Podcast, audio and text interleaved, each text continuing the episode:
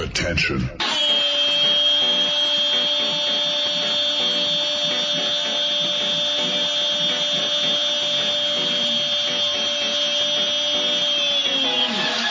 Attention. Sebastian Manske.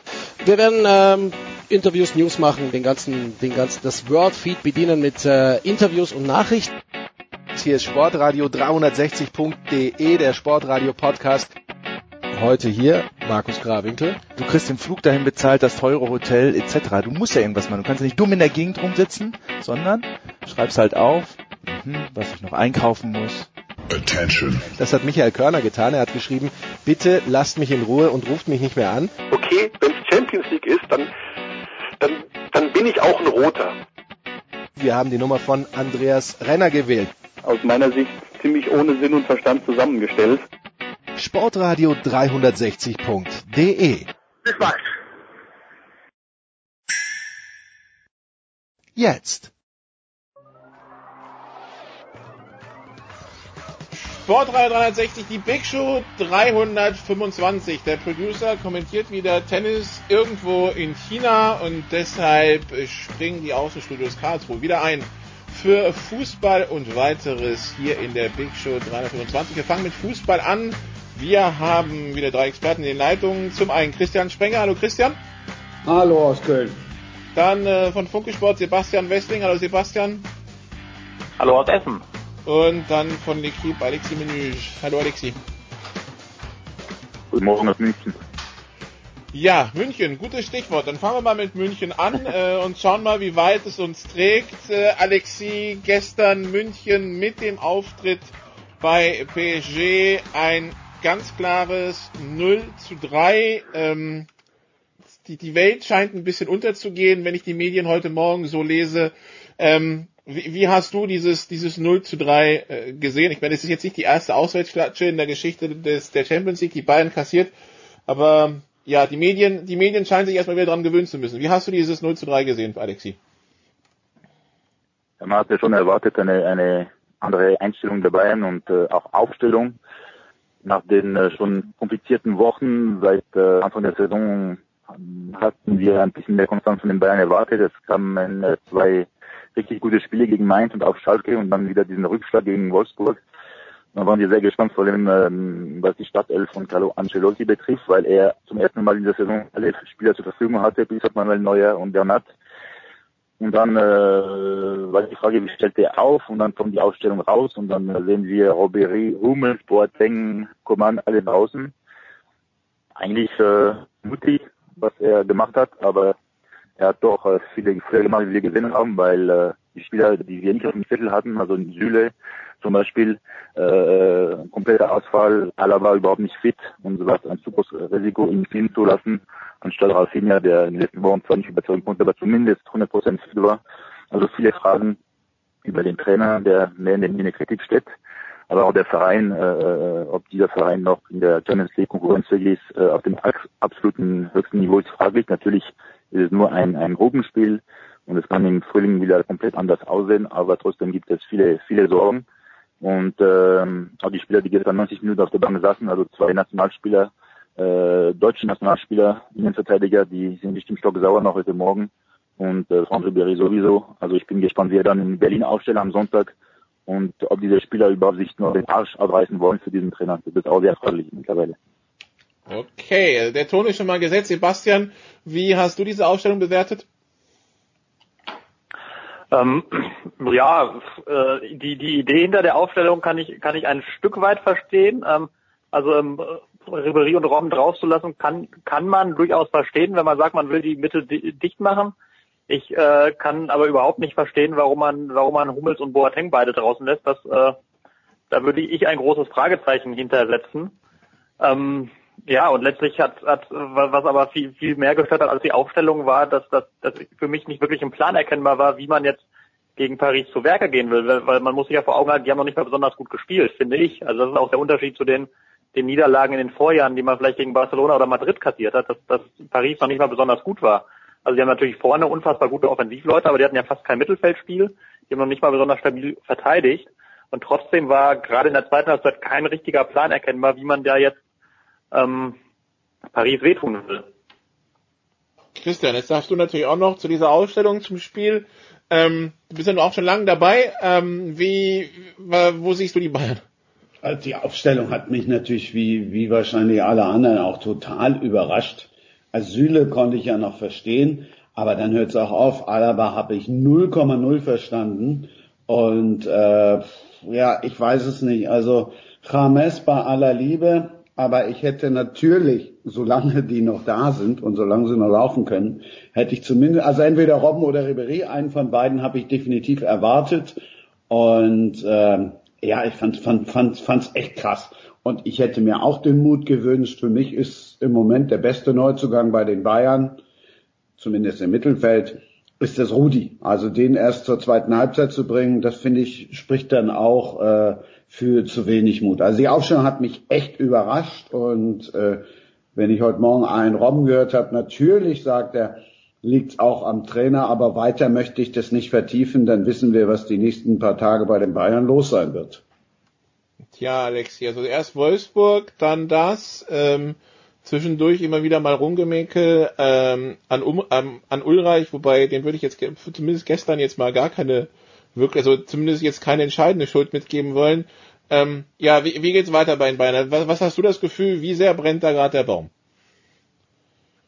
Also bei Ulreich, es tut mir leid, aber beim zweiten Tor kann er den locker haben. Äh, ganz klar, ganz klar sein Fehler.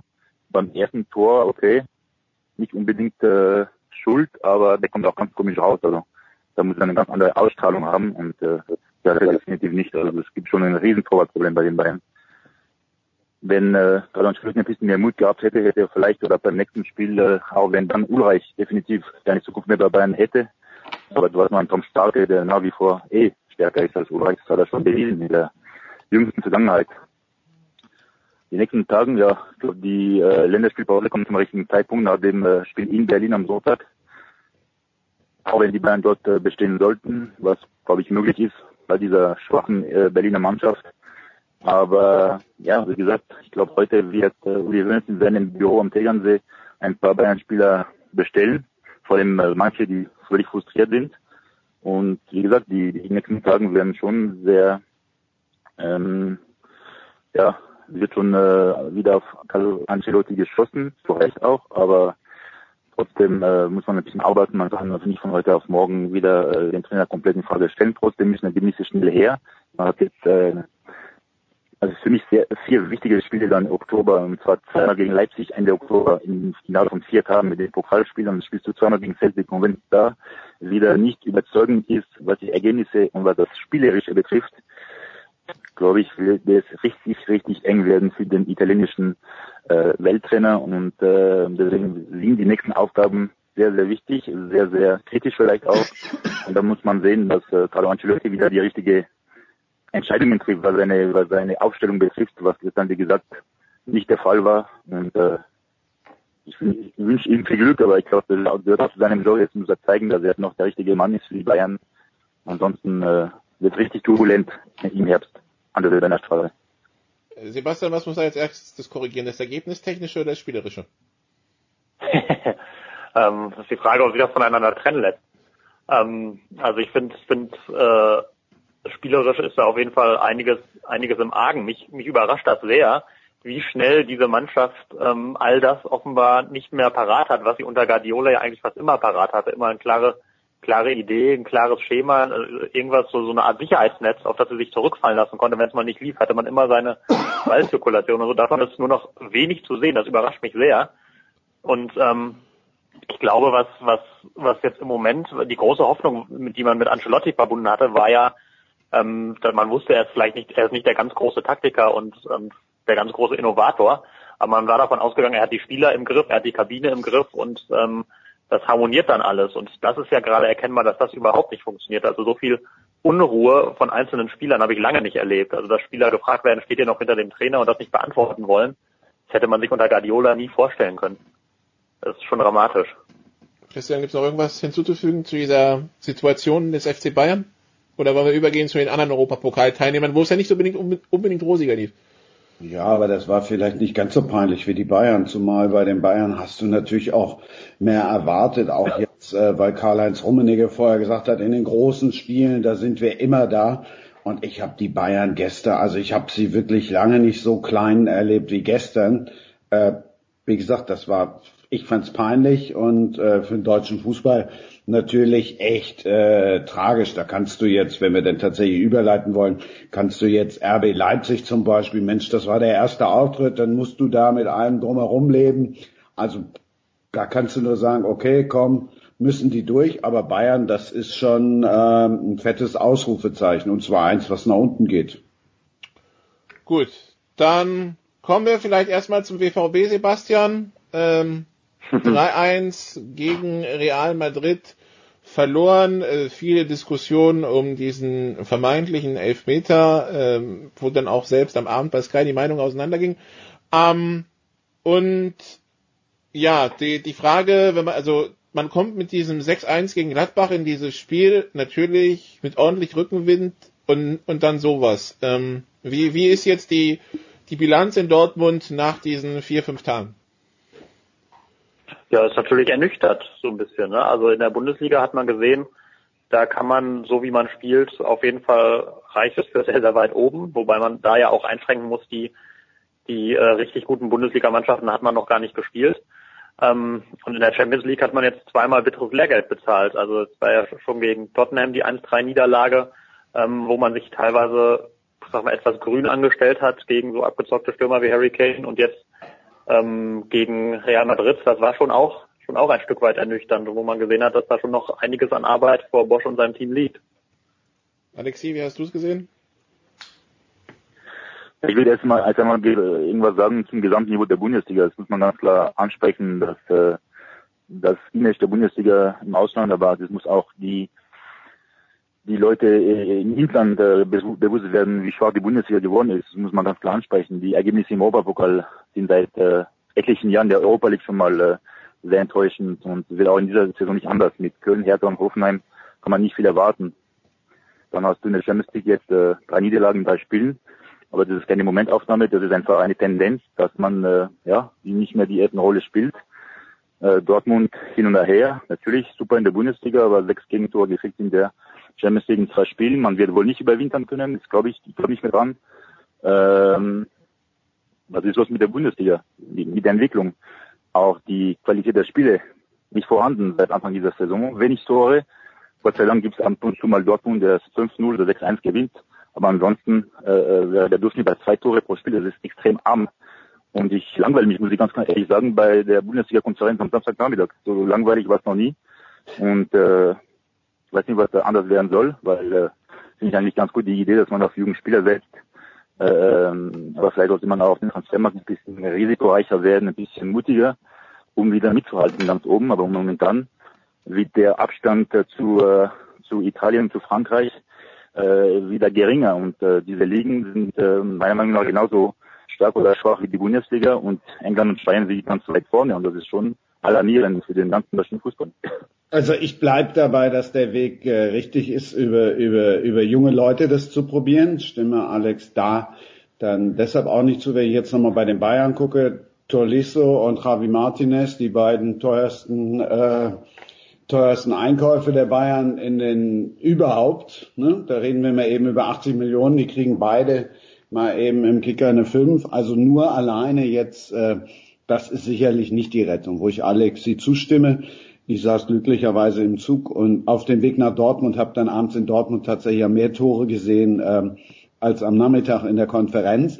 Es war in diesem Spiel gegen Gladbach aber auch schon zu sehen, wenn Gladbach die ersten zwei, drei Chancen, die die haben, Hazard und so weiter, Dortmund steht ja immens hoch. Klar sind die da anfällig und die hätten auch äh, in der Bundesliga sicherlich schon eher ein Gegentor kassiert, äh, wenn die anderen denn dazu in der Lage gekommen wären. Aber eins würde ich dann auch gerne noch loswerden. Ähm, wir reden natürlich zum einen über PSG, wir reden zum anderen über Tottenham und wir reden und was ich gestern gesehen habe, oder vorgestern besser gesagt, das hat mir noch besser gefallen als, als gestern. Vielleicht hat das aber auch mit meiner Einstellung zu PSG zu tun. Ähm, äh, das ist schon die beste, die beste Mannschaft, also finde ich, die, die es im Moment gibt. Da hat, da hat keiner eine Chance. Also da gibt es ja. andere viele. Ich habe gestern nur Atletico Madrid gegen Chelsea gesehen. Schau mal das Spiel von Chelsea an. Du hast noch die zwei Manchesters, was war Real Madrid und alle vier, die sind besser als Paris Saint-Germain. Du hast es richtig gesagt, glaube ich, Sebastian, äh, Paris hat, gestern haben wir das Mittelfeld von Paris kaum gesehen, weil die mit langen Bällen nach, nach vorne gespielt haben, durch Kontern. Ja, wäre aber gut, vorne vielleicht 1A, vielleicht das Beste der Welt, aber das Gesamtpaket, die ganze Mannschaft, die ist für mich die Champions League titeltauglich. Da muss noch mehr kommen. Der Tor war richtig gut gestern, aber der ist, äh, der ist immer vielleicht ein paar Zeit gut, der ist kein Weltklasse-Torwart und du hast keinen Weltklassen defensiven Mittelfeldspieler. Die haben den natürlich nicht ersetzt. Und wenn die sich nicht äh, auf dieser Position verstärken im Januar, dann sind die nicht Champions League Titel tauglich. Da sind fünf, sechs andere Mannschaften. Aber eben auch real und deshalb finde ich jetzt äh, äh, Dortmund die Niederlage. Klar ist es doof, gerade auch nach der Niederlage gegen Tottenham, aber die finde ich jetzt nicht so dramatisch. Wobei Sebastian Sie nee, dramatisch für den deutschen Fußball insgesamt. Ja.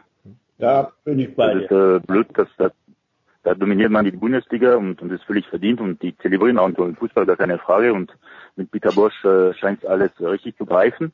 Das ist vielversprechend, aber es wäre schon sehr, richtig bitter, wenn du dann äh, ab äh, Mitte Februar in der Europa League äh, gegen Karabakh spielst. Äh, Sebastian, ähm, die, die Geschichte da gegen Real Madrid ist natürlich also ich denke mal nicht, dass man da vielleicht sehr viele Punkte eingeplant hat. Wenn man sich jetzt tabellarisch anschaut, man ist jetzt natürlich äh, mit null Punkten erstmal ein bisschen abgehängt. Und jetzt wird natürlich gerechnet, ja, wenn man sechs Punkte gegen Nicosia holt, bloß ich bin dann irgendwie so der Fan zu sagen, gut, wenn, wenn man davon ausgeht, dass Dortmund sechs Punkte gegen Nicosia holt, dann muss man auch sagen, dass wahrscheinlich Tottenham und, ähm, äh, und Real dann nochmal jeweils drei Punkte gegen Nicosia holen. Und dann bleibt es eine komplizierte Situation, um in der Champions League zu überwintern, oder? Natürlich, zumal in der Champions League ja ähm, äh, nicht das Torverhältnis am Ende ausschlaggebend ist bei Punktgleichheit, sondern der direkte Vergleich. Das heißt, man, man müsste Tottenham zu Hause eigentlich 3-0 schlagen. Von, genau, genau. Man muss Tottenham dann 3-0 schlagen oder eben so, dass man den direkten Vergleich gewinnt. Das ist ja schon schwer genug. Also das, das heißt, man, man muss eben auch darauf darauf hoffen, dass, dass man vermutlich auch noch gegen Real irgendwie punktet und man muss vor allem darauf hoffen, dass Tottenham dann nicht vielleicht auch mal einen Punkt gegen Real Madrid mitnimmt, was ja auch möglich ist. Von daher ähm, ist da schon schon sehr sehr viel Hoffnung jetzt mit im Spiel und ähm, die also diese Niederlage in, in Tottenham, die war halt im Nachhinein richtig schmerzhaft, weil dass man gegen Real Madrid mal verliert, das kann natürlich vorkommen und das war ja auch eben klar, dass Real Madrid der große Favorit in der Gruppe ist und die absolute absolut beste Mannschaft der Welt momentan, würde ich behaupten. Aber gegen Tottenham die Niederlage, die die hat halt richtig wehgetan. Und dann, Christian, bleiben noch die Leipziger. Ja, ich wollte gerade noch, noch kurz noch was, äh, oder damit sind wir ja auch schon fast äh, bei Leipzig. Eigentlich ist es ja auch, ähm, oder andersrum, so ein bisschen ist ja unabhängig jetzt von Dortmund, aber wenn du dir diese Champions League Auslosung anguckst, wo dann gesehen wird, ach, der muss drin bleiben, der muss überleben, da muss noch richtig viel Geld reingepumpt werden und der braucht noch für ein unentschiedene Million dann finde ich es dann doch wiederum irgendwo auch äh, bizarr oder dann teilweise auch lustig. Tut mir jetzt auch leid für Dortmund. Aber wenn die dann eben, obwohl sie gesetzt sind, in so einer Gruppe landen, wo sie dann kein Land sehen und äh, RB Leipzig, gut, haben wir alle gedacht am Anfang, Mensch, das ist die, ist die ganz leichte Gruppe, hat's jetzt dann auch nicht so leicht, aber äh, irgendwie finde ich es ganz schön, dass sie versuchen, diese Champions League zu regulieren und immer nur die Großen müssen dabei bleiben und dann kriegen die doch noch irgendwie auf die Mütze. Kann man jetzt nur hoffen, dass du den einen oder anderen großen, eben wie PSG, aber da vertraue ich mal auf Alexi, dass die auch noch auf die Mütze kriegen. Ja, wobei man ja sagen muss, um da einzusagen, das ist ja, der Setz, der Setzmodus ist ja so ein bisschen seltsam, dass da eben die Meister auf jeden Fall die, die ersten acht Plätze belegen. Das ist ja durchaus diskutabel. Das ja nicht, nicht unbedingt die tatsächlichen Kräfteverhältnisse widerspiegelt, weil dadurch ja zum Beispiel Barcelona dann in Top 2 landet oder eben auch der BVB, die bei anderer Zählung in Top 1 wären. Ähm, das verzerrt das ja so ein bisschen. Ja, deshalb, da haben sie halt nicht, ne, das meine ich ja, da haben sie halt irgendwie nicht zu Ende gedacht, obwohl sie vorher schon, Mauscheln klingt immer, obwohl sie vorher schon so versucht haben, das hier und sich nur alles hinzubiegen, damit nur ja, so die ganz Großen überbleiben. Und dann hat aber irgendwie dann doch einer nicht zu Ende gedacht und jetzt kommt es halt doch schon zu dem einen oder anderen Exitus vielleicht auch in der Vorrunde.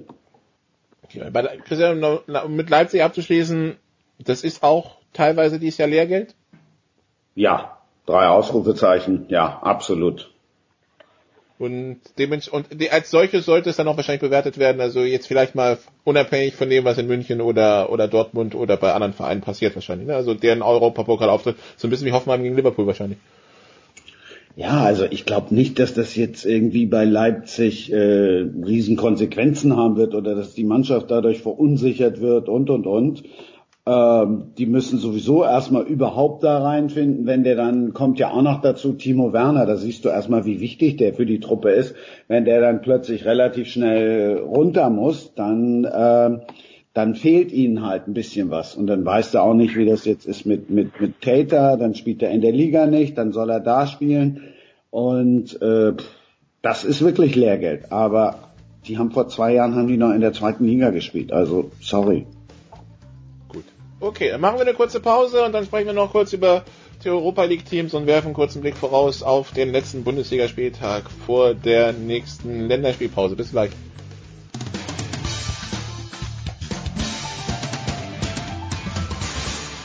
Hallo, hier ist Ralf Schumacher und ihr hört Sportradio 360.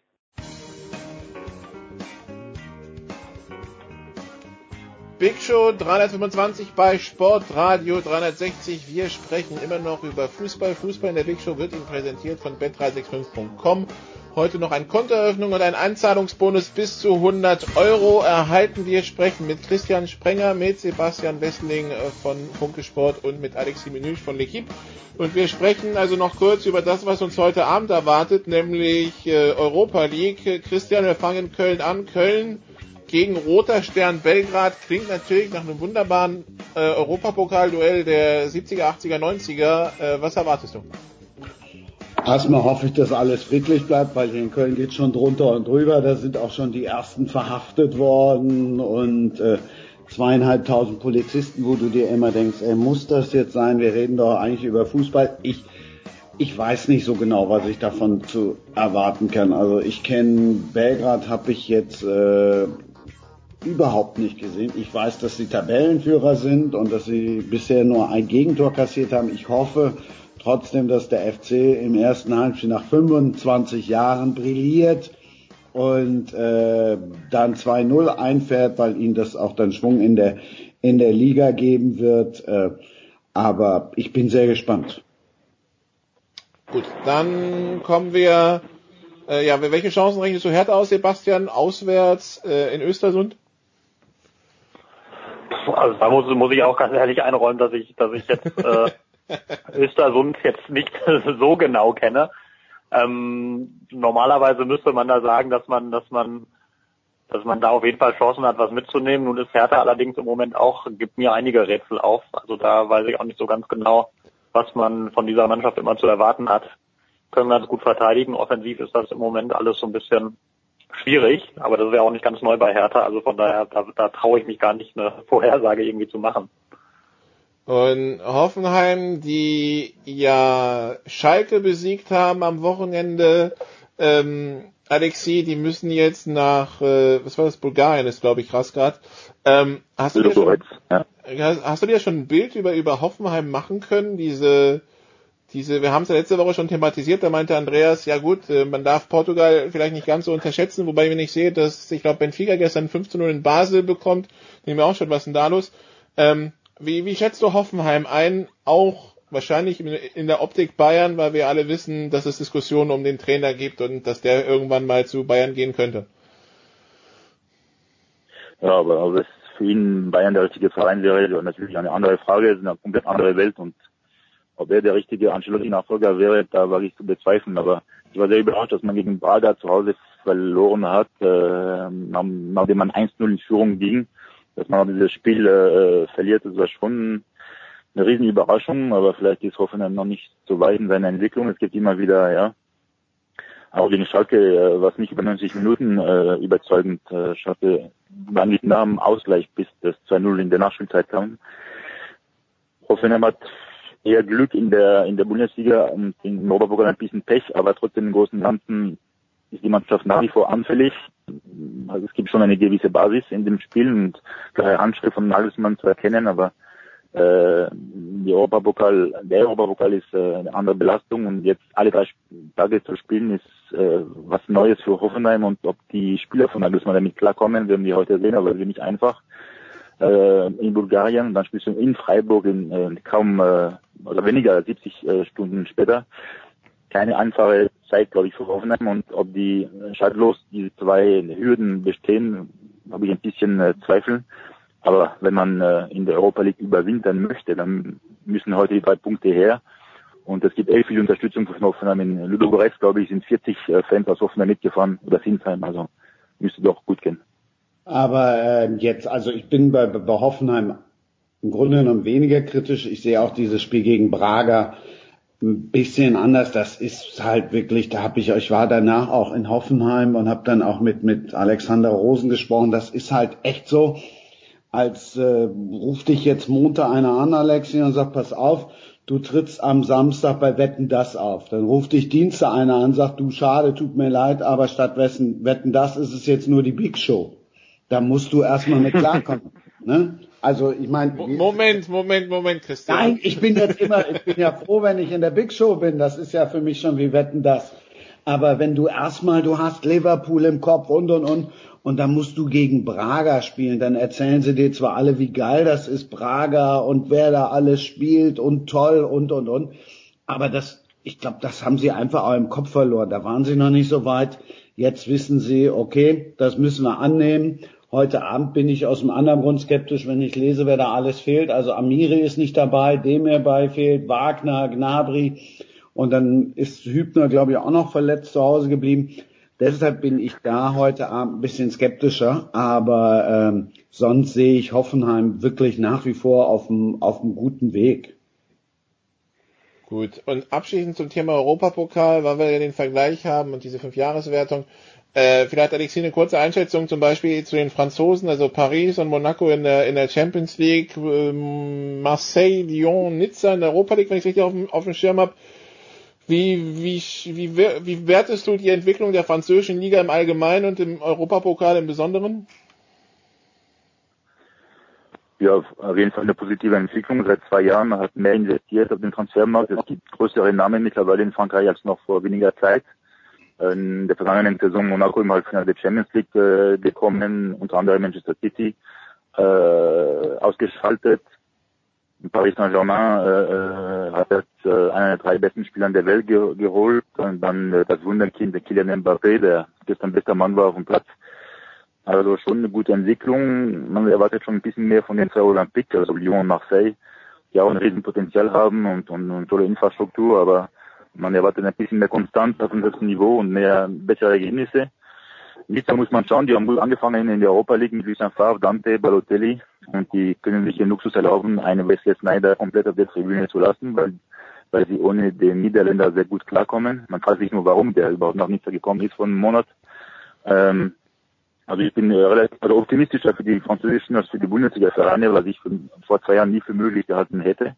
Äh, Monaco hat zwar nur zu drei Tore in Porto verloren, aber trotzdem äh, sehe ich für Monaco bessere Chancen als für Leipzig in der Champions League zu überwintern, weil das Gerüst einfach äh, stabiler ist.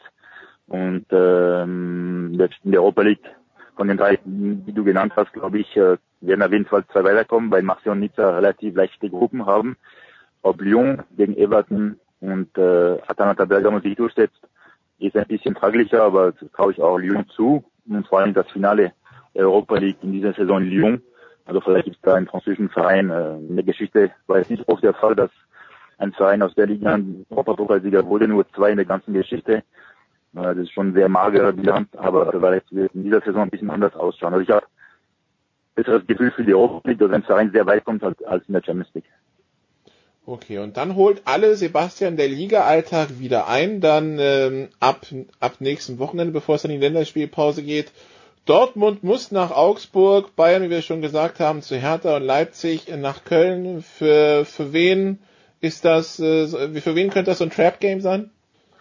Das, äh, ich glaube tatsächlich am ehesten für, für die Dortmunder. Also Augsburg ist diese Saison, finde ich, ein richtig, richtig unbequemer Gegner. Die Fahrt nach Augsburg ist eh immer keine besonders schöne, wenn man aus, also wenn man weit aus dem Westen kommt. Das ist einfach man hat lange Anreise, man ist äh, ein unbequemer Gegner, man hat gerade gegen Real Madrid gespielt, das sind immer so Spiele, ähm, die schwer sind. Also das, äh, da bin ich sehr gespannt, wie sie damit umgehen.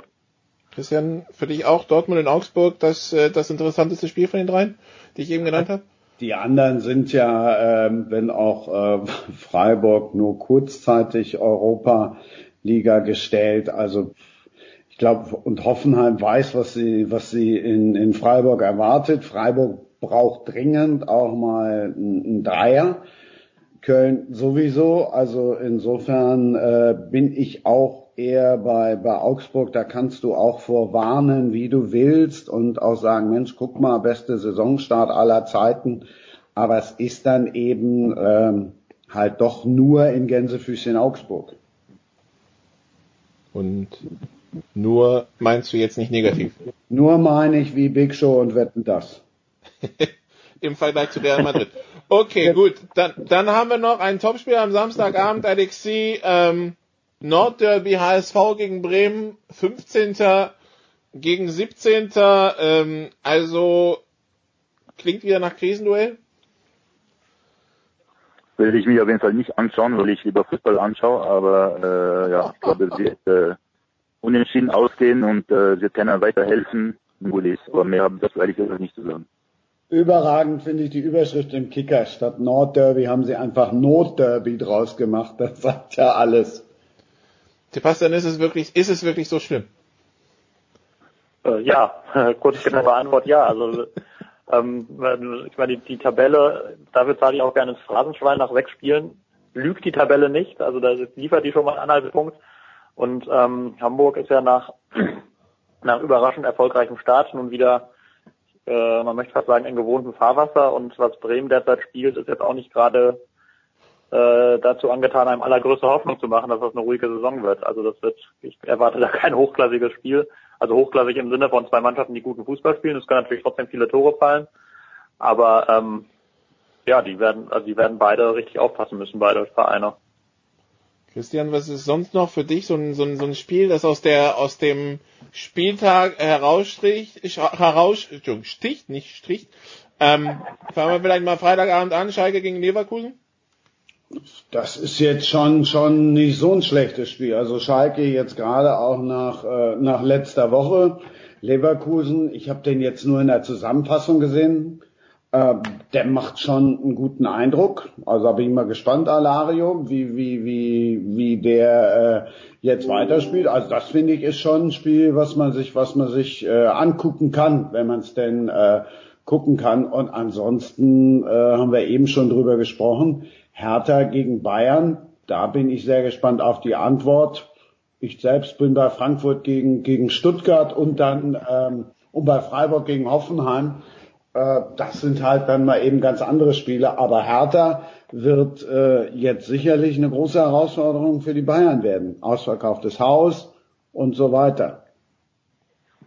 Kann, also Alexi, jetzt gehen wir jetzt mal vom ganz negativen Fall für Bayern aus und das geht bei Hertha auch nicht so aus, wie sie sich vorstellt. Meinst du, da passiert dann schon in der Länderspielpause was oder sind die da trotzdem noch ruhig genug? Weil ich habe das Gefühl, wir haben so die Rückkehr des FC Hollywood, den wir so 10, 15, vielleicht sogar schon 20 Jahre begraben hatten. Ja, ich kann mir ehrlich gesagt nicht vorstellen, dass die Bayern am Sonntag verlieren, allein weil äh, Hertha erst heute Abend spielt, äh, ein, ziemlich weit weg und äh, die Reisestrapazen könnten schon ausschlaggebend sein für Sonntag, auch weil der Kader von Hertha nicht so breit aufgestellt ist äh, wie der Kader von Bayern. Aber ja, wenn die Stimmung weiter so mies ist wie momentan, wenn die Hummels, Boateng, Ribéry, Robben, Koman, alles in Berlin Olympiastadion haben, die wirklich Lust haben, da Ancelotti, zu retten, muss ich mir wiederholen, aber das bin ich mir nicht so sicher. Und normalerweise erwarten wir am Sonntag von den Bayern eine Trotzreaktion. Und die hätten wir aber schon gestern erwartet. Im Prinzip die ist überhaupt nicht gekommen. Also zurück zu meiner Frage, wenn Bayern untergeht in, in Berlin, dann wird es äh, mehr denn je heftig und hektisch für, für Carlo Ancelotti, aber ich glaube nicht, dass die Verantwortlichen äh, schon dazu bereit wären, Carlo Ancelotti zu entlassen und freiwillig Samuel als Interimslösung zu, zu, zu, zu bringen. Klar, ich glaube schon, dass äh, Uli Hoeneß ein Freund von Carlo Ancelotti ist, aber Karl-Heinz Rummenigge ist derjenige, der den äh, Italiener geholt hat. Da könnte es schon wieder eine Auseinandersetzung geben zwischen beiden Bayern-Bossen, aber er wird schon noch eine Frist bekommen, mindestens bis Weihnachten. Okay, es knistert trotzdem in der Liga, ist ja vielleicht doch mal was anderes, als was wir die letzten Jahre erlebt haben. Highlights am Wochenende, Christian. Ja, habe schon gesagt. Also was ich gerade gelernt habe, weil ich schnell mal geguckt habe, weil äh, ich gedacht habe, Mensch, so weit kann Berlin und Östersund ja nicht auseinander sein. Ich habe jetzt dank Alexi. Östersund ist sehr weit im Norden von Schweden. Ja, Also. dank Alexi jetzt was gelernt. Das sind 1630 Kilometer. Ich habe gedacht, es wäre nicht so weit weg. Ähm, also das war jetzt mein Highlight für heute, dass ich schon was gelernt habe. Äh, ich freue mich auf, auf Frankfurt gegen, gegen Stuttgart, weil ich Stuttgart jetzt noch nicht gesehen habe. Frankfurt habe ich äh, auswärts gesehen, zweimal zu meinem Leidwesen äh, hier im Rheinland, wo sie dann zweimal was mitgenommen haben, was jetzt auch keine prickelnden Spiele waren. Also ich bin mal gespannt, ob die zu Hause jetzt mal schön Fußball spielen. Und Freiburg gegen Hoffenheim, das hat ja was, das ist ja immer dann noch irgendwie so ein bisschen das badische Derby. Und äh, ich mag den Fußball von beiden, also da freue ich mich drauf. Sebastian, Highlight. Ähm, ja, berufsbedingt wird mein Highlight äh, Augsburg gegen Dortmund. Da werde ich werde ich am Samstag hinfahren, wobei es ich sportlich nicht unbedingt ein Highlight erwarte. Ähm, da ist, glaube ich, interessanter oder das für mich interessanteste Spiel an diesem Wochenende Schalke gegen Leverkusen. Ähm, da bin ich sehr gespannt, wie die beiden Mannschaften sich da begegnen. Also da, da kann ich mir durchaus vorstellen, dass das ein ganz attraktives Spiel wird. Alexi, wir haben schon vernommen, du wirst am Samstag um 18.30 Uhr kein Sky schauen und das wird dann schon mal ein persönliches Highlight sein. Was sind denn die anderen? Äh, gilt auch das Ausland oder nur Deutschland? Natürlich auch das Ausland. Also Schalke Leverkusen habe ich schon morgen äh, im Agenda äh, durchgekreuzt, weil ich bin auf die Reaktion der Schalker gespannt, weil wenn es morgen wieder nicht äh, mit einem Sieg äh, zu Ende geht, dann könnte es anfangen zu bordeln. Und das ist schon eine, eine richtige oder eine interessante Paarung. Samstag äh, anstatt äh, HSV Werder gibt es ein Chelsea Manchester City. Für mich zwei Kandidaten der Champions League um den Titel äh, auf dem Programm und dann noch Paris Saint-Germain gegen Bordeaux. Und Sonntag ähm, gibt's äh, die Bayern natürlich in Berlin. Da bin ich sehr gespannt auf den Auftritt des Rekordmeisters. Dann äh, danke euch dreien. Wir machen hier eine kurze Pause in der Big Show 325 und dann geht's weiter mit Football. Bis gleich.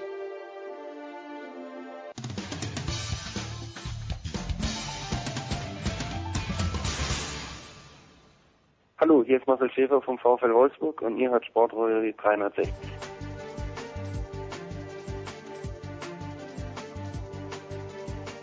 Big Show 325 hier bei Sportradio 360. Wir sprechen jetzt über Football. Wir sprechen erst über die German Football League, dann über die National Football League. Sprechen zum einen mit Christian Schimmel von der Draft.de. Hallo Christian. Na, hallo. Und auf dem Weg nach München Andreas Renner von Sky. Hallo Andreas. Hallo. Und wir sprechen über die German Football League, die also letzte Woche, letztes Wochenende ihre Halbfinals erlebt hat, die jetzt, und wir haben jetzt auch die feststehende Paarung für das, für den German Bowl am 7. Oktober in Berlin. Schon mal vorweg, nächste Woche wird es ein German Bowl Special geben, hier bei Sportradio 360, Sonderausgabe der Sofa Quarterbacks. Aber wir können ja trotzdem schon mal über, über die Halbfinals reden. Andreas, du warst in Hall, wo sich die Kieler ähm, ja geschlagen geben mussten mit 33 zu 11 gegen die Schwäbisch Hall Unicorns. Ähm, ja, ein Spiel von vielen verpassten Chancen für Kiel, aber am Ende doch ein verdienter und in der Höhe auch verdienter Sieg von Hall. Absolut. Also ich glaube, äh, wenn wir über die verpassten Chancen von Kiel reden, dann muss schlicht und einfach sagen, äh, Schwäbisch Hall war in diesem Spiel die deutlich bessere Mannschaft und dass Kiel die Gelegenheit hatte, im ersten Quarter Chancen zu verpassen. Das lag an Geschenken, die die Unicorns gemacht haben.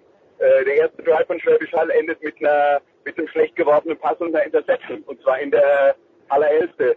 Ähm, dann gibt es die Situation, in der, der die Kieler Panten und Nate Robitaille von Schwäbisch Hall macht einen Fair Catch an der Ein-Yard-Linie, an der eigenen Ein-Yard-Linie und ähm, in der in der übernächsten Szene hält dann Marco Ehrenfried, der Quarterback der Schwäbischer Unicorns, den Ball zu lange in der eigenen Endzone und wird gesagt ein Safety. Das, das waren einfach äh, krasse Haller Fehler, die da passiert sind und man hat zu diesem Zeitpunkt schon gesehen, die ähm, die äh, Kieler waren gegen die wirklich gute Haller Defense an dem Tag.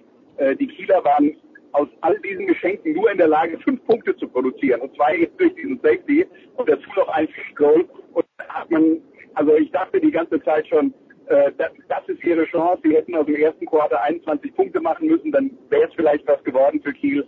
Aber die, die, die Tatsache, dass sie ihre Gelegenheit nicht genutzt haben und dann Tyler Rutenbeck den vielleicht besten Receiver der äh, GFL äh, nicht stoppen konnte. Der hat, ich glaube, 278 Receiving Yards in dem Spiel gehabt.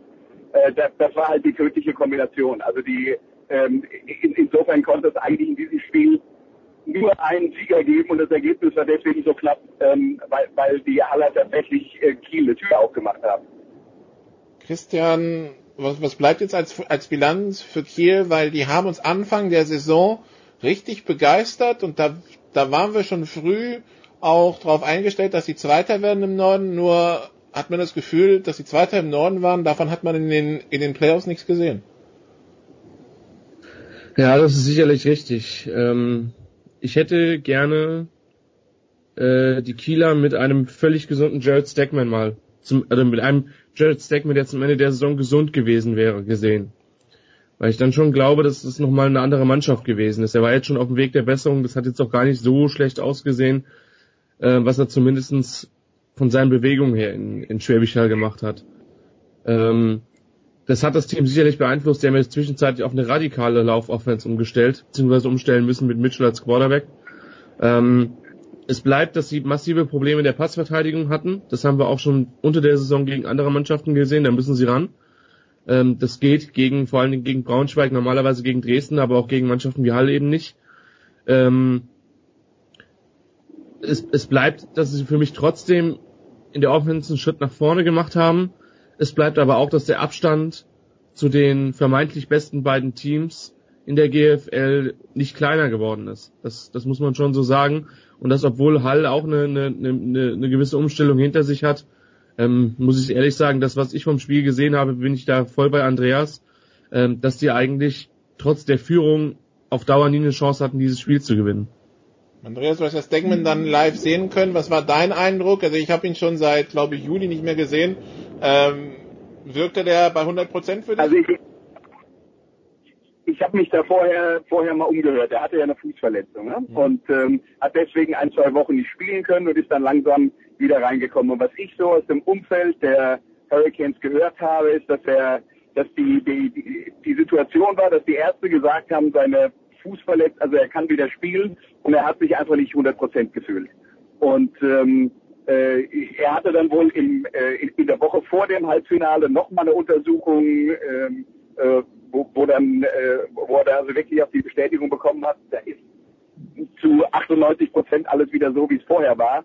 Und das hat ihn dann ein bisschen beruhigt. Ich glaube aber, ähm, dass, dass tatsächlich äh, vielleicht noch nicht mal die Tatsache, was in seinem Kopf vorgeht, das Problem war, sondern dass die Kieler zwischenzeitlich ihre Offense umstellen mussten, als er nicht fit war und dann mit einer Art und Weise Football gespielt haben, die ja mit dem, was sie zur Saisonbeginn gezeigt haben, nichts zu tun hatte und dass sie dann selber auch so ein bisschen gefangen waren zwischen, wie viel machen wir jetzt davon und wie viel wollen wir äh, wollen wir irgendwie anders machen. Und ähm, äh, das war dann am Ende so ein bisschen, äh, wir haben so viele Optionen und äh, wir, wir, wir ma machen dann alles, aber nichts richtig. Ja? Und das, äh, ich glaube, das war äh, war aus meiner Sicht äh, sicher ein Teil des Problems, was wir jetzt in diesem Halbfinale nicht vergessen darf. Ne? Die Kieler haben eine Offense, da war Xavier Mitchell als Receiver, war halt die Option Nummer 1, 2 und 3. Also wenn du dir die Statistiken anguckst, ich glaube, der hatte 90 Catches in dieser Saison, der nächstbeste Receiver hatte um die 20. Also vielleicht übertreibe ich ein bisschen, aber die Diskrepanz zwischen Mitchell und ich glaube Benedikt Engelmann, weil der zweitbeste Receiver ist riesengroß. Das heißt, 96 und 24. Ja, 96 und 24. Und ähm, das heißt, im Norden äh, hat hat das funktioniert und niemand war in der Lage, Xavier Mitchell zu stoppen. Du darfst nicht vergessen, die Schwäbischer Unicorns haben aufgrund ihres Setups ähm, mit, mit dem während der Saison neu verpflichteten äh, Raheem Wilson und mit Cody Pastorino zwei amerikanische Cornerbacks. Und Wilson ist richtig gut und Pastorino ist sicher körperlich nicht so talentiert, aber der ist ja Coach bei denen. Das heißt, das ist der, ähm, der weiß, was er tut. Und in dieser Mixtur bin ich immer davon ausgegangen, dass Schwäbisch Hall in der Lage sein wird, Mitchell extrem einzubremsen. Und das hat auch funktioniert. Und hat seine Catches über die Mitte gemacht, wo dann der Schaden begrenzbar war und keine Big Plays. Ähm, allein eins gegen eins auf der Außenseite, weil, weil ihm da Wilson eben über war. Und umgekehrt ist genau der Punkt, Tyler Rutenbeck als Nummer 1 von den Schwäbischer Unicorns, äh, der hat es meist mit Jan Abrahamsen zu tun und der hatte keine Chance. Und ich glaube, das war letzten Endes, wenn du es runterbrichst, das waren die, die ähm, äh, das größte Problem für die Kiel Baltic Hurricanes. Und da müssen wir nicht über den Quarterback reden, weil der Quarterback kann nur dahin werfen, wo er was hat. Äh, und äh, und äh, Jared Stegman wurde halt seine beste Waffe genommen. Und bei den Schwäbischer Unicorns, wenn du da dann auf die Statistik vom Spiel guckst, ich glaube, äh, äh, Rutenbeck hatte bis auf zwei Catches alle gefangenen Bälle bei den Schwäbischer Unicorns. Das heißt, ihre Nummer eins Option war immer frei. Und äh, ähm, und das ist halt äh, das ist halt das große Problem gewesen, dass die Kieler nicht überwinden konnten. Und dann der nächste Punkt halt, äh, die Kieler mit ihrem Laufspiel, die können dann auch schon mal ein Spiel kontrollieren und übernehmen, aber nicht gegen Schwäbisch Hall, weil die nämlich eine sehr gute Laufverteidigung haben. Und in dieser Mixtur kam dann halt zustande, dass, äh, dass Kiel in dem Spiel eigentlich keine Chance hatte. Okay, dann kommen wir zum anderen Halbfinale, Christian. Die New Yorker Lions Braunschweig gegen die Samsung Frankfurt Universe und ein Hörer hat mich dann am Wochenende auf Twitter darauf hingewiesen, wir hatten gesagt, mehr als 21 Punkte darf Braunschweig nicht machen, sonst wird es schwer für Frankfurt. Am Ende gewinnt äh, Braunschweig 23, 21 äh, in einem Spiel, das zum Ende dramatisch wurde, wo sich aber die Defense vor allen Dingen von Samsung Frankfurt Universe noch ganz, anders, ganz anders präsentiert hat als im Eurobowl und wo das Ganze mehr dem Bild entsprach, was wir erwartet hatten, wenn wir die, die Defense der, der Frankfurter über die ganze Saison betrachten. Ja, ähm, es ist genau das eingetreten, was, was Markus gerade im, im Interview nach dem Viertelfinale gesagt hat. Ähm, er hat da nämlich gesagt, ja, wir haben das erste Spiel deutlich verloren, aber wir können ein gutes Spiel machen. Und genau das ist passiert. Ich muss zugeben, ähm, Gran und auch Köstling, das sind ja die beiden, die beiden Coaches in, in Frankfurt, ähm, die stehen für, für disziplinierten Football. Und das als allererstes. Und das ist genau das, was passiert ist. Und sie waren lange hinten, sie waren 16-0 zwischenzeitlich hinten. Ähm, sie haben keine Panik bekommen, sie haben ähm, Sie haben ihre, ihre Defense gut gespielt. Ich muss zugeben, ich habe eine Braunschweiger Offense selten so Shot gesehen, muss ich echt zugeben. Ähm, und, und das ist für mich vielleicht die größte Leistung in diesem Spiel.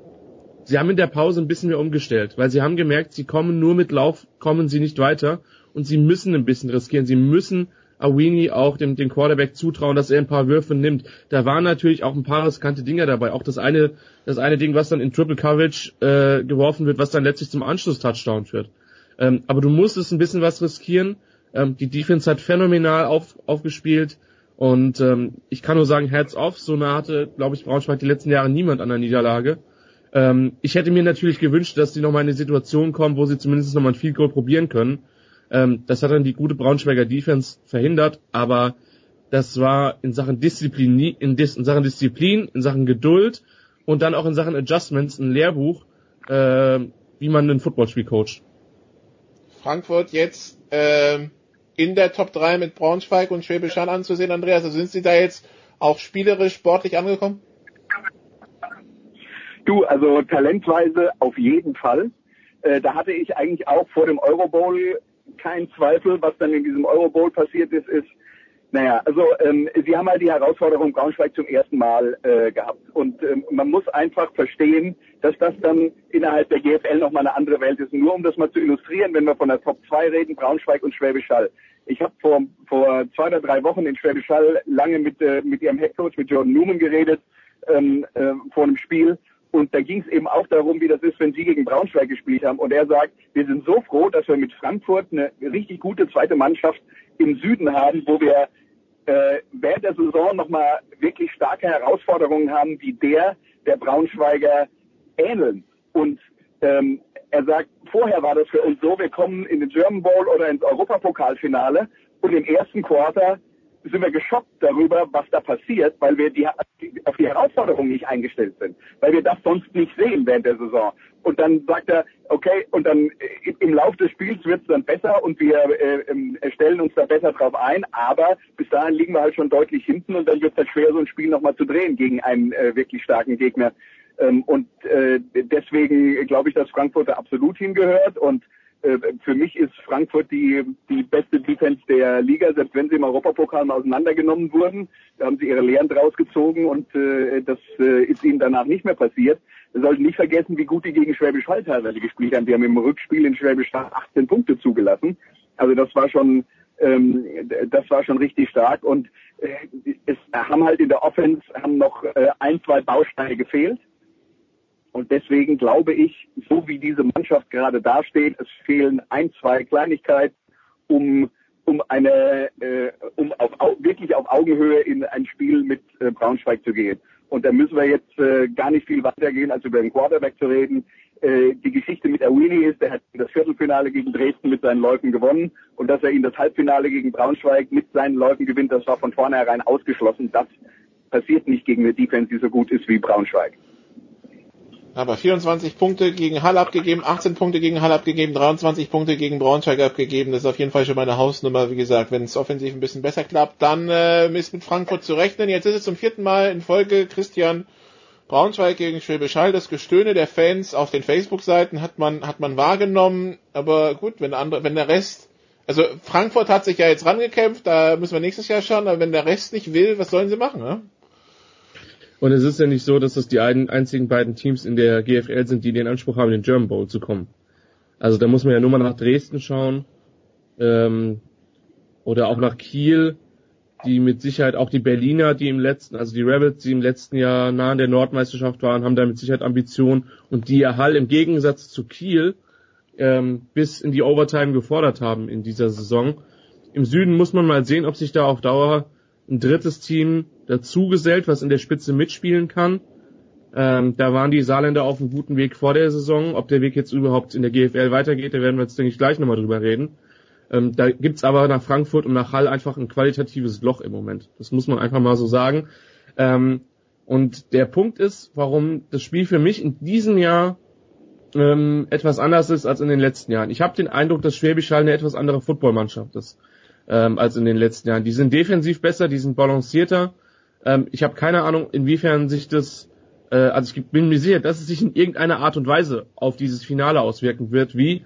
Das kann ich nicht sagen. Aber nochmal, ich glaube nicht, dass es an, äh, an, an, Schwäb an Schwäbisch Hall und an Braunschweig ist, sich zu verschlechtern, ähm, damit andere Teams im German Bowl stehen. Die müssen nachziehen, die Regeln gelten für alle und ähm, wir dürfen gespannt sein, äh, wer da den nächsten Schritt macht. Und ich bin voll bei Andreas. Ich glaube, wenn die Frankfurter nächstes Jahr auch nur einen durchschnittlichen Quarterback haben, ähm, dann wird es schwer sein, die aus dem German Bowl rauszuhalten. Okay. Andreas, noch irgendwas hinzuzufügen? Und, oder was äh, jetzt, ja? ja, ja, ich, ich würde ganz gerne, ich würde ganz gerne noch mal, ähm, also vielleicht auch noch einen Satz zum zum German Bowl. Ich glaube, Christian hat die Defense äh, ähm, hat die Defense schon angesprochen, der Schwäbischer Unicorns. Die ist aus meiner Sicht deutlich besser äh, als in der vergangenen Saison, gerade eben, weil sie äh, sie können den Lauf stoppen, was auch damit zu tun hat, dass sie zwei amerikanische Cornerbacks auf dem Feld haben und damit kannst du halt, äh, wenn du wenn du weißt, der Wilson nimmt mir eins gegen eins ähm, äh, einen, einen Top-Receiver des Gegners weg, kannst du halt ganz anders äh, verteidigen. Und ähm, äh, also das wäre aus, aus meiner Sicht ein Trumpf, den Schwäbisch Hall hat, äh, den sie letztes Jahr nicht hatten. Und der andere ist Tyler Rutenbeck war letztes Jahr verletzt. Und ich habe es vorhin schon mal gesagt, für mich ich habe vorsichtig formuliert, ähm, einer der besten äh, Receiver der German Football League. Ich würde sogar so weit, weit gehen zu sagen, das ist der beste Deep Threat der GFL. Äh, und das ist aus meiner Sicht ein, ein weiterer großer Vorteil äh, für die äh, für die Schwäbischer äh, Unicorns im Vergleich zum letzten Jahr. Das heißt, sie sind offensiv besser, sie sind defensiv besser und es war ja vergleichsweise knapp in der vergangenen Saison. Und ich würde erwarten, dass die Mannschaften sich leistungsmäßig eher ein bisschen angepasst haben. Ähm, ich glaube aber, was wir bei Braunschweig nicht vergessen dürfen, ist, ähm, die haben, und das wäre jetzt für mich so der Spiel, auf den ich aus Braunschweiger Sicht schauen würde, mit Nate Morris einen als Slot Receiver in dieser Saison, der hat ja die letzten Jahre in Frankfurt unglaublich Schall gespielt und zwar als Cornerback und den haben die umgeschult. Und äh, die Pässe, der über die Mitte fängt, das muss man erstmal verteidigen, weil die Zone über die Mitte eben im Normalfall von irgendwelchen deutschen Linebackern bevölkert wird. Und äh, wenn man da in einem Matchup mit einem äh, wirklich extrem flinken Amerikaner zu tun hat, der super Athlet ist, vielleicht nicht unbedingt ein ähm, äh, ein äh, wirklich äh, geschulter Receiver, aber mit seiner Athletik macht er so viel über die Mitte, das muss man erstmal einbremsen. Also das war alleine, was ich sagen wollte und sorry, es war mehr als ein Platz. Das andere, was ich noch sagen will, ist, ähm, wir waren zwei Punkte davon entfernt, dass wir einen reinen Süd-German Bowl gehabt hätten. Und das wäre tatsächlich ein Paukenschlag gewesen. Ja, vor allem, weil doch alle dies Jahr gesagt haben, wie schlecht der Süden ist und wie toll der Norden ist. Aber gut, Ja. das äh, nur am das erzählen das na gut, das sind, das sind die aus dem Norden und das erzählen die jedes Jahr. Also die braucht, in, insofern, so als, als kleiner Realitätscheck hätte es dem einen oder anderen im Norden vielleicht mal gut getan, wenn es einen reinen Süd-German Bowl gegeben hätte. Nächstes Jahr besteht die nächste Chance dazu. Ähm, wir werden am Wochenende die Berlin Adler aller Wahrscheinlichkeit nach aus der Liga verabschieden und Christian dann spannend verfolgen, mit Spannung verfolgen, was im Süden passiert zwischen den Kirchdorf Wildcats und den Saarland Hurricanes. Genau, wir werden es nicht nur aus der Distanz verfolgen, Nikola, sondern wir werden aus der Distanz in die Nähe zum Spielfeld kommen. Das heißt, wir sind in der Distanz zum Rest der Welt, weil Kirchdorf am Ende ist echt weit. Genau.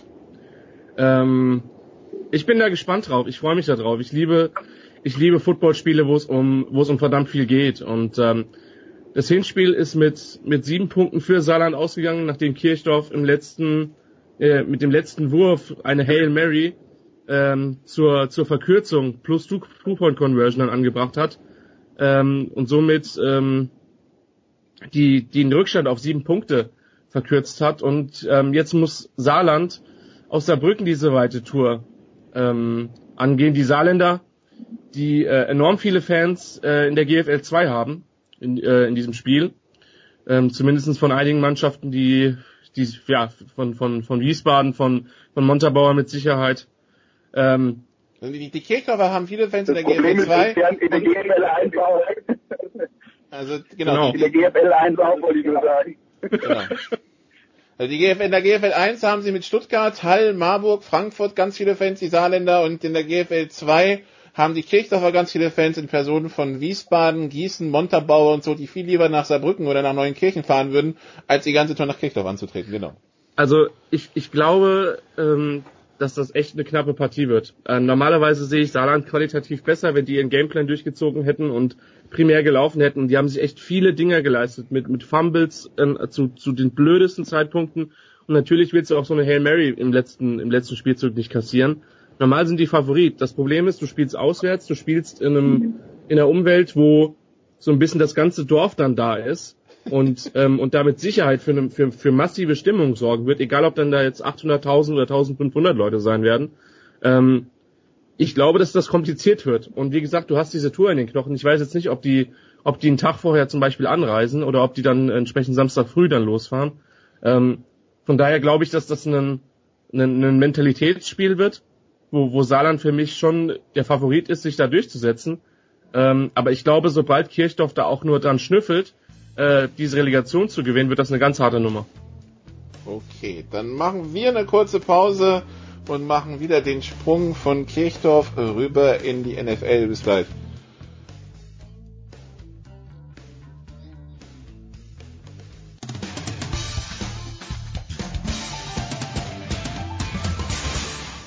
Hallo, hier ist Verena Seiler und ihr hört Sportradio 360.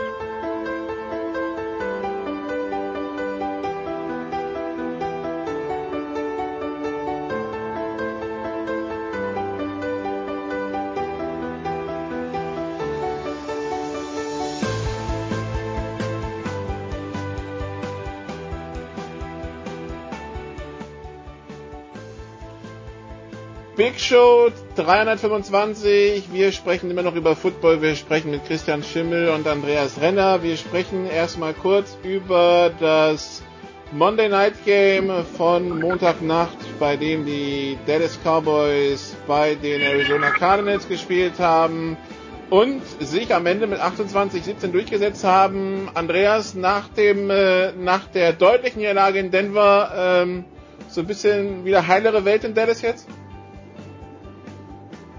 Ja, äh, mit Sicherheit, wobei man sagen muss, als das Spiel angefangen hat, äh, Arizona hat die Anfangsphase dominiert und äh, da musste man sich um die Cowboys wirklich Sorgen machen und es wäre möglich gewesen, dass Arizona, ähm, so wie das Spiel gelaufen ist, nach dem äh, ersten Quarter drei Touchdowns vorne liegt. Ähm, haben sie nicht geschafft. Äh, da wären wir dann beim Ver äh, Vergleich zum GFL-Spiel mit den Keyboarding Hurricanes in Schwäbisch Hall. Was dann passiert ist, ist die Defensive Line der Dallas Cowboys hat äh, wirklich komplett das Kommando übernommen und Carson Palmer, der am Anfang wirklich grandios gespielt hat, der hat dann schlicht und einfach keine Basis mehr gehabt äh, für sein Passspiel und es ist äh, wie so häufig bei dem, was wir in den letzten Wochen gesehen haben, ähm, nachdem das Fundament dann gebröckelt ist, äh, da hat halt die, die, äh, die Offense der, ähm, äh, der Arizona Cardinals nicht mehr funktioniert. Und Dallas hat dann so Schritt für Schritt das Kommando übernommen und je länger das Ding wurde, umso eindeutiger wurde es in Richtung der Cowboys. Christian, was ist jetzt dein Eindruck von den Cardinals nach drei Wochen? Wir haben eine Niederlage gegen die Lions auswärts, 35-23, dann einen ganz knappen Sieg gegen die Colts, ein 16-13 nach Overtime und äh, jetzt die Niederlage gegen Dallas? Also die Lions sind, glaube ich, ein bisschen besser, als, als wir viel, also als ich sie auf jeden Fall vor der Saison gesehen hätte und viele andere vermutlich auch. Äh, das Spiel gegen die Colts war keine, kein footballerische Offenbarungseid, muss man ehrlicherweise sagen, über weite Strecken. Von beiden. Ähm, und äh, jetzt gegen Dallas kannst du natürlich verlieren, auch wenn die Cowboys für mich nicht die Qualität haben des, des letzten Jahres. Ähm, ich bin noch nicht schlau, was in dieser NFC West passiert, auch wenn ich natürlich vermute, dass, dass Seattle dann am Ende doch sich irgendwie durchsetzen wird, auch wenn die im Moment wirklich nicht gut aussehen. Ähm, die, die Cardinals haben Verletzungen, haben nach wie vor Probleme in der Offensive Line, deswegen, das hat Andreas ja auch gerade angesprochen, hat die D-Line der, der, der Cowboys das Spiel dann auch gewonnen. Ähm, und das wirkt sich offensichtlich auch auf Carson Palmer aus, der eine ganz katastrophale erste Halbzeit in Indianapolis auch gespielt hatte. Jetzt gegen Dallas relativ gut aus der Kabine kam, aber eben auch relativ wenig ausrichten konnte, weil er kaum Zeit hatte. Ähm, ich weiß nicht, ich sehe die irgendwo zwischen fünf und acht Siegen. Ähm, ich, ich weiß nicht, ob es dieses Jahr für mehr reicht. Dafür sind doch immer noch gewisse Baustellen im Team vorhanden, die kaum geschlossen werden können. Die einzige Hoffnung, die die Cardinals haben, ist, dass es momentan der NFC West kein Team wirklich kein Team danach aussieht, als wenn es äh, nach vorne wegrennt und die Division gewinnt. Ähm, ich, ich glaube, das Spiel am nächsten Wochenende wird dann äh, wird uns da viel sagen, denn das Spiel die Cardinals äh, zu Hause gegen die San Francisco 49ers und die gehören ja nun also zum einen zur NFC West und zum anderen äh, fraglos, zumindest in ihrem derzeitigen Zustand, zu den fünf äh, äh, schwächsten Teams der Liga. Aber die haben in dem einen Spiel mal defensiv einen ganz guten Eindruck gemacht, im anderen Spiel mal offensiv einen ganz guten Eindruck gemacht. Und ich also ich würde mir mit einer Prognose hier wirklich schwer tun. Also Arizona ist natürlich Favorit und ich kann mir auch vorstellen, dass Arizona das mit 30 Punkten Vorsprung gewinnt.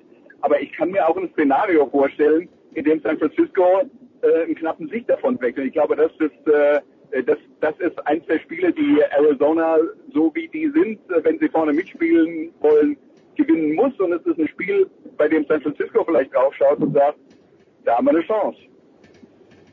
Und, und die Rams, Andreas, ich glaube, bei 107 Punkten in, äh, nee, äh, sogar 114 Punkten in den ersten, nee, 107 Punkten in den ersten drei Spielen müssen sich einige kneifen. Das sind nicht mehr so die Rams, die wir von den letzten Jahren kennen. Ja, das sind nicht die Rams, die man von den letzten Jahren kennt. Wenn sie jetzt dann noch ihre, äh, ihre wenn sie im Zuge der offensiven Verbesserung nicht gleichzeitig noch ihre defensiven Stärken verloren haben, dann, dann kann vielleicht eine Schuh draus werden. Aber wir reden jetzt natürlich auch von einer Mannschaft, die einen neuen Headcoach hat, die einen, noch einen jungen Quarterback hat. Das sah jetzt dann letzte Woche offensiv gut aus bei Jared Goff. Man muss einfach verstehen, er hat gezeigt, dass da mehr ist, als dem viele Leute nach der ersten Saison zugetraut hätten. Ich glaube, wir sind uns einig, er sowieso eigentlich nicht auf dem Platz hätte stehen dürfen. Aber ähm, äh, er hat, also er hat hoffnungsvolle Zeichen ausgesendet, aber zu einem Entwicklungsprozess gehören auch Rückschläge. Das wird nicht jede Woche so sein deswegen, also es wird nicht jede Woche so gut sein äh, wie in der letzten Woche. Das, äh, das muss man dann einfach, ähm, das muss man dann einfach wissen und einkalkulieren. Und äh, was Seattle angeht, wir wissen alle, was da das große Problem in der Mannschaft ist. Die Offensive Line ist äh, ein, äh, ähm, ein, eine Baustelle seit Jahren und die äh, Seahawks müssen Wege finden, um die Offensive Line drumherum zu spielen, die Schwächen der Offensive Line ähm, zu verbergen. Und das wird wird über den kompletten Verlauf der Saison ähm, ein Problem sein, vorausgesetzt, die Linie macht nicht einen Riesenschritt nach vorne. Äh, da muss man dann auch sagen, so wie bei Jared Goff, die Offensive Line der Seattle Seahawks, die haben da in den letzten Jahren viel Geld rein investiert und viele Draftpicks rein investiert. Da muss man jetzt dann äh, auch einfach die Geduld haben, die Leute mal spielen zu lassen, dass sie auf dem Feld dazulernen äh, und irgendwann mal besser sind äh, oder besser werden, als sie jetzt aktuell sind. Und solange wird das halt ein Problem bleiben. Also die Rams spielen nächste Woche, spielen dieses Wochenende in Dallas, San Francisco spielt in Arizona und Seattle hostet dann das Sunday Night Game gegen Indianapolis. Wenn wir schon im Westen sind, Christian, dann bleiben wir auch gleich da. Auckland bei den Denver Broncos. Die Broncos, das haben wir schon vor zwei Wochen besprochen. Da dachten wir, Broncos gegen Cowboys wird knapp. Äh, Wurde es dann nicht so ganz? Was erwartest du jetzt bei Broncos gegen Raiders? Es wird, wird auf jeden Fall ein hochinteressanter Test für die, für die Raiders O-Line. Ähm, die gehört zwar zu einem der besseren in der, in der NFL, aber ähm, der Broncos Pass Rush hat in jedem Spiel gezeigt, dass er, dass er sehr, sehr stark ist. Auch in der Niederlage gegen Buffalo waren die jetzt nicht das Problem. Ähm, das wird, also ich bin, ich bin wirklich gespannt. Ähm, at Denver ist immer wirklich schwierig zu spielen. At, at Mile High, das ist zwar ist eines der kompliziertesten Auswärts, Auswärtsstadien. Ähm, Trevor, Trevor Simeon hat jetzt einmal sehr gut gespielt gegen die Chargers über einen Großteil der Partie, hat gegen Dallas meiner Meinung nach gut verwaltet und gegen, gegen die Bills echt ein massives Problem gehabt. Das heißt, er hat, ist auch noch nicht wirklich in dem Rhythmus drinne. Und ähm, Oakland hat gezeigt, dass sie scoren können. Ja, sie haben in, in, bei den Titans ähm, sehr, sehr souverän gewonnen. Ähm, und dann gegen die Jets auch relativ klar geschlagen, denn jetzt gegen auswärts bei, bei Washington, das sah so wie so ein kleines, ähm, ja, wie soll ich denn sagen, Trap-Game aus, ähm, wo sie dann eben an die Ostküste fliegen mussten und gegen ein physisches, solides Team dann doch relativ klar verloren haben. Hat mich ehrlich gesagt überrascht. Ähm, vom Talent her sehe ich Oakland vorne. Aber Denver's, Denver's Defense kann nahezu jeden Gameplan kaputt machen. Und deswegen glaube ich, dass das schon ein Spiel auf Augenhöhe wird. Und ich glaube, was man in der Situation auch achten muss, ist, die haben beide in den ersten beiden Wochen sehr gut angefangen und waren, waren gerade dabei, ähm, zum Höhenflug anzusetzen. Und dann haben sie in der dritten Woche beide ein dickes Ei gelegt und äh, müssen beide ihrer Fanbase und sich selber auch noch was beweisen. Dann macht dann erst, erst recht nochmal interessant. Genau, ist die, ist die Leistung von, von K in Washington mit diesen zwei, drei Interceptions für dich Grund zur Sorge, Andreas, oder Ausrutscher, der mal passiert? Ja, also ich, ich glaube, von, von Derek Carr haben wir jetzt über vier Jahre hinweg Leistungen gesehen und wir sagen, er hat sich in den vier Jahren äh, sehr stark weiterentwickelt. Ich glaube nicht, wenn er mal ein schlechtes Spiel zwischendurch hat und die komplette Mannschaft hat ja ein schlechtes Spiel gehabt.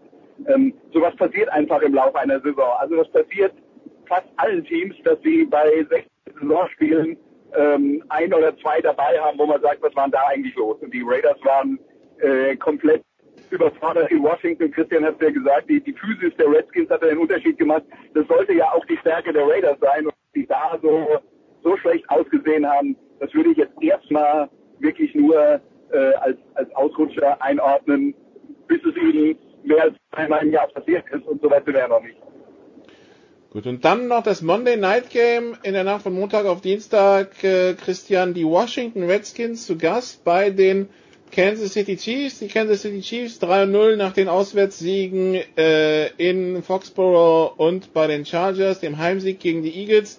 Die Redskins haben gegen die Philadelphia Eagles verloren und haben dann gegen die Rams und gegen die ähm, Raiders gewonnen. Was erwartest du jetzt von dem Spiel? Also für mich sind die Chiefs ein Top 3 Team in der NFL im Moment. Ähm, und äh, zu Hause in Arrowhead, was für mich eines der der Stadien ist, die auf meiner persönlichen Bucketliste ganz weit oben stehen, ähm, ist es super schwer zu spielen. Ähm, die sind, die Chiefs sind, sind, sind balanciert, ähm, die sind meiner Meinung nach immer noch sehr gut gecoacht und im Gegensatz zu letztem Jahr ähm, haben sie diesmal auch die explosiven Plays, äh, Plays eben entsprechend drinne. Äh, mit, mit ihrem Rookie Kareem Hunt, unter anderem mit Tyreek Hill. Ähm, und Alex Smith darf dann auch hin und wieder mal tief werfen und das hat man dann vor allen Dingen bei den, bei den äh, Patriots im ersten Spiel gesehen, dass damit ein Gegner, der sich auf eine, auf eine Offense ähm, einstellt, der vor allen Dingen die, die horizontale ähm, sehr, sehr stark ausnutzt, sprich in die Breite geht, aber nicht zwingend in die, in die, äh, die tiefen Schüsse nimmt, dass das doch für sehr viel Irritation sorgt. Dazu kommt die Line ist relativ gut. Also ich bin momentan, wenn sie nicht der Divisionskonkurrent der Chargers wären, äh, wäre ich ein sehr großer Chiefs-Fan, weil die einfach sehr, sehr viel richtig machen da. Und Washington, muss man sagen, ist ein sehr, sehr physisches Footballteam. Ähm, die werden mit ihrer, mit ihrer Defense und mit der, der, der Fehlerminimierung, die dort äh, Gruden betreibt, in den meisten Spielen drinne sein. Die werden in den meisten Spielen eine Chance erarbeiten. Ähm, aber ich glaube nicht, diesmal sind sie es, die den Trip von der Ost an die, an die, na, Westküste kann man nicht sagen, aber zumindest in den mittleren Westen machen müssen, ähm, dass sie da qualitativ mit, mit Kansas City mithalten können. Ähm, ich denke, es wird ein interessantes Footballspiel, aber ich sehe die Chiefs doch mit ja, sieben bis zehn Punkten vorne. Andreas, irgendwas hinzuzufügen? Ja, also äh, grundsätzlich würde ich zustimmen, dass ich die Chiefs als Favorit sehe, ähm, aber die ich, ich glaube, was in der NFL in der letzten Woche mal wieder passiert ist, ist, wir haben die ersten beiden Spieltage gesehen und wir haben gedacht, wir wissen was über die Liga und wie die Kräfteverhältnisse der Teams sind und dann passieren so Spiele wie das, äh, nur als ein Beispiel so ein Spiel wie Raiders gegen Redskins und dann wird wieder alles auf den Kopf gestellt. Deswegen jede Woche in der NFL ist eine riesige Herausforderung und wenn jemand nicht bei 100 Prozent ist, dann wird es nicht reichen. Deswegen sehe ich auch die Chiefs als Favorit, aber wenn das am Ende Washington mit drei oder sieben Punkten gewinnt, wäre ich auch nicht geschockt. Okay, dann kommen wir zu euren Highlights am Wochenende. Andreas.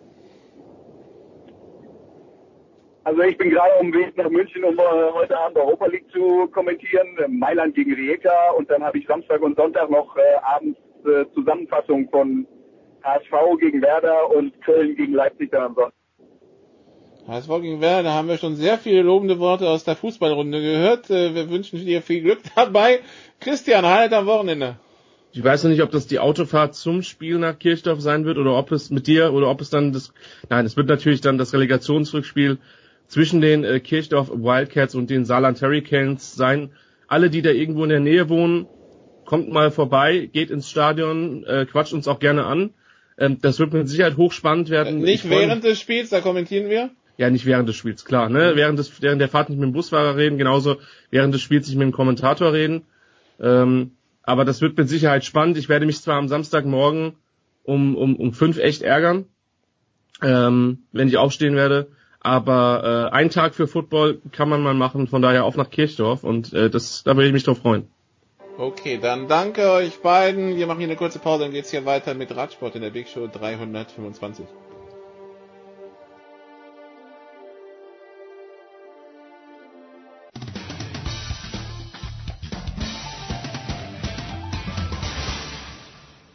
ist Mike Rockenfeller und ihr hört Sportradio 360. Big Show 325 hier auf Sportradio 360. Wir sprechen über Radsport, wir sprechen über die Rad-WM, die letzte Woche in Bergen in Norwegen stattgefunden hat. Wir sprechen zum einen mit Johannes Knut von der Süddeutschen Zeitung. Hallo Johannes. Guten Morgen. Dann sprechen Guten wir... Tag, besser gesagt. Du, je, jeder hat seine eigene Zeitanteilung, also von daher, wie du willst. ähm, Felix Mattes von Radsportnews.com und vom Tourmagazin. Hallo Felix. Servus. Und Servus. Ruben Stark vom SID. Hallo Ruben. Seid gegrüßt. So, und wer, also die, die, die Funny Story des Tages, die habe ich heute Morgen gelesen, dass irgendwie das französische Rad, äh, das französische Dopinglabor erstmal geschlossen ist, weil die eine, eine Probe von äh, äh, Bodybuildern ähm, getestet haben, die den Sollwert um 200 Mal überschritten hat und dementsprechend der Roboter, der das tut, kontaminiert ist, dass das Labor auf unbestimmte Zeit geschlossen ist, aber für den Radsport soll das nicht das Problem sein. Das geht ins Ausland. Wir wollen aber gar nicht über Doping sprechen. Wir wollen über die WM sprechen. Wir wollen über Bergen sprechen. Und äh, wir hatten zwei Journalisten ja am Start in Bergen, ähm, nämlich Felix und Ruben. Ähm, erstmal das, was ich im Fernsehen gesehen habe. Zuschauertechnisch scheint das ja ein voller Erfolg gewesen zu sein, oder Felix? Ja, total. Also gerade wenn man ähm, wenn man zurückblickt, letztes Jahr in Katar, wo ja wir quasi vor auf leeren Straßen gefahren sind, äh, war es dieses Jahr ziemlich bombastisch. Also ich bin jetzt seit 2013 bei jeder WM gewesen und ich finde, das war das die, die beste Kulisse, die die ich bisher gesehen habe bei Weltmeisterschaften. Das war schon beeindruckend. Wobei es auch jetzt nicht ganz unerwartet ist, weil wenn man sieht, wie die Norweger bei der Tour de France äh, abgehen, dann dann kann man konnte man sich schon denken, dass da in Bergen dann einiges los ist, auch wenn es ganz weit weg ist von allem anderen. Ruben, was war für dich das Besondere an Bergen? Ja, das gehört sicherlich dazu. Ansonsten muss man sagen, fangen die Norweger einem wirklich leicht, sich wohlzufühlen. Sehr angenehme Atmosphäre, sehr gut organisiert, auch aus Sicht der Journalisten, kurze Wege etc. Also das äh, hatte schon durchaus beispielhaften Charakter, was die Norweger da abgeliefert haben, muss man sagen. Gut, dann kommen wir zum Sportlichen. Es gab ja diverse Rennen. Ähm, und Johannes, ich äh, lese dann zum Beispiel, was die Frauen betrifft, ähm, geht's, äh, wird da eher der, der Begriff Enttäuschung genommen, schlechtestes Abschneiden in den 2000ern, wie, wie schlimm war es denn tatsächlich? Na gut, für die, du meinst die deutschen Frauen Für die deutschen Frauen, insgesamt? ja. Nee, für die deutschen Frauen. Ja gut, die, ähm, Entschuldigung. Das äh, war natürlich richtig, allerdings glaube ich, dass ähm, die Frage besser bei Felix aufgehoben ist, weil der sich ja doch ein bisschen mehr um den Frauenradsport kümmert. Ein bisschen, ja. Ja, dann bitte, Ja, der Felix. Oder geht's dir ein bisschen mehr? Ja, also, also ähm, natürlich war eine ziemlich große Enttäuschung, weil man hätte schon, auch wenn die Strecke schwer war, auch wenn das Rennen schwer war, hätte man schon erwart- erwarten müssen oder auch erwarten dürfen, dass die, dass die besser mit, äh, mit durchkommen. Dass dann am Ende in, äh, überhaupt keine Deutsche in den in der 40-köpfigen äh, Gruppe ist, die dann letztendlich um um Silber sprintet, das ist äh, schon ziemlich enttäuschend gewesen. Da, da muss man überhaupt nicht drumherum reden. Ähm, auch wenn man von vornherein war klar, dass das jetzt nicht unbedingt um, um eine Medaille gehen wird. Ähm, die Rennsituation am Ende war quasi sogar überraschend, dass man hätte, wenn man in der Gruppe gewesen wäre, noch um, um eine Medaille hätte sprinten können. Ähm, das war ein bisschen eine Überraschung, aber so von, von vornherein war klar, dass sie jetzt nicht da Favoriten auf eine Medaille sind. Trotzdem, äh, ja, mit Platz 42 äh, von Lisa Brennauer als bestes Resultat ist natürlich, äh, ja, sehr, sehr schwach von, von den Erwartungen, ja. Wie, wie- wie steht es um die Entwicklung des Frauenradsports im Allgemeinen? Ich habe ich hab gesehen, rund um die Tour de France gab es ja ein Rennen in den Alpen, das dann auch in so ein zweiteiliges Rennen, das eine war in den Alpen, das zweite glaube ich in Marseille. Ähm, wie, wie ist die Entwicklung medientechnisch? Äh, können Frauen, die bei die Radsport betreiben, davon leben? Wie sieht's da aus? Ja, es ist, es wird besser. Es ist eine langsam, eine sehr langsame Entwicklung. Es werden mehr Rennen übertragen, als äh, das in den letzten Jahren noch war. Also es ist, entwickelt sich schon etwas, aber halt langsam. Und genauso sieht es halt auch mit den Gehältern aus. Also die, die absoluten Topfahrerinnen können schon davon leben. Ähm, also verdienen mit Sicherheit mehr als ich. Aber ähm, aber natürlich das, das Gros des Pelotons da ist da noch äh, schon noch von entfernt, dass man da sagen kann, dass die sich jetzt ihren Lebensunterhalt rein durch Radsport äh, verdienen. Dazu kommt auch, dass es jetzt bei den Frauen kein Minimalgehalt gibt wie bei den Profimännern. Und das heißt, die Teams können da auch ähm, ziemlich pokern. Wenn eine unbedingt einen Vertrag braucht fürs neue Jahr, dann fahren die halt unter Umständen auch für sehr wenig Geld. Das, das ist eben eins der Probleme. Allerdings andersrum ist es halt auch so, dass die Teams teilweise auch nicht so wahnsinnig reich sind und deswegen, wenn die Minimalgehälter einführen würden, wahrscheinlich Teams kaputt gehen würden. Das ist immer so ein bisschen schwierig. Aber der, es, es ist auf dem aufsteigenden Ast. Allerdings ist es natürlich einfach ein sehr schwerer, langer Weg. Eine positive Entwicklung, aber eine schleichende Entwicklung. Was ich ja, glaube ich, mit das Schönste von, von den Frauen, das, das Schönste war, dass die äh, Annemiek von Fleuten gewonnen hat, die ja in Rio, so viel habe ich immer noch mitgekriegt, ähm, im, im Straßenrennen ja so fürchterlich gestürzt war. Und ähm, also als ich das Bild gesehen habe, ich glaube, äh, das ging fast allen Beobachtern so, da dachte man nach dem Sturz, jetzt ist aber, aber was Grundlegendes kaputt in, in dieser Abfahrt da äh, Richtung Ziel. Die war ja schon, hatte sich ja auch schon abgesetzt und hatte eine super Aussicht, auch das Straßenrennen zu gewinnen. Und das war natürlich jetzt nochmal ein richtig schöner Abschluss äh, nach, nach einem Jahr oder ein Jahr später nach Rio, dann sich äh, dafür so entschädigt zu haben. Das, das war dann doch ein sehr, glaube ich, durchaus emotionaler und, und, und schöner Abschluss äh, von, von der ähm, Radwärme, auch von der Frauenseite.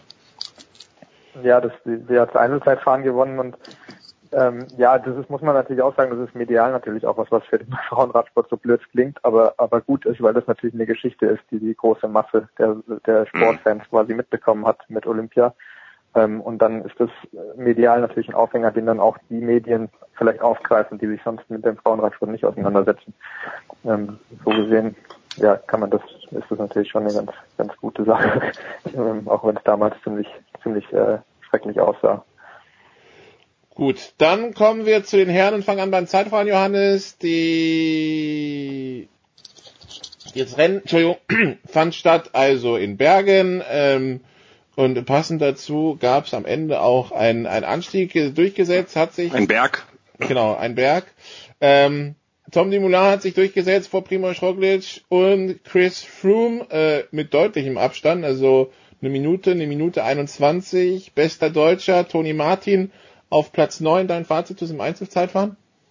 Ja, es war ja ungefähr so das, was, glaube ich, ähm, man sich so ausgerechnet hatte, als man auch äh, die, die, den Kurs gesehen hat und dann die Fahrer drauf äh, damit verglichen hat. Das war ja nun durchaus zu erwarten, dass Toni Martin da keine Chance hat oder war eigentlich klar, dass er da jetzt nicht äh, vielleicht bestenfalls in Bronze mitfährt, aber nicht ganz vorne mitmachen kann. Also das Rennen selbst fand ich wirklich ähm, großartig mit diesen Kehren am Ende. Das war ja also diese ein, ein, irgendwie ein interessanter Kontrast zu diesem ja doch dieses, dieses oft monotone, lange ähm, Zeitfahren und dann nochmal durch diese Serpentino. Das war man ganz seltener gesehener oder für, für mich auch recht neuer Akzent. Ist natürlich äh, irgendwo auch so ein gewisses Tourfeeling, wenn du siehst, wie, wie die Leute da dran stehen, jetzt gar nicht so sehr mitlaufen, sondern einfach nur daneben stehen und freuen. Also das war schon wirklich ein ähm, eine großartige Kulisse und gut, ob das jetzt in so ein Zeitfahren reingehört, weiß ich nicht. Da kann man natürlich ähm, geteilter Meinung sein. Ich, ich fand es rein von einer neutralen Perspektive sehr interessant und natürlich auch ähm, zu sehen, dass ähm, irgendwo Chris Froome, der sich dann ja irgendwann umgeschaut hat und im Rückspiegel plötzlich dann das ähm, orange Trikot gesehen hat, das war natürlich auch nochmal schon wirklich ein Ausrufezeichen von Moulin und, und, und eine wirklich faszinierende Vorstellung von einem Jahr, das für ihn sicherlich hätte schlechter laufen können. Ich bin mal sehr gespannt, wie das im nächsten Jahr aussieht. Äh, man muss natürlich dazu sagen, dass Froome einen ganz anderen Saisonaufbau hat, natürlich auch Vuelta und Tour in den Beinen. Äh, Dumoulin in Anführungszeichen nur den Giro als große Tour, der kann, konnte sich natürlich dann voll auf dieses, nochmal sehr viel gezielter auf dieses Einzelzeitfahren vorbereiten und aber das, das wird wirklich für 2018, wenn es denn dann klappen sollte, ähm, dass das beide die Tour fahren, also Froome natürlich auf jeden Fall, aber Dumoulin ähm, dann auch, dann das wird wirklich sehr interessant, weil beide ungefähr ähm, gleiche Fahrertypen sind oder gleiche Qualitäten haben am Berg, gar nicht bis äh, sehr schwer nur abzuschütteln sind und im Zeitfahren beide ihre Qualitäten haben. Man muss natürlich gucken, wie die Route aussieht, aber das wird, glaube ich, ein Duell, das könnte diese ähm, Tour 2018 durchaus revitalisieren oder noch mehr vitalisieren, als es zuletzt war, äh, mit, mit dieser, mit dem sehr engen Ausgang 2017. Gut, und dann kommen wir zum äh, Herrenrennen, äh, dem, dem krönenden Abschluss quasi, Ruben. Ähm, krönender Abschluss, von dem wir die letzten vier Kilometer erstmal nicht so wirklich verfolgen konnten, ähm, weil wir eine sehr schöne Einstellung von eine Kamera, glaube ich, 200, 300 Meter vom Ziel hatten. Äh, Gab es inzwischen mal eine Erklärung, was da genau passiert ist, wieso es für die Zuschauer erstmal vom Ende des Rennens kein Fernsehbild gab? Äh, kann ich dir nicht genau sagen. Äh, kurz danach hieß es, sei wohl irgendeine Art von Stromausfall gewesen, ob das jetzt stimmt oder nicht. Weiß ich nicht, war natürlich sehr ärgerlich äh, für alle, insbesondere für das norwegische Fernsehen, die die Bilder äh, produziert haben. Mhm. Dass man ausgerechnet da in dieser entscheidenden Phase dann zu sehen war. Ging uns natürlich allen so. Alle haben gelauert und dann ähm, war das letzte Bild, was man im Kopf hatte, der Franzose Alaphilippe an der Spitze und die Jäger dahinter als wir wieder Bild hatten, war es dann eine kompakte Gruppe. Und dann sah man tatsächlich Herrn Sagan auch mal fast das erste Mal in diesem Rennen. genau zum richtigen Zeitpunkt und dann war er eben wieder da. Und das ist schon enorm, wie er das, wie er das erneut hinbekommen hat. Ist schon, ist schon absolut erstaunlich. Ähm, er fährt, fährt wirklich unwahrscheinlich geschickt und clever und, und effizient. Ähm, wenn man auch mal verfolgt hat, äh, wo er so lag während der einzelnen Runden. Ähm, in der vorletzten, bei der vorletzten Zielpassage war er 57. Das war bis dahin seine äh, beste Platzierung oder so weit vorn war er vorher nie. Er war immer so zwischen 120 und 80 in den Runden davor. Das heißt, er, er bleibt auch total cool, lässt sich nicht von irgendwelchen Attacken und so weiter, ähm, sagen wir jetzt, taktisch irgendwie beeinflussen und weiß auch genau, dass es genügend Mannschaften gibt, die auf diese oder jene Rennsituation noch reagieren müssen. Und der ist halt immer imstande, dann irgendwie seinen Weg zu finden. Das ist schon sehr, sehr erstaunlich. Ja, und auch für die Deutschen, muss man unterm Strich sagen, hat das Ergebnis leider gefehlt, aber wie wir auch da schon eigentlich äh, vor Ort gesagt haben, die Leistung war wirklich gut. Sie haben sich wirklich gut verkauft, sind taktisch gut gefahren, waren immer zur Stelle und hatten dann halt leider Gottes großes Pech, dass bei der letzten Überquerung von diesem Anstieg ähm, sowohl Nikias Arndt als auch Paul Martens davon im Sturz äh, behindert wurden, dadurch eben den Kontakt zur Gruppe verloren haben und wir uns beide dann hinterher eben versichert haben, waren, haben sich großartig gefühlt körperlich und wären da sicherlich mit dabei gewesen. Mit drei Deutschen dann äh, in der Gruppe, sowas nur Simon Geschke, der natürlich nicht unbedingt sprinten kann, ähm, wäre sicherlich zumindest ein Top-8-Ergebnis, würde ich mal sagen, möglich gewesen und das, das wäre sicherlich dann auch der gerechte Lohn für eine gute Leistung geworden. Felix, wie muss man sich das Wort vorstellen, wenn plötzlich keine Infos mehr kommen? Also ich habe das Rennen im französischen TV geschaut und äh, die waren natürlich am Eskalieren, weil Ala Philippe vorne war und dann ist das Bild weg und dann kommen aber, dann haben die aber irgendwelche GPS-Meldungen oder Messungen gehabt, dass er immer noch führt und du siehst immer wieder Motorräder kommen, da dachten sie jedes Mal, es ist der Fahrer und dann kommt ein Pulk und also die Enttäuschung der französischen Journalisten zu dem Zeitpunkt, also Jalabert war der Experte, brauche ich euch wahrscheinlich nicht zu, zu auszumalen. Wie, wie habt ihr, also wie habt ihr es in dem Moment mitbekommen? Habt ihr überhaupt was mitbekommen? Weil wie gesagt, die Franzosen waren weiterhin überzeugt, er ist vorne. Wir hatten ehrlich gesagt überhaupt keine Ahnung. Also das Bild ist ausgefallen und dann saßen wir da und haben uns alle angeguckt und gesagt, also, und jetzt sehen wir überhaupt noch ein äh, Finale von dem Rennen oder was was passiert jetzt? Und ja, also wir hatten wir hatten überhaupt keine Ahnung. Dann kommt das Bild wieder, dann ist dann noch der der Däne, äh, der Waldkren kurz kurz an der Spitze äh, und wird dann eingeholt an der 1000 Meter Marke. Aber was dazwischen passiert ist, das haben wir überhaupt nicht mitbekommen. Das, dementsprechend waren wir auch ziemlich überrascht, als äh, oder hatten keine Ahnung, wovon er spricht, als Peter Sagan im, äh, im ersten Siegerinterview dann im, im Fernsehen da ähm, auch davon gesprochen hat, dass er und Gaviria ja noch in der, in der Offensive waren und da die den äh, zurückgeholt haben, den Alaphilippe und so. Und wir ja, äh, ja gut, davon haben wir nichts gesehen, konnten auch nicht wirklich drauf eingehen in, äh, in den Gesprächen. Ähm, aber ja, weil letztendlich hat man inzwischen gibt's online, ähm, zumindest aus der Helikopterperspektive, die, die Aufnahmen der letzten vier Kilometer. Und jetzt kann man es auch nachvollziehen, ähm, wie genau es gelaufen ist. Ähm, dass eben Alaphilippe dann, dann eingeholt wurde, in Sagan und Gaviria nochmal noch mal an die Spitze des Feldes gegangen sind, um da auch die Lücke zu schließen und dann auch Gaviria nochmal angegriffen hat. Ähm, aber und dann am Ende halt Weidchen sich abgesetzt hat, um dann nochmal kurz alleine vorne zu sein. Aber ja, in dem Moment im Ziel hatten wir einfach keinen Klassenschimmer. Und da sitzt man dann da und so ein bisschen verloren, wenn man dann jetzt überlegt, jetzt müssen wir gleich Fragen stellen. Äh, ja, aber was sollen wir jetzt eigentlich genau besprechen? Äh, das, das war schon ein ziemlich Worst-Case-Szenario. Man, man kann sich das Bild nicht vorstellen. Wie, wie war denn das Finish? Ja, hast du das nicht gesehen? Nö, da kommt man als Journalist natürlich jetzt mal als Amateur rüber, aber mhm. gut, in dem Fall ist man genau. natürlich entschuldigt. Äh, Johannes Peter Sagan jetzt zum dritten Mal in Folge Weltmeister und vor allen Dingen, und das hat ja Ruben schon äh, sehr gut herausgestellt. Also der war in diesem Rennen, das wäre die Definition von unscheinbar.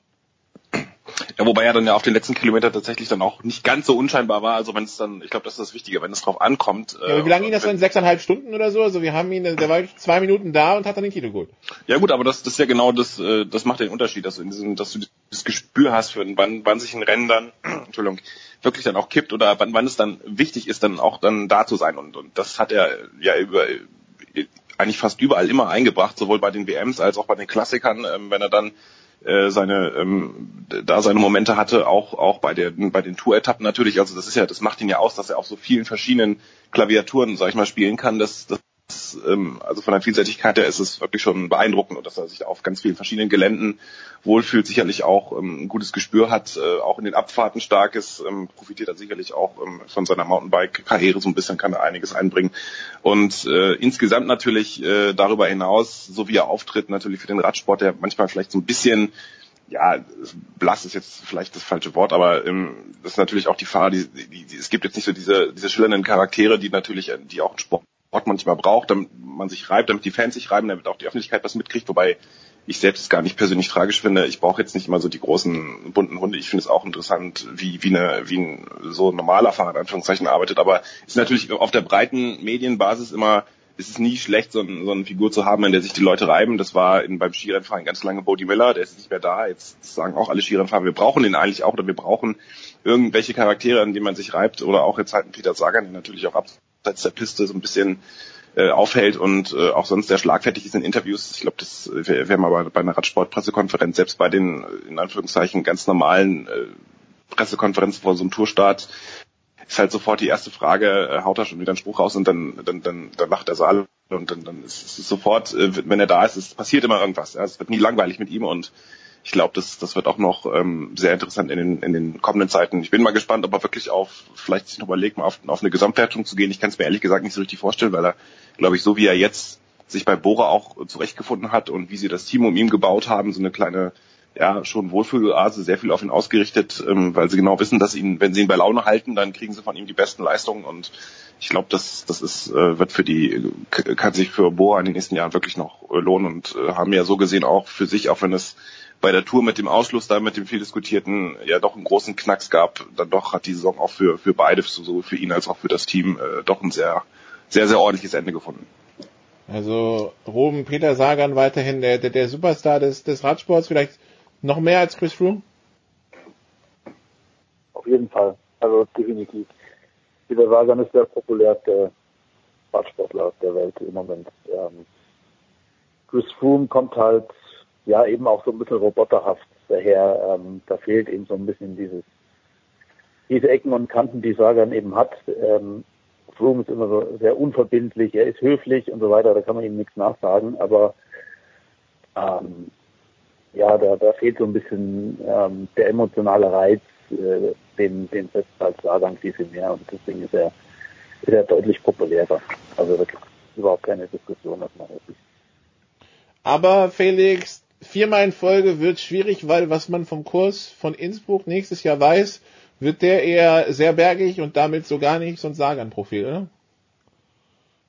Ja, also nächstes Jahr Innsbruck wird extrem schwer, äh, mit knapp 5000 Höhenmetern und mit, mit sehr vielen schweren Anstiegen. Äh, absolut nicht Sagan-Strecke, auch wenn er ähm, das jetzt natürlich noch nicht komplett ausschließen möchte, dass er da, dass er da irgendwie versucht, um Titel trotzdem mitzufahren, aber eigentlich unter normalen Umständen sollte das nicht möglich sein. Das wird eine, eine WM für, für die großen Klassementfahrer, für die Kletterer. Ähm, wo dann zum Beispiel auch jemand wie, wie Froome äh, unter Umständen dann auch mal um Straßen WMZ fahren kann, was ja auch eine schöne Sache ist, interessant ist. Allerdings muss man schon fragen, ob es so äh, hart sein werden muss bei einer WM, also ob die Strecke so krass sein muss, weil letztendlich kann es uns gut passieren, dass nächstes Jahr auf der Schlussrunde noch äh, 15 Mann äh, überhaupt äh, ein Rennen bestreiten, weil die anderen sich dann sagen, ja, die letzten 30 Kilometer, wenn ich jetzt eh schon abgehängt bin, muss ich mir jetzt nicht mehr antun und fahre jetzt gleich zum Mannschaftsbus rüber. Ähm, und das ist dann natürlich auch eine Frage, ob das für eine WM das ist, was man wirklich will. Klar, äh, in, in, in Tirol, wenn man schon die WM in Tirol austrägt, muss man ein hartes Rennen machen. Man will ja auch die Region präsentieren und die ist nun mal bergig. Ähm, ob es jetzt so hart sein muss, das, das ist dann ist dann die Frage. Sagan hat es bei der bei der Pressekonferenz jetzt natürlich kam die Frage, ob er sich vorstellen kann, einen vierten Titel in Folge zu holen. Er hat das natürlich und äh, hat das mit Humor genommen, hat gesagt, ja, äh, ist ja eigentlich gar nicht so schlecht, wenn die Strecke nicht für mich ist, dann habe ich früher Urlaub. Ähm, aber ich, ich bin mal gespannt. Ich kann mir schon, also ich kann mir nicht vorstellen, dass er wirklich früher Urlaub macht. Also ich glaube schon, dass dass er da zumindest antreten sollte äh, als als Titelverteidiger. Das, kann ich mir nicht vorstellen, dass er, dass, dass er da Urlaub macht. Okay, gut. Dann äh, wäre die Frage, Ruben, war es das jetzt mit der Radsportsaison von den Highlights her oder haben wir noch was im Kalender? Ja, das hat die breite Masse so verfolgt. War das im Grunde, es gibt noch ein tatsächlich großes Rennen, äh, die Lombardei-Rundfahrt, ähm, nicht umsonst das Rennen der fallenden Blätter. Ein bisschen der, der große Abschluss dann eigentlich ähm, ist ja immerhin noch eines der fünf Radsportmonumente. Äh, fällt nur immer ein bisschen äh, von der Wahrnehmung, Wahrnehmung her, auch bedingt durch den zeitlichen Abstand ähm, hinter die großen, hinter den großen Frühjahrsklassikern zurück, ähm, weil die eben die anderen Monumente eben kompakt im März und April dann stattfinden, insofern auch die zeitliche Nähe haben. Ähm, dennoch Prinzip ist die Lombardei-Rundfahrt nochmal ein großes Rennen. Es gibt noch so ein paar traditionelle, so Paris Tour zum Beispiel, äh, früher der große Winterklassiker. Das ist auch noch ein Rennen, das für den einen oder anderen nochmal nochmal ein lohnenswertes Ziel zum Abschluss. Äh, in Deutschland gibt nächste Woche am, am Einheitstag ähm, den Münsterland Giro, wo einige Top-Sprinter nochmal ihren Saisonabschluss äh, feiern werden das ist aus deutscher Sicht noch das letzte Rennen, das so ein bisschen Aufmerksamkeit erfährt. Ja, dann ist erstmal gut. Mitte Oktober gibt es dann die Strecke der Tour 2018. Da werden dann alle nochmal gespannt drauf gucken. Ja, dann ist Urlaub und im Winter geht's dann weiter. Okay, dann schnell noch die Highlights am Wochenende. Johannes.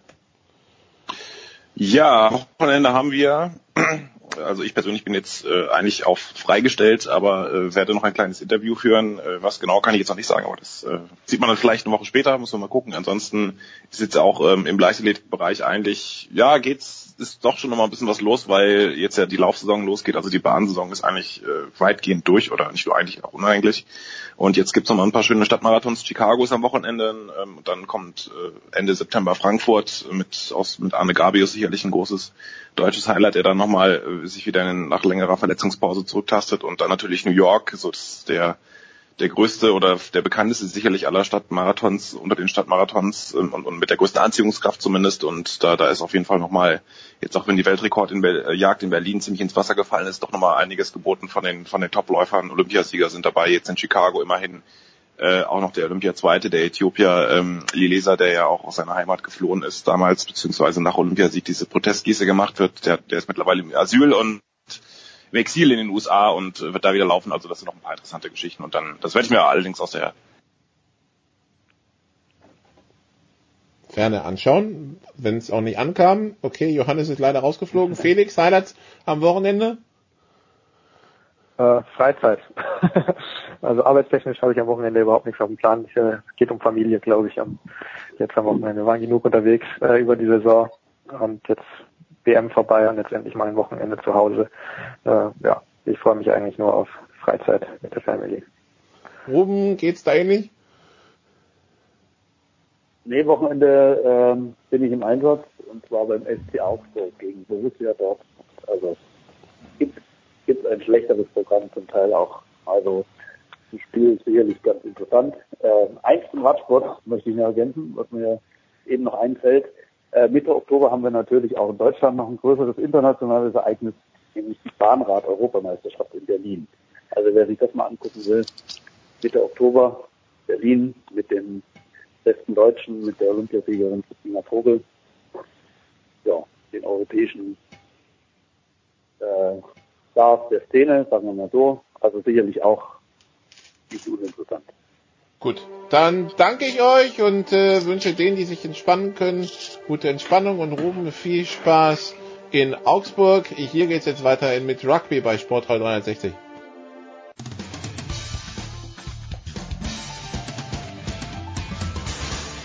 Ja, hallo, da ist der Thomas Muster. Ich wünsche euch viel Spaß äh, bei Sportradio 360.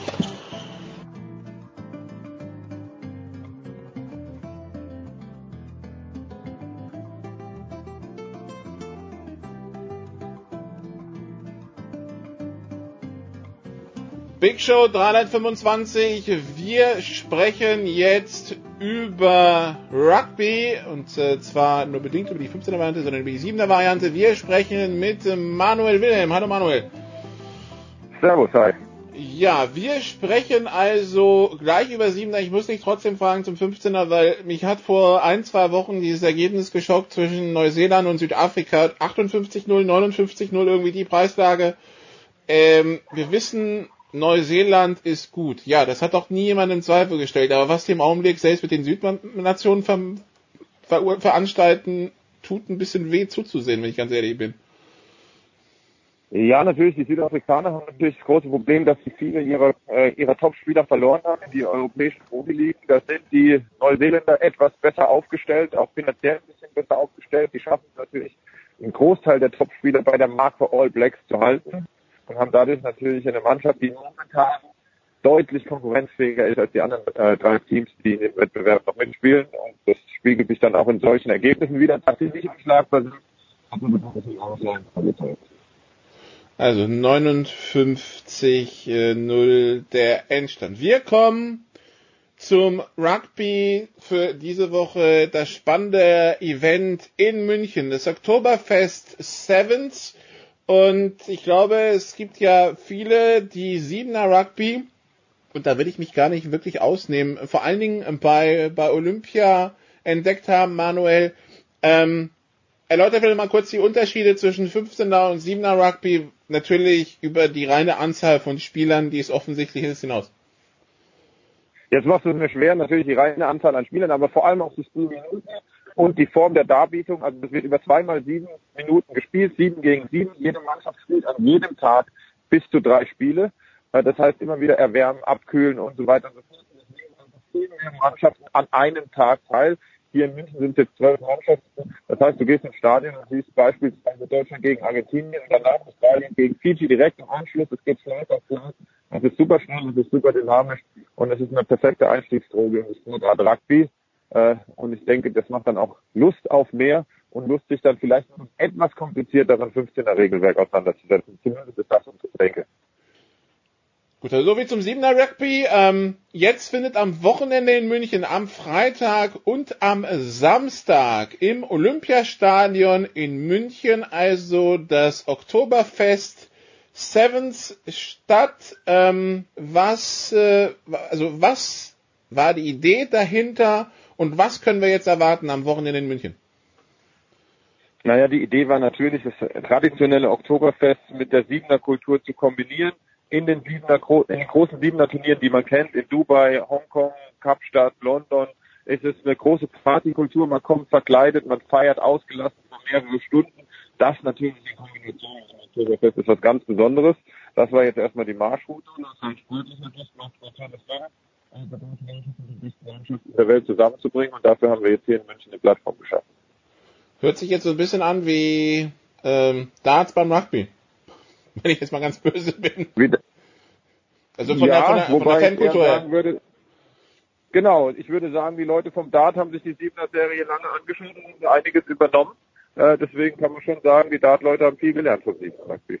Okay, gut. Ähm, natürlich wird dann auch wahrscheinlich ein deutsches Team am Start sein. Wie weit ist die Entwicklung wir wissen ja, seitdem Rugby olympisch ist, sind da die Möglichkeiten ja ganz anders. Inwiefern, wie, wie ist die Entwicklung der, der, der deutschen Siebener über die letzten zwei, drei Jahre vorangeschritten? Also wo, wo können wir die einordnen? Wie wird deren Rolle in diesem Turnier sein?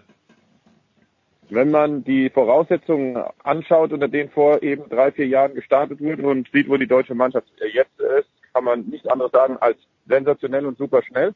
Die deutsche Mannschaft klopft an die Weltspitze an. Sie war jetzt bei den Hong Kong Sevens, was das Qualifikationsturnier zur World Series ist, äh, einmal im Halbfinale, einmal im Finale. Der Sieger des Turniers schafft es dann auf die World Series.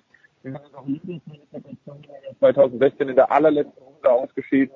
Äh, wir haben eine konkurrenzfähige Mannschaft, die natürlich sich den Heimvorteil zu eigen machen möchte und in München den Fans äh, eine gute Show abliefern möchte. Wer sind die großen Favoriten? Also wer ist dabei? Sind da zum Beispiel, ich habe gesehen, Fidschi ist dabei. Was ist bei dieser Mannschaft dabei? Also sind das die Olympiasieger, die da kommen oder ist es eine andere Mannschaft? Also es sind die ersten drei Mannschaften der Olympischen Spiele dabei. Wenn wir jetzt England mal als Großbritannien rechnen, also wir haben Fiji, England und Südafrika am Start, wir haben den Südamerikameister Argentinien am Start, wir haben Rekordeuropameister äh, Portugal am Start, wir haben die aufstrebenden Iren am Start. Also das ist eine richtig, richtig gute Veranstaltung. Fiji ähm, hat einen großen Umbruch im Team erlebt nach den Olympischen Spielen. Der Großteil der Spieler ist tatsächlich mit Profiverträgen ausgestattet worden und nach Frankreich, England oder in die Super Rugby Teams abgewandert. Deswegen haben sie jetzt einen Umbruch auch vor der neuen Saison. Aktuell kein Spieler dabei, der 2016 bei den Olympischen Spielen dabei war, aber das soll nicht heißen, dass das eine Mannschaft ist, die nichts drauf hat. Ein Spieler zum Beispiel, auf den man ganz besonderes Augenmerk haben sollte, ist ein Mann, den sie aus dem Sprint rübergezogen hat. Pazifikmeister im 100 Meter Sprint, 100 Meter Bestzeit 2. Ähm, und ich habe mir die Training angeschaut, der sieht unglaublich schnell. Also es ist eine richtig gute Mannschaft, die die Jungs von den Fiji-Inseln mitgebracht haben und die werden sensationelles Rugby bieten und sind mit Sicherheit einer der großen Favoriten mit den anderen beiden Medaillengewinner, mit Argentinien, mit Australien. Also es wird eine ganz spannende Veranstaltung. Was ist, äh, was ist wichtiger im Siebener Speed oder Physis? Das ist äh, schwer zu beziffern. Äh, ich habe das mal beschrieben. Der Siebener Spieler muss eigentlich Typ 10 Kämpfer sein, also physisch stark, ausdauernd, extrem schnell. Dann das Ganze noch mit äh, ähm, Ball, Ballgefühl und Spielübersicht kombinieren. Also es ist eine sehr komplette Sportart und eine sehr komplexe Sportart. Deswegen kann man es gar nicht so runterbrechen. Aber eine Sache kann man mit Sicherheit sagen, wenn man langsam ist, hat man auf dem Feld nichts verloren. Das heißt, für so einen Sprinter, wie groß ist da, also wie groß ist die Umstellung? Oder müssen wir bei Fiji sagen, die, die wachsen eher mit Rugby auf, von daher, der, der kann laufen zusätzlich dazu, dass er eh Rugby spielen kann. Der junge Mann hat seine ganze Jugend Rugby gespielt, hat okay. sich ein paar Jahre auf den Sprint konzentriert, kommt jetzt zurück, der weiß genau, wie man mit dem Ball umzugehen hat. Okidoki. Jetzt also Freitag und Samstag äh, das Ganze im Olympiastadion. Wie viele Leute erwartet ihr? Wie viele, wie viele Tickets sind schon weg? Und was erwartet, also was, auf was kann sich der, der Zuschauer freuen? Also wir, ich kann dir keine genaue Tickets-Vorverkaufszahl sagen. Das letzte, was ich war, äh, weiß, da waren wir irgendwie so zwischen 15 und 20.000. Ähm, wir hoffen natürlich auf gutes Wetter noch einige Tickets an der Tageskasse. Äh, ich, ich denke, der Zuschauer kann sich auf eine neue Sport, ist, super spannend ist, und das Ganze kombiniert mit einem bayerischen Charakter. Wir haben hier Malstand stehen in Maibaumoptik. Es wird Schublattler geben.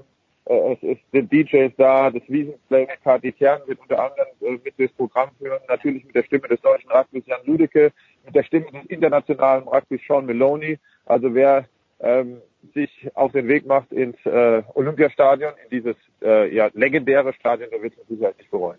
Wie, wie schwer war es, das Olympiastadion für so eine Veranstaltung zu bekommen?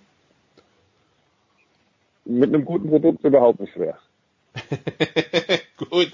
Das Ganze ist natürlich auch für die, die es nicht äh, vor Ort verfolgen können. Wir wissen ja, München zur Wiesenzeit ist äh, hoteltechnisch äh, manchmal schon ein Problem.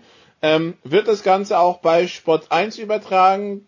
Ähm, Sascha Bandermann wird der Moderator sein. Ähm, Basti der- Schwele kommentiert. Genau, Basti Schwede ist der Kommentator. Ich war gerade überlegen, wer kommentiert. Und du bist der Experte. Zwei Tage Marathon-Sessions bei Sport 1. Ähm, freust du dich schon drauf?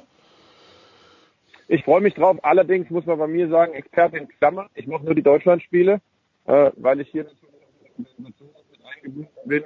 Ähm, aber ich freue mich riesig drauf und ich hoffe, dass die Leute Freitag in der Glotze schauen dann sehen, dass es ein geiles Event ist und sich spätestens Samstag zum Finaltag auf den Weg nach München machen. Auch wenn es dann ohne Übernachtung nur für einen Tag ist, man wird es mit Sicherheit nicht bereuen.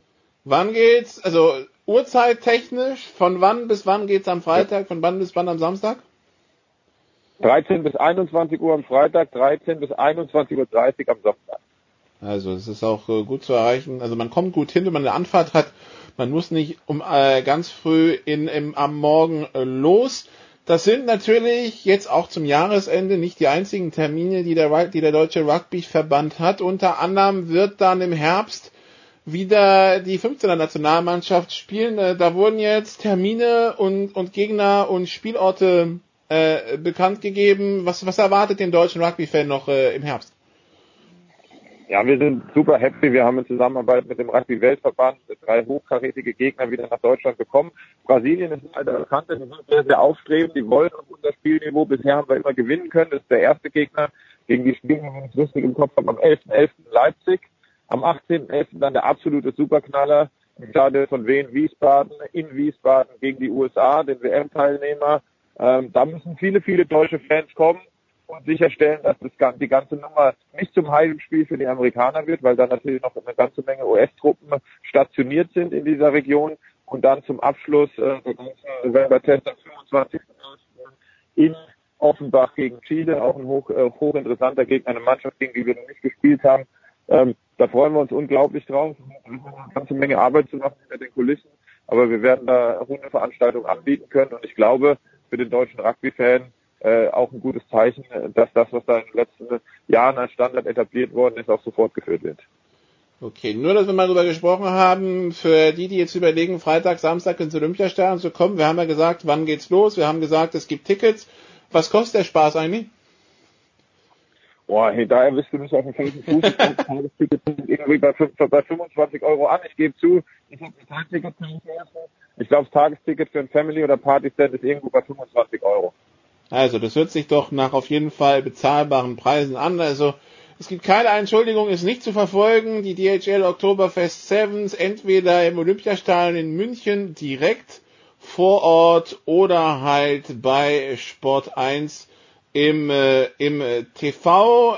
Danke, Manuel. Soweit. Äh, muss die Hörer ein bisschen um Entschuldigung bitten, wenn es zwischendurch mit dem Ton nicht so ganz geklappt hat. Das war es auch von mir in der Big Show 325. Ich gebe jetzt ab an den Producer, der jetzt fertig kommentiert hat, ähm, die, die, die, die, das Tennis in Asien. Jetzt also Jens Huber mit dem Rest der Big Show 325. Wir hören uns dann nächste Woche wieder in den diversen Podcasts bis Sportler 360. Bis dann. Danke, Manuel. Äh, zwischendurch waren wir wieder mal abgehakt, aber passt schon. Ja, sorry, das ist hier ein bisschen äh, hermetisch abgeriegelt. Kein, kein Problem. Alles gut. Dann danke und Alles viel. Spaß. Ciao, ciao. Danke, Dir, ciao.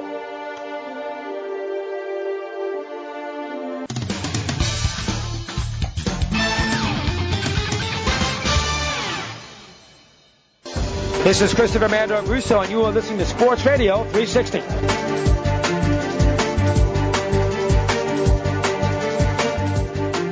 Sportradio 360, die Big Show 325. Weiter geht's mit Motorsport in bewährter Runde. Zum einen von motorsport.com Stefan Ehlen. Servus Stefan. Hallo in die Runde. Ja, die Runde ist ausnehmend klein, aber ausnehmend prominent besetzt, nämlich mit Stefan The Voice Heinrich. Servus The Voice. Einen schönen guten Tag äh, euch allen auf Sportradio 360. Los geht's. Los geht's. Äh, wir fangen heute mal nicht mit der Formel 1 an, The Voice, sondern mit der NASCAR-Serie. Ich habe gesucht und gesucht und gesucht. Ein Hörer hat mir gesagt, wir müssen unbedingt darüber wird zu reden sein, hat er gesagt, über die NASCAR-Serie. Ich weiß nicht, wer der Hörer war. Ich habe aber auch nicht gefunden, worüber wir eigentlich reden sollten. Was war der große Aufreger am vergangenen Wochenende in der NASCAR-Serie, wenn es denn überhaupt einen gab?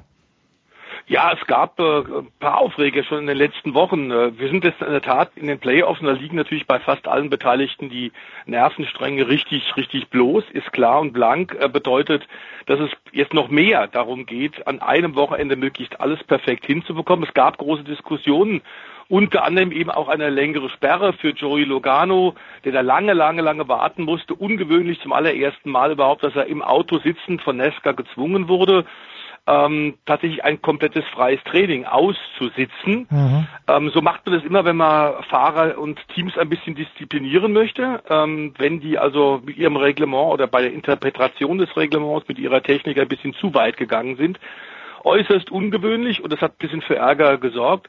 Nächster Punkt natürlich auch gerade die Take a Knee äh, Aktion, die wir ja nun seit einigen Wochen auch im amerikanischen Sport haben, in der NFL, in der NBA Nesca hat sich da auch klar positioniert, Nesca selbst und einige der Teambesitzer, zum Beispiel wie King Richard Petty oder wie Richard Childress, die sagen also die Ehrung der, der äh, Nationalhymne und der Flagge, da gibt's nichts, da gibt's keine Kompromisse. Wer sich da hinkniet und nicht aufsteht, äh, zeigt sich des, desrespektierlich gegenüber der Nation und der hat bei uns nichts verloren paar andere Fahrer, zum Beispiel Dale Earnhardt Jr., Brad Keselowski, sehen das ein bisschen anders.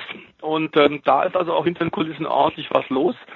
Ähm, auch gerade äh, Dirk Nowitzki hat sich vor kurzem zugeäußert. Also das ist auch so ein Thema, was uns in den nächsten Wochen auch noch ein bisschen beschäftigen wird. Und sportlich, muss man sagen, hat Kyle Busch mit Pole Position und dem Sieg damit die Qualifikation am letzten Woche in New Hampshire also auch geschafft, genau wie eine Woche zuvor Martin Truex Jr. Mhm. Wir haben als zwei Toyota-Fahrer im US-Land momentan sicher qualifiziert vor allen Chevrolet und vor allen Ford-Piloten.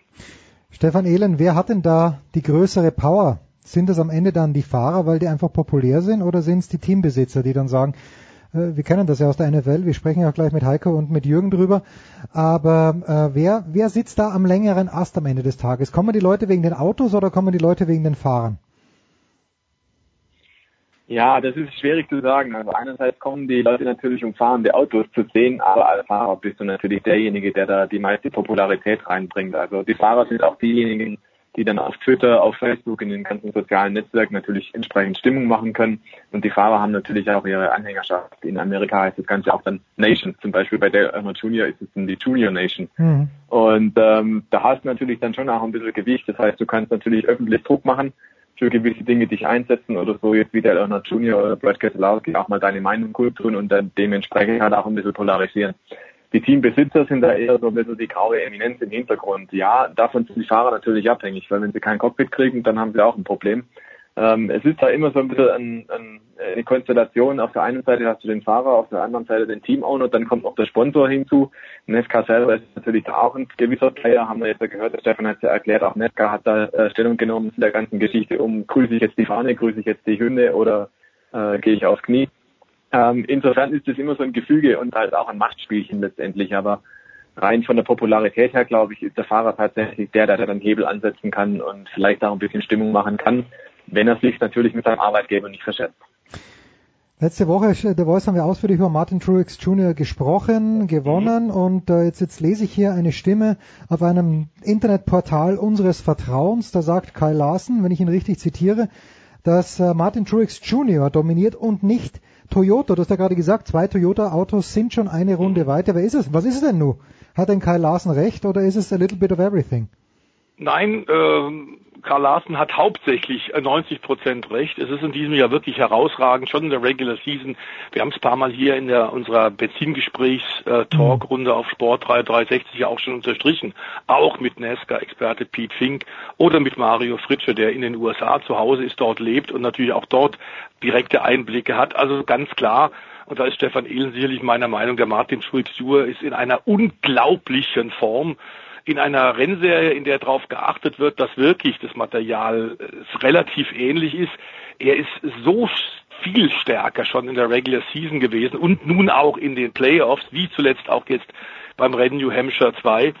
Ähm, der Typ ist wirklich in diesem Jahr eigentlich äh, wäre er der Favorit, aber wir haben ein Knockout-System, K.O.-System. Das heißt, wenn er in der zweiten Runde, die in zwei Wochen losgeht, dann zweimal Pech hat, unschuldig in Unfall verwickelt wird, vielleicht mal einen technischen Defekt hat, der auch bei den Stockcars in Amerika vorkommen kann, dann ist der eben auch draußen und dann ist er nicht Meister. Aber selten in den letzten Jahren haben wir einen Fahrer gehabt, der so herausgeragt hat, mit gleichem Material eben auch die anderen Toyota-Piloten, unter anderem Kyle Busch, eigentlich regelmäßig in den Schatten gestellt hat. Das ist schon eine extrem beeindruckende Saison von Truex Jr. Gehen wir ein Häusl weiter. Auch, oh nein, nein, doch, Frage Stefan Ehlen am kommenden Wochenende. Wie geht's weiter in der NASCAR-Serie? Ich gehe mal davon aus mit dem nächsten Playoff-Rennen. Wo kann man sehen? Wer wird kommentieren? Bist du auch am Start? Ich war am Wochenende am Start.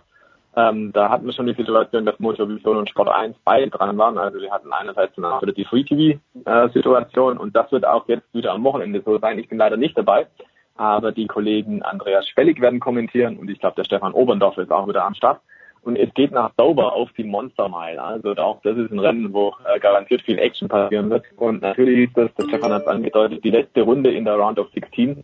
Das heißt, du musst jetzt, wenn du im Playoff drin bleiben willst, unbedingt die nötigen Punkte machen oder den Sieg holen. Win and you are in. Das ist das Einfachste.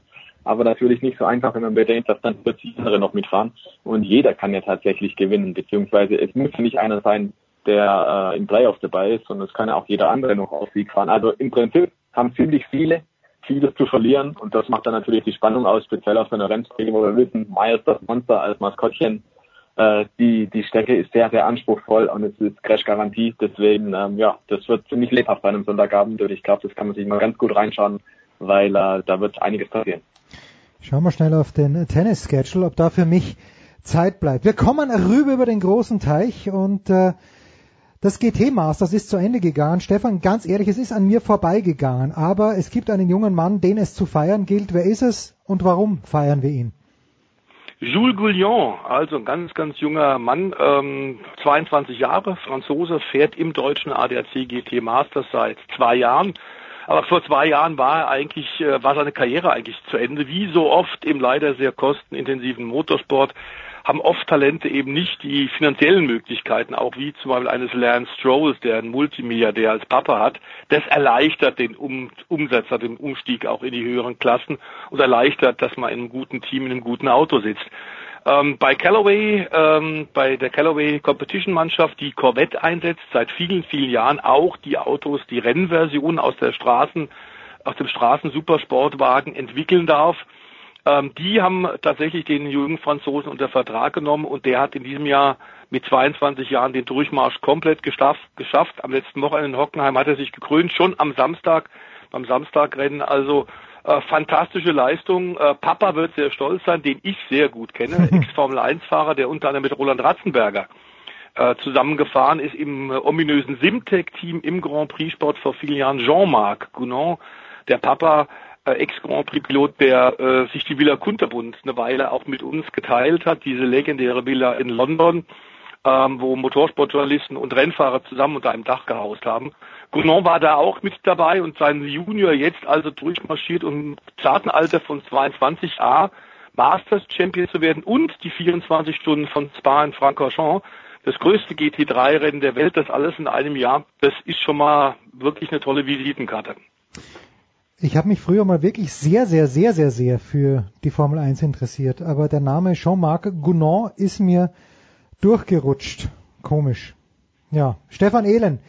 In der DTM gibt's auch was Neues. Da sollen sich vorstellen, und da bin ich ein kleines bisschen überrascht, nämlich Lexus, okay, die kenne ich, aber dann hat mir Stefan Heinrich noch eine zweite Automarke geschickt, von der ich noch nie etwas gehört habe. A, Stefan Ehlen, wie lief's in dieser DTM-Saison generell? Gerhard Berger lässt, glaube ich, ausrichten, er ist happy drüber, dass sich die beiden Japaner vorstellen. Ja, ganz grundsätzlich ist es so, die DTM muss was tun. Also wir haben ja schon gehört vor einigen Wochen, dass Mercedes angekündigt hat, nach der Saison 2018 ist Schluss. Hm. Und äh, die DTM war aber vorher schon ein schwieriges Konstrukt. Wir haben ja inzwischen auch schon mehrfach hier diskutiert. Ähm, du hast die Konstellation, dass die Hersteller, die momentan engagiert sind, also Audi, BMW und Mercedes, sehr auch involviert sind in, wie wird die Rennserie gestaltet, wie sieht das Reglement aus und dergleichen mehr. Also DTM nimmt dann eine sehr spezielles, äh, sehr spezielle Rolle ein im Motorsportgefüge weltweit. Es ist quasi einzigartig, dass diejenigen, die mitmachen, sprich die Teilnehmer, auch die Regeln aufstellen, um es mal ein bisschen platt zu formulieren, aber es trifft tatsächlich halt zu. Äh, insofern ist das eine ganz einzigartige Konstellation, die die DTM da hat und da hat sich früher eigentlich kein anderer Hersteller rangehört, sondern gesagt hat, hey, da kann ich mir nur die Finger verbrennen. Speziell, wenn du ein ausländischer Hersteller warst, ähm, weil du gehst da rein ins Haifischbecken, das sind drei deutsche Hersteller, die Rennserie heißt auch noch D, also Deutsch im Namen. Ähm, das ist natürlich klar, dass da am Ende auch ein Deutscher gewinnen will. Äh, es ist jetzt natürlich äh, Konstellation, Mercedes steigt aus, du musst irgendwie versuchen, die Rennserie am Leben zu halten, wenn sie dann am Leben gehalten werden soll. Und dann brauchst du auf jeden Fall Marken. Also du wirst gar nicht vom rumkommen, da neue Teilnehmer reinzuholen, weil mittlerweile ist es ein reiner Werksport geworden, die DTM und äh, mit nur zwei Teams gewissermaßen, also mhm. die verbleibenden Audi und BMW, ähm, die werden den Teufel tun und da auf einmal dann wieder zehn Autos hinstellen, wenn sie gerade zur Saison 2017 schon von jeweils acht auf jeweils sechs Autos reduziert haben, aus Kostengründen. Das heißt, es ist ein Umfeld, wo einerseits die Kosten sehr äh, unter die Lupe genommen werden und andererseits aber auch die Notwendigkeit da ist, dass mehr Teilnehmer kommen. Und im Prinzip ist bei der DTM gerade jeder willkommen, der da auch irgendwie nur signalisiert, ich könnte da mit tun. Die Situation ist aber auch so, teilweise fahren schon Autos nach DTM-Reglement in anderen Rennserien. Speziell mhm. in Japan ist es so, da ist zumindest das Einheitsauto beziehungsweise das Chassis äh, in ähnlicher Form im Einsatz beispielsweise. Da ginge es in der Theorie also darum rum, dass man das anpasst, dass man da versucht, äh, quasi den gleichen Reifen herzukriegen, dass man weitere äh, technische Sachen einfach vereinheitlicht und dass man dann sagt, naja, der Sprung von der japanischen Meisterschaft in die DTM wäre eigentlich gering und so versucht man halt da den roten Teppich ein bisschen auszurollen.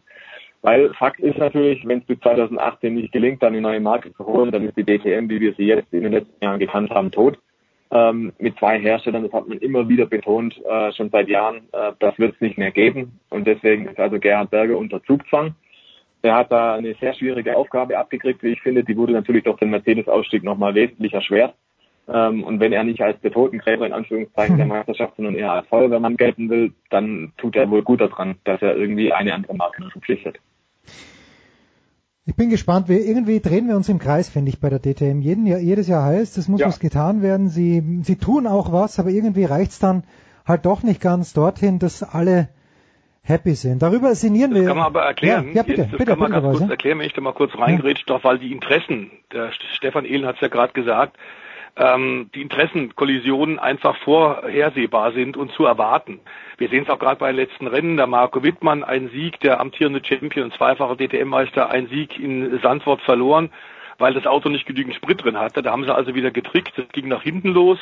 Jetzt fängt er an zu mosern, nachdem er am Spielberg äh, spannende, tolle Rennen auf dem Red Bull Ring gehabt haben. Aber Audi, die schon seit drei, wenn nicht sogar vier Jahren immer das beste DTM-Auto pro Jahr bauen, und teilweise durch eigene Schusslichkeit, durch falsche Stallorder, ähm, durch viele kleine Fehler den Titel nicht gewonnen haben. Die sind nun auch in diesem Jahr mit einem superschnellen Auto unterwegs.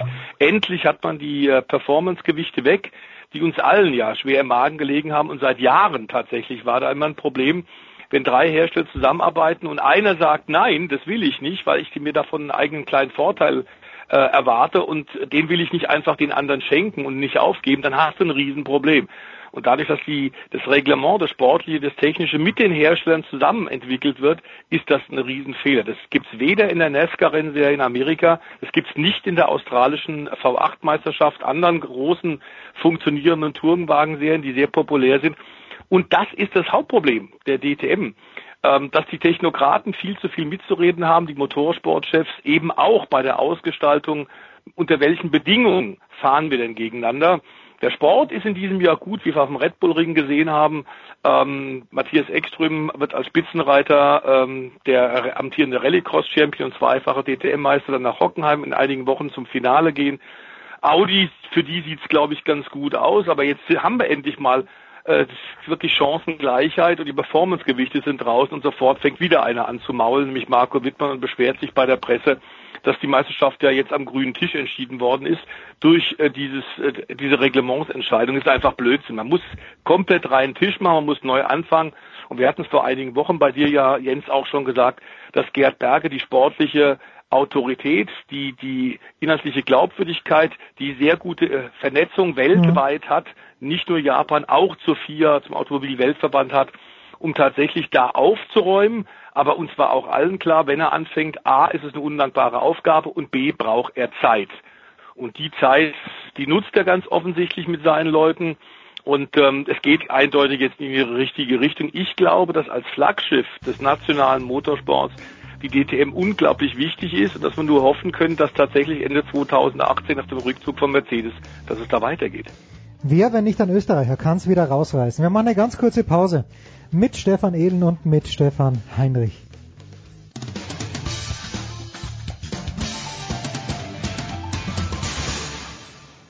Hallo, hier ist Flo Meyer und ihr hört Sportradio 360.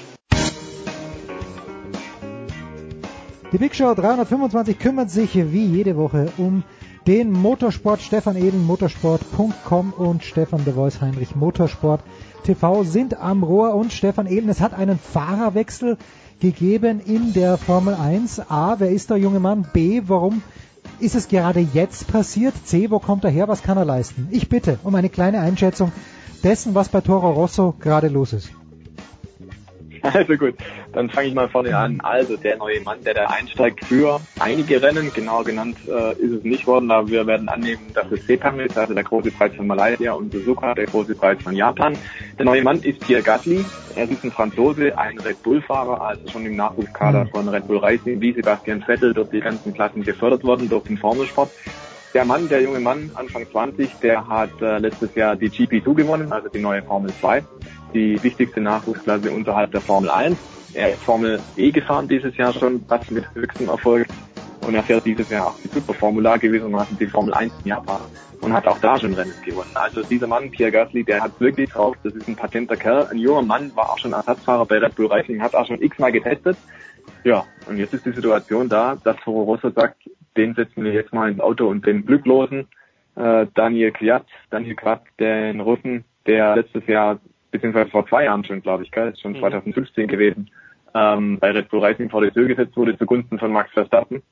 Äh, den hat man dann zurückgeholt zu Toro Rosso, da fährt er auch und da fährt er dieses Jahr, muss man auch sagen, im Schatten von Carlos Sainz Junior. Eine Handvoll Punkte, nicht mal ganz vier Stück an der Zahl in bisher 14 Rennen, das ist etwas wenig. Und da hat man jetzt gesagt, so, dann gibt man jetzt mal äh, die Pause, der soll jetzt mal auf die Ersatzbank zurück und wir testen jetzt mal, was kann eigentlich der Gasly. Das ist natürlich für nächstes Jahr sehr, sehr wichtig, weil, und jetzt kommt's, und das ist eigentlich der Grund, warum überhaupt gewechselt wird, Carlos Sainz Junior und Toro Rosso verlassen in Richtung Renault. Eigentlich war die ganze Nummer schon geplant, dass es dieses Jahr passiert, neben eben mhm. zu diesem großen Preis von Malaysia.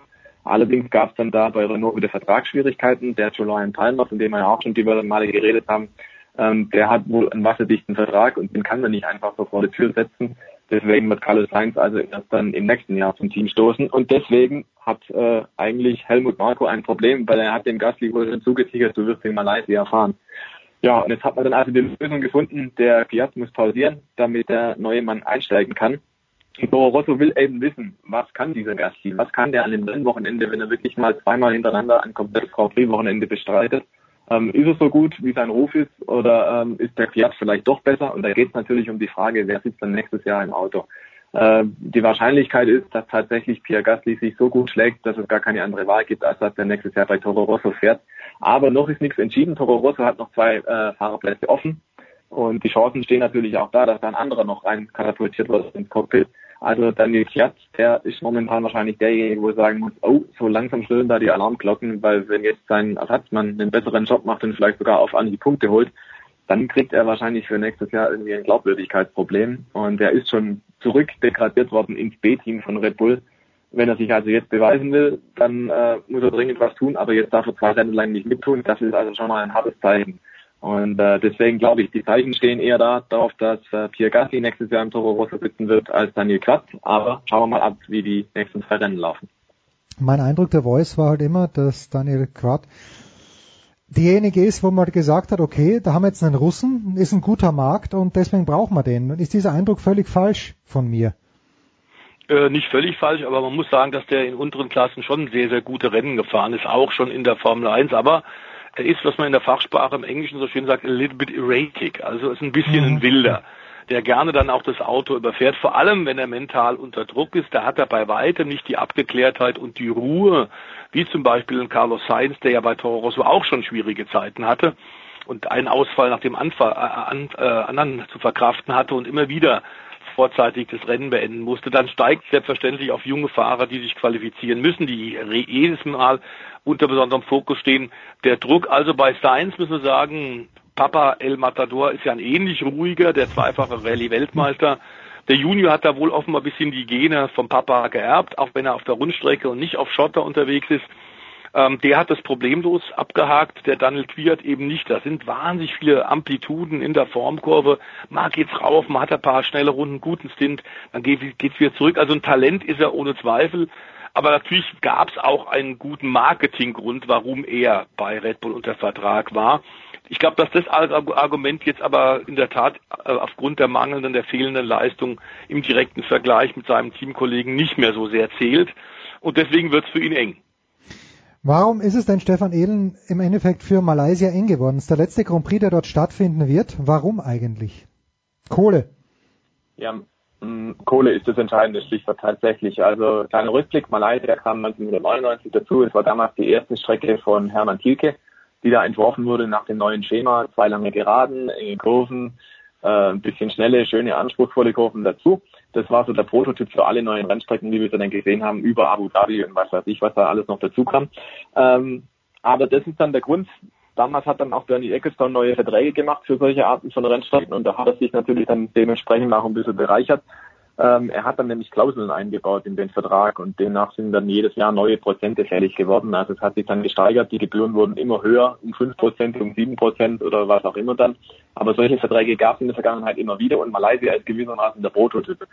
Und am Anfang war die Euphorie auch groß. Petronas als staatlicher Ölkonzern mhm. hat da auch sehr viel reingesponsert, reingebuttert.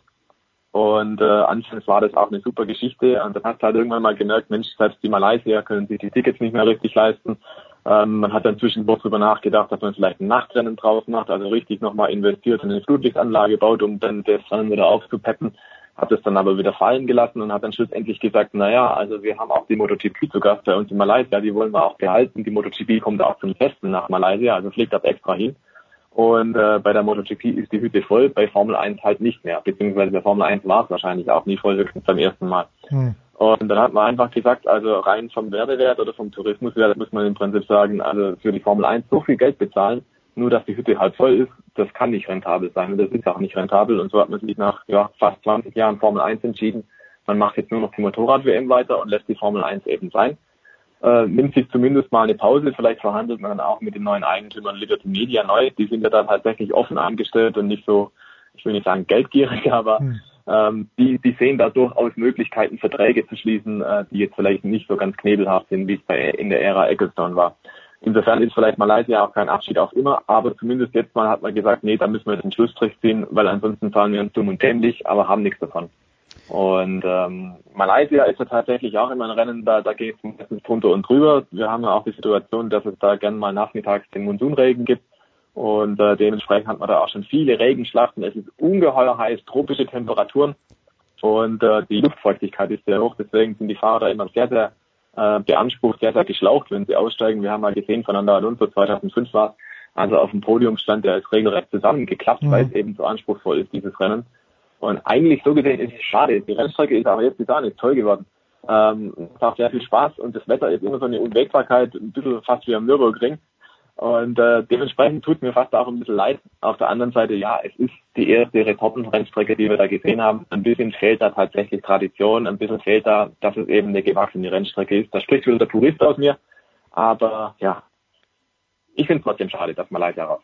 So, wenn ich jetzt höre, The Voice, Formel 1 nur beim ersten Mal voll, aber wir haben ja MotoGP und bei MotoGP ist es voll, denke ich natürlich sofort an den Red Bull Ring in Spielberg. Siehst du mhm. kurzfristig diese Gefahr auch, dass äh, Mateschitz sagt, komm, zur Formel 1 kommen mir zu wenig Leute. Ich habe zwar dieses Formel 1 Team, aber was brauche ich in Heimrennen? Glaube ich momentan nicht theoretisch denkbar, aber ich glaube praktisch nicht, weil tatsächlich äh, Matoschitz, das hört man jetzt in den letzten Wochen immer wieder, überhaupt nicht Formel 1 müde ist mhm. und äh, auch mit den neu geschlossenen Verträgen jetzt mit Honda, Toro Rosso und damit die Zukunft auch gewährleistet ist, Ich glaube, dass der noch lange in der Formel 1 bleibt. Und solange der Formel 1 Teams hat, deren zwei, äh, Red Bull und Toro Rosso, wird er auch weiter, glaube ich, äh, Geld investieren in den Red Bull Ring und in den Österreich Grand Prix.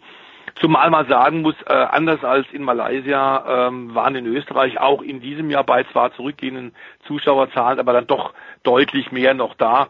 Das Problem ist auch in Malaysia, wie bei vielen anderen Rennen, ähm, dieses Land hat den Grand Prix eigentlich nie richtig adoptiert, die Zuschauer dort vor Ort. Es gibt keine Tradition, wie Stefan Ehlen schon gesagt hat. Ab und zu haben ein paar Polit Politgrößen sich in der Startaufstellung gezeigt. Und der Veranstalter hat jedes Jahr neue Rekord, äh, Rekordzuschauerzahlen verkündet, aber äh, hat permanent leere Tribünen und Naturzuschauerplätze äh, gesehen. Da hat man sich gefragt, wo dann diese, diese Erfolgszahlen herrühren. Und diese Schönrechnerei hat dann schon in der Tat was mit der DTM-Arithmetik zu tun, dass man permanent einfach unglaubwürdige Zahlen veröffentlicht. Ähm, es hat sich einfach nicht mehr gerechnet. Nach 19 Jahren ist jetzt wirklich letzter Zapfenstreich für Sepang. Ich sehe es ähnlich wie Stefan. Die Strecke ist nämlich, obwohl Retortenstrecke, eigentlich ganz, ganz prima gelungen und ähm, im Vergleich zu Shanghai oder Bahrain oder Abu Dhabi eine Rennstrecke durchaus mit, mit Charakter. Ähm, dazu die Wetterkapriolen, die es komplett unvorhersehbar machen. Also Prognosen in Sepang sind eigentlich für alle Experten Kaffeesatzleserei. Und diese Erfahrung aus den bisherigen 18 Jahren hat uns tatsächlich immer gelehrt, dass das Wetter permanent alle äh, meteorologischen Vorhersagen auf den Kopf stellt und damit ist dort das Chaos fast schon der Normalzustand. Ich hole mir gleich die Grand Prix Story. Vielleicht darf ich ja, ja, bitte. einwerfen. Ähm, ich erinnere mich an Rennen Malaysia 2007, da war Michael Schumacher im Ferrari-Kommando, stand unter anderem als Berater und äh, es war Sonne über der Rennstrecke und Ferrari kam mit beiden Autos an die Boxen, hat Regenreifen ausziehen lassen und sind dann auf trockener Strecke wieder rausgegangen, weil sie geglaubt hatten, es regnet jede Sekunde dem war dann nicht so und äh, das Gespött war hinterher groß. Aber das ist so ein Beispiel. Ja. Die hätten auch gewinnen können, weil der Regen lag wirklich in der Luft. Aber sowas passiert eben in Malaysia. Ich wollte gerade sagen, ich hole mir einfach mal die Grand Prix-Story von Heinz Brüller 1978 raus und wenn ich da durchblättere, habe ich glaube ich einen Grand Prix von Argentinien, einen von Brasilien, Fuji in Japan und äh, Long Beach in den USA und sonst waren wir nur in Europa. Und jetzt ist es wirklich eine Weltmeisterschaft seit ein paar Jahren. Fantastisch. Der Voice, was wird für dich an diesem Wochenende drinnen sein, arbeitstechnisch? Ähm, Motocross der Nationen wird bei uns bei Motorsport äh, TV übertragen. Das ist die inoffizielle Mannschaftsweltmeisterschaft, nachdem wir ja in der MX Grand Prix und in der MX2 KTM-Farben vorne hatten, Ready to Race in Orange, also die Öst der österreichische äh, Motorradhersteller, der inzwischen eben auch äh, im Motocross alles absahnt in der großen und kleinen Klasse und auch sein MotoGP-Projekt ja doch durchaus große und äh, gute Fortschritte macht. Also im Offroad-Bereich ist jetzt die Mannschaftsweltmeisterschaft mit natürlich auch einem Team Deutschland dabei. Die Amerikaner, die Besten, kommen rüber, die nicht verletzt sind und, und, und. Und das steht am Wochenende in Großbritannien auf dem Programm und wir zeigen es auf Motorsport TV äh, ab 13 Uhr kommenden Sonntag live und ich darf da kommentieren. Nein, du darfst nicht, du musst, denn du bist die Stimme, Stefan de Vois Heinrich. Stefan Ehlen, du wirst dich um die Formel 1 kümmern oder doch um etwas noch lohnenderes? Ah, Formel 1 steht auf der Pole Position, aber das ist ja das Schöne daran. Malaysia hat Zeitverschiebung, wir fangen ja früher am Tag an, dann bleibt am Ende vom Tag auch noch ein bisschen was übrig. Und das ist schlecht, äh, wir ja. werden am Ausgang vom Wochenende auch noch äh, Besuch kriegen bei uns in Landshut und deswegen glaube ich, wird es ein sehr lustiges Wochenende. Sehr, sehr schön. Da freuen wir uns drauf. Auf dieses Wochenende ganz, ganz viel los. Es gibt auch dieses komische Volksfest in München, aber Stefan Ehlen in Tracht, das ist, sieht man Stefan Ehlen in Tracht? Doch, du hast in Tracht geheiratet, gibst nee. du. Ich habe nicht in Tracht geheiratet, ich habe in Smoky geheiratet. Ja, okay, gut. aber ähm, in Tracht kann man mich durchaus mal sehen, aber dieses Jahr werde ich wahrscheinlich nicht schaffen auf die Wiesen. Gut, deswegen ist ja auch Pete Fink dort und singt für uns alle ein kleines ja, Liedchen mit. So, das war's, der Motorsportteil in der Big Show 325. Kurze Pause, dann geht's ja weiter.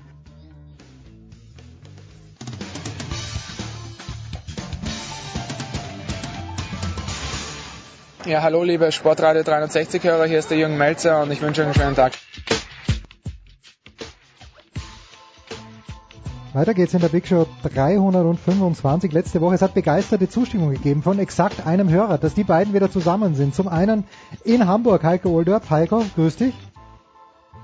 Hallo zusammen. Heiko, auf dem Weg übrigens äh, in den Nachtdienst bei NDR 2. Wir dachten, Schmiede und ich, grüß dich Schmiede. Nee, schon, schon, nee, nee, schon, schon hier. Deshalb muss ich mich eben erstmal vergewissern oder mir die Erlaubnis holen, ob ich überhaupt den Anruf annehmen kann. Äh, ah. Weil ich äh, heute mal hier wirklich eingearbeitet werden soll in die Nacht. Ich meine, wenn wir das alles senden am Donnerstag, ist das ja alles schon gewesen hier, aber ja, es, es gibt halt Bayern gegen PSG und dann gibt es bei NDR 2 halt muss man sich um die Leitung kümmern, wann die Live-Abrufe kommen aus äh, äh, Paris und äh, dann nachher den Sportblock um 22.40 Uhr, alles drum und dran und äh, ja, im Moment, hallo, viele böhmische Wälder, aber nicht ja nichts, da muss man auch mal durch. Unglaublich. Also wenn es jemand... Oder Beamter. Ja, das, das ist die Frage. Heiko, nach wie vielen Jahren bist du Beamter? Dann, Jürgen, Jürgen, Jürgen, dann, Jürgen, dann wäre ich ja Festangestellter und dann würde ich in diese Uhrzeit garantiert nicht mehr arbeiten. Ne? Das ist doch eine typische, äh, wie sagt man, Free, Freelance oder freie, freie Mitarbeiter äh, Arbeits, Arbeitszeit hier. Äh, jetzt wollte ich eigentlich, äh, ich wusste nicht, dass Heiko so in Eile ist, Jürgen. Ich wollte den Namen Rick Pettino einfach mal, Rick Pettino einfach mal in die Runde werfen. Der, äh, ist er schon gefeuert, Jürgen, oder ist er nicht gefeuert? Was ist die Bedeutung? Was ist überhaupt los? Vielleicht hat der Heiko eine Minute Zeit zuzuhören und dann auch seinen Senf dazu zu geben. Schmieder. Senf? Ja. Ja, Senf. Tino ist, ist bereits gefeuert. Ähm, es geht um Folgendes. In Amerika werden Basketballspieler im College ausgebildet, nicht in den Vereinen. Und die verdienen kein Geld. Das heißt, du spielst eigentlich umsonst für eine Uni, kriegst ein Stipendium ähm, und, und das war's. Also äh, kriegst vielleicht die Wohnung bezahlt. Jetzt werden aber, Brief bei den Cheerleadern. Ja. Jetzt werden aber manche dieser, dieser Leute im College auch Profis. Also Carmelo Anthony, natürlich Kobe Bryant zum Beispiel, LeBron James waren nie auf dem College, sind direkt gewechselt. Aber der Großteil kommt immer noch vom, vom College in die NBA. Jetzt hat so ergaben FBI-Ermittlungen ähm, Adidas, die Schlinge, äh, über, über Vermittler Geld bereitgestellt, um Spieler ans College zu locken. Das wird natürlich nicht an den Spieler gegeben, sondern an die Familien. Also die Familie kriegt dann, es heißt zwischen 13 und 100.000 Dollar. Hm. Ähm, damit entscheidet sich der Spieler, sagen wir mal für Louisville, geht vier Jahre oder zwischen einem und vier Jahren nach Louisville, wird in Louisville zufällig einem Menschen vorgestellt, der sein Spielerberater werden könnte. Hm. Der Trainer von Louisville, der ja oft Vaterfigur für diese jungen äh, äh, Spieler ist, sagt, das ist ein toller Spielerberater. Nun ist dieser Spielerberater aber mit Adidas verbandelt. Aha. Zum Beispiel. Heißt, quasi Adidas erkauft sich, wenn diese Vorwürfe stimmen, ähm, den Zugang zu einem jungen Sportler, der dann als Profi einen Adidas-Vertrag unterschreiben darf. Ähm, hört sich hört sich komisch an, ist es, ist es aber nicht. Also deswegen, ich würde jetzt gar nicht so auf Adidas Adidas Nein, nein, machen, nein, nein, nein. sondern es heißt nämlich, ähm, und das war gestern die einhellige Meinung, ähm, die haben halt jetzt über verdeckte Ermittler, über über äh, ähm, Underground äh, Ermittler eben Adidas und diese Unis erwischt. Ähm, das ist aber nur nicht einmal die Spitze eines Eisbergs, das ist quasi ein Schneeball, Hm. würde ich sagen. Und der wahre Eisberg heißt es, das ist völlig üblich, ähm, 14, 15, 16-Jährigen Geld zu bezahlen und die schon zu Unternehmen zu locken.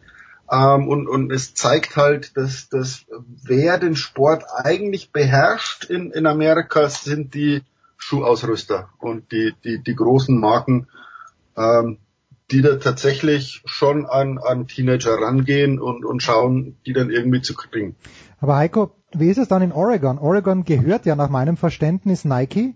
Phil Knight callt da immer ein, einen Spielzug, wenn es denn stimmt, die Geschichte pro, pro Game der Ducks. Äh, das ist, äh, warum regen sich die Leute jetzt plötzlich drüber auf? Da, davon ist jeder ausgegangen, Heiko, oder? Ja, aber es ist ja schon immer so gewesen, dann, dann also die, was Jürgen sagte, also du darfst äh, kein Geld annehmen als College-Spieler. Du darfst ja auch nur eine bestimmte Anzahl, ich glaube 20 äh, Stunden pro Woche trainieren angeblich, aber das kann man ja alles umgehen. Ähm, Jürgen hatte das ja in der Vergangenheit schon mal erwähnt, dann wenn da halt äh, äh, ruft der Kapitän zum äh, freiwilligen Training, das nicht offiziell vom Trainer beaufsichtigt werden darf, etc. Und genauso ist das doch mit dem mit dem äh, mit dem äh, Geld auch. Ich meine, äh, wir wissen ja auch, dass äh, gerade in Nordamerika, wenn es um äh, Football geht und äh, Basketball, müssen wir uns nur die, die Hautfarbe angucken von den von vielen. Das sind die beiden schwarzen Ligen schlechthin. Ich glaube NFL 70 Prozent, ähm, farbige NBA 80 Prozent. Das heißt, ähm, das sind viele, äh, sag ich mal, die nur Farbige, die auf, vor allen Dingen äh, aufgrund ihrer, ihrer guten sportlichen Skills eine Chance haben, mhm. aus der Umgebung, wo sie halt aufwachsen, mitunter oder sehr oft soziale Brennpunkte rauszukommen. Und äh, dann äh, ist es natürlich auch vielleicht leichter. Die sind eher empfänglich für solche Zahlungen unter der Hand dann als vielleicht andere gut betuchte. Und äh, also dieses Thema ist, glaube ich, schon so alt wie das College-System selbst, dass da wirklich äh, und, es ist, ist, und es ist auch nicht der erste Fall, wo es dann heißt, na, da könnte ähm, illegal was gezahlt worden sein. Es ist doch ganz klar, es ist ein Markt da es ist ein, das sind, wir, wir sprechen über Talente, die, die mitunter den, den nicht nur den US-Sport, sondern den, den globalen Sport ähm, vielleicht in den nächsten 10, 15 Jahren prägen könnten. Das ist doch eigentlich, sollte es nicht überraschend sein, wenn da irgendwelche versuchen jetzt schon an diese 14, 15-Jährige mhm. heranzukommen und sich irgendwelche Transferliste, Transferrechte oder, oder Werberechte zu sichern. Ja. Das System ist halt an, ich meine, in Europa beschweren wir uns drüber, wenn, wenn Barcelona oder Bayern einen 13-Jährigen aus Brasilien holt.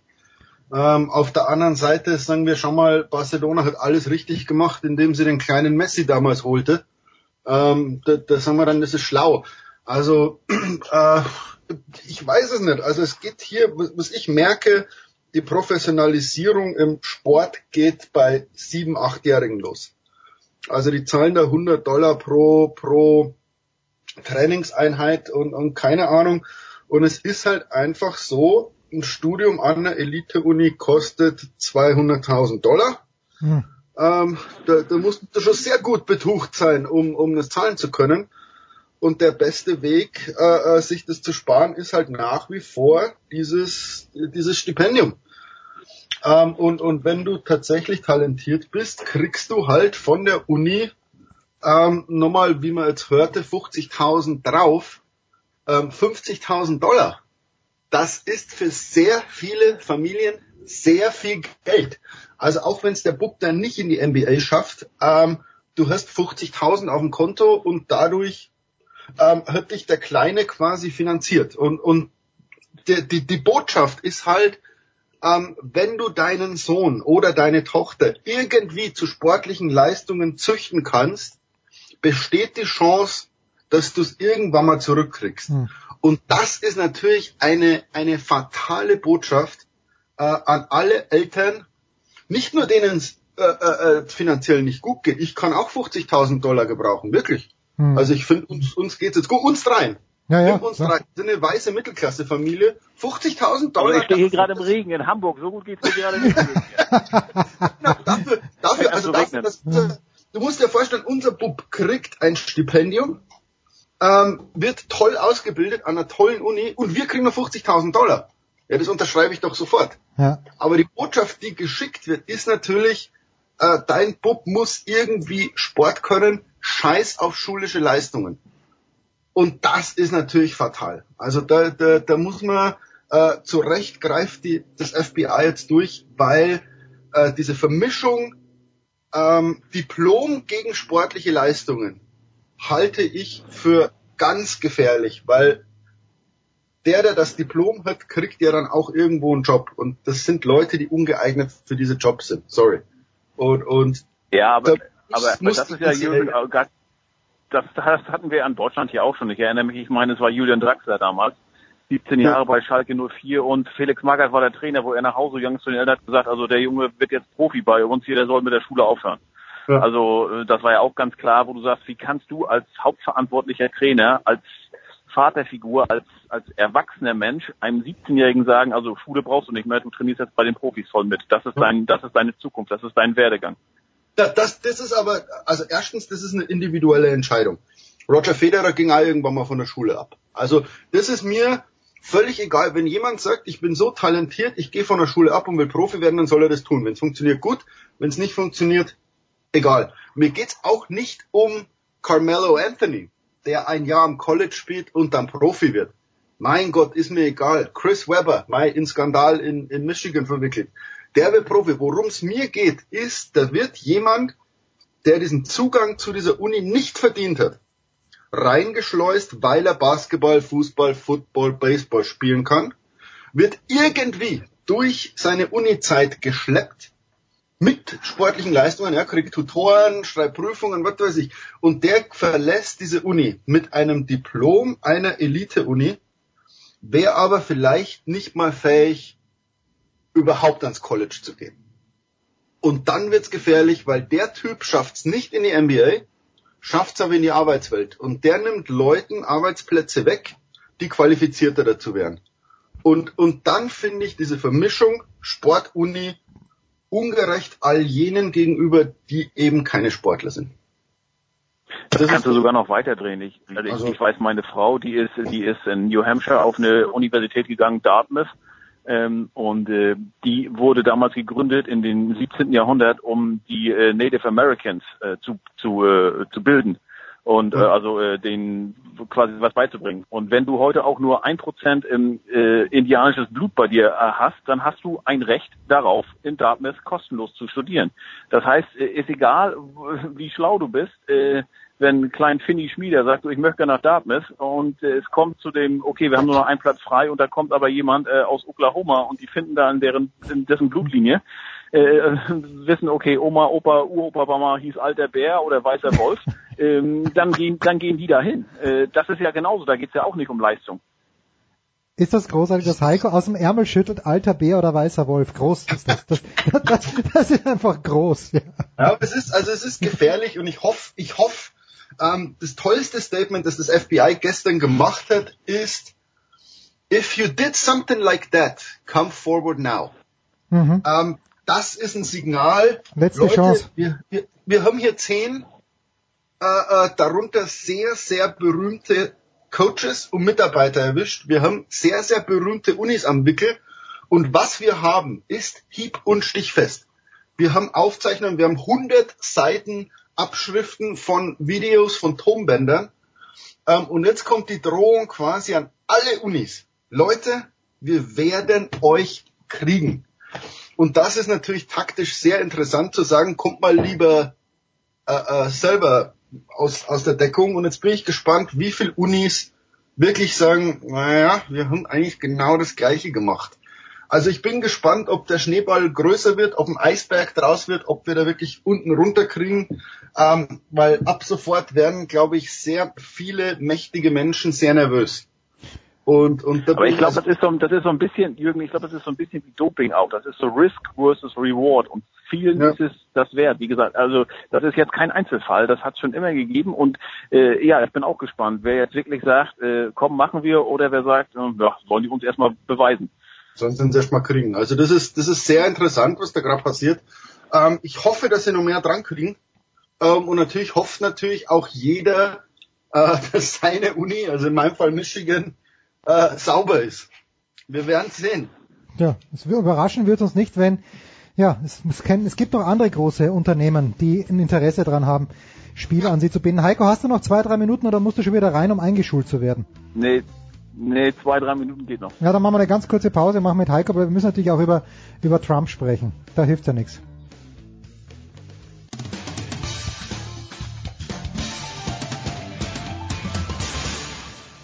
Hallo, ich bin Chris Metzeler und ihr hört Sportradio 360.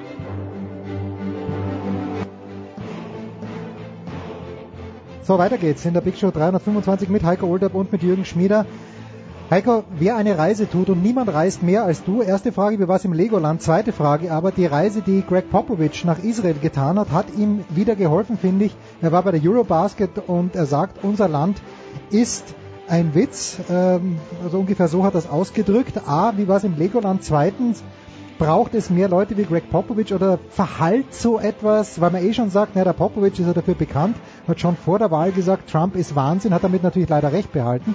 Wie siehst du denn, wenn wir jetzt ein bisschen auf die NBA schauen, nicht so sehr auf die NFL, sondern auf die NBA, weil ja auch LeBron James sehr outspoken war, Steve Kerr war immer schon outspoken. Wie siehst du denn den Einfluss der Coaches und der Spieler auf die allgemeine Meinungsbildung? Ja, schon riesig. Und ich sag mal, äh, NFL war ja klar, dass, dass das ein großes Ding wird, weil das ist die, der Sport überhaupt. American Football in Amerika. Aber die NBA, die liegen ja jetzt erst richtig los. Ich meine, da gab es jetzt diese Media Days in den mhm. vergangenen Tagen und da war natürlich klar, äh, wie gesagt, wir reden hier über eine Liga 80 Prozent farbige äh, äh, oder bis zu 80 Prozent, dass da die Fragen Richtung Trump kommen und äh, was diese Spieler für eine Meinung haben, kann man sich ja denken.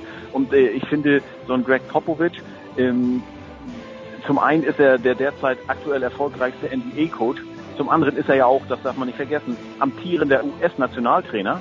Hm. Äh, und somit hat seine, hat seine, seine, seine Meinung, haben seine Worte, finde ich, noch mehr Gewicht. Also wenn der, wenn der Trainer der US-Nationalmannschaft sagt, also unser, äh, wir, wir, wir wissen gar nicht, was für ein Privileg es ist, oder wir wissen immer noch nicht in diesem Land, was für ein Privileg es ist, als Weißer hier äh, durchs Land zu gehen.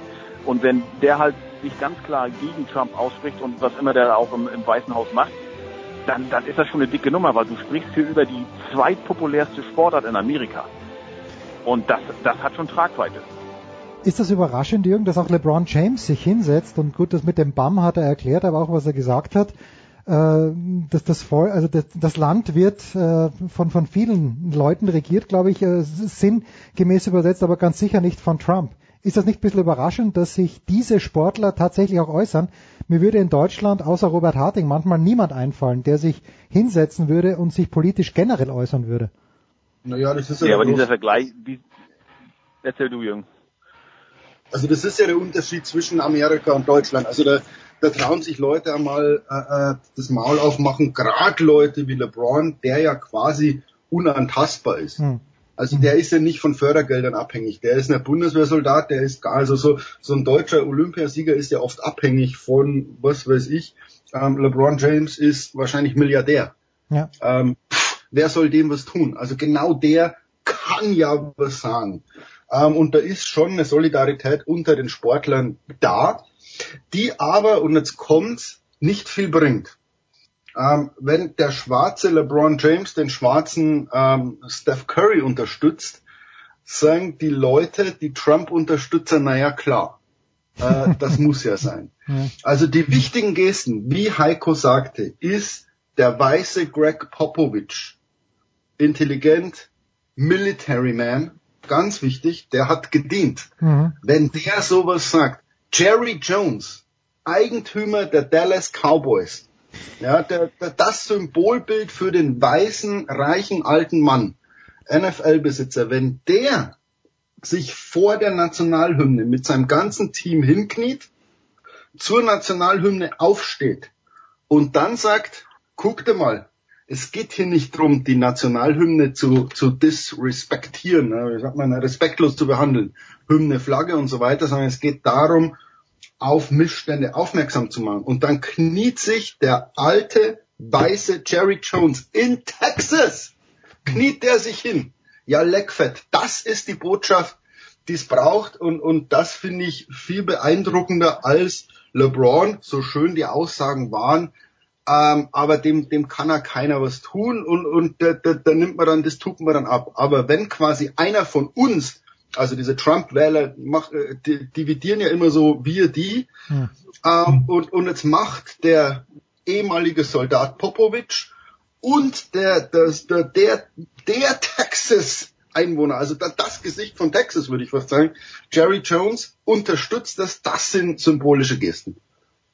Ja, da kannst du Dings noch dazu rechnen, äh, äh, Bob Kraft. Ich meine, das ist äh, der einer von Trumps dicksten Kumpels, der ihn noch im Wahlkampf unterstützt hat äh, von den Patriots, der Patriots ohne, der hat ja auch, die haben auch ganz klar äh, gegen Trump da äh, das, das Statement, das da zu lesen war. Aber was du gesagt hast, Jens, dieser Vergleich, den kann man einfach nicht ziehen mit Deutschland, weil wir haben nicht diese diese Rassenunterschiede. Mhm. Wir haben ja halt nicht äh, äh, äh, viele Farbige, die viele Weiße irgendwie noch als Abkommen oder heutzutage noch als ja Menschen, minderwertige Menschen, mit minderwertige Menschen bezeichnen etc. Und das, das Schlimme ist ja auch, was ich, mir jetzt wieder so aufgefallen ist, es gibt ja, und äh, ich weiß nicht, ob es jetzt durch Trump ist es auf jeden Fall schlimmer gekommen, es war wahrscheinlich vorher schon da, wenn da Konservative und Liberale diskutieren, egal worum es geht, es gibt einfach kein Grau mehr. Es ist alles nur blütenweiß oder pechschwarz. Das, also man kann nicht mehr vernünftig an einem Tisch sitzen und diskutieren. Es geht nur noch über Beleidigungen. Und äh, der, da, da kannst du noch so viele Argumente anbringen und noch so viele Leute können sagen,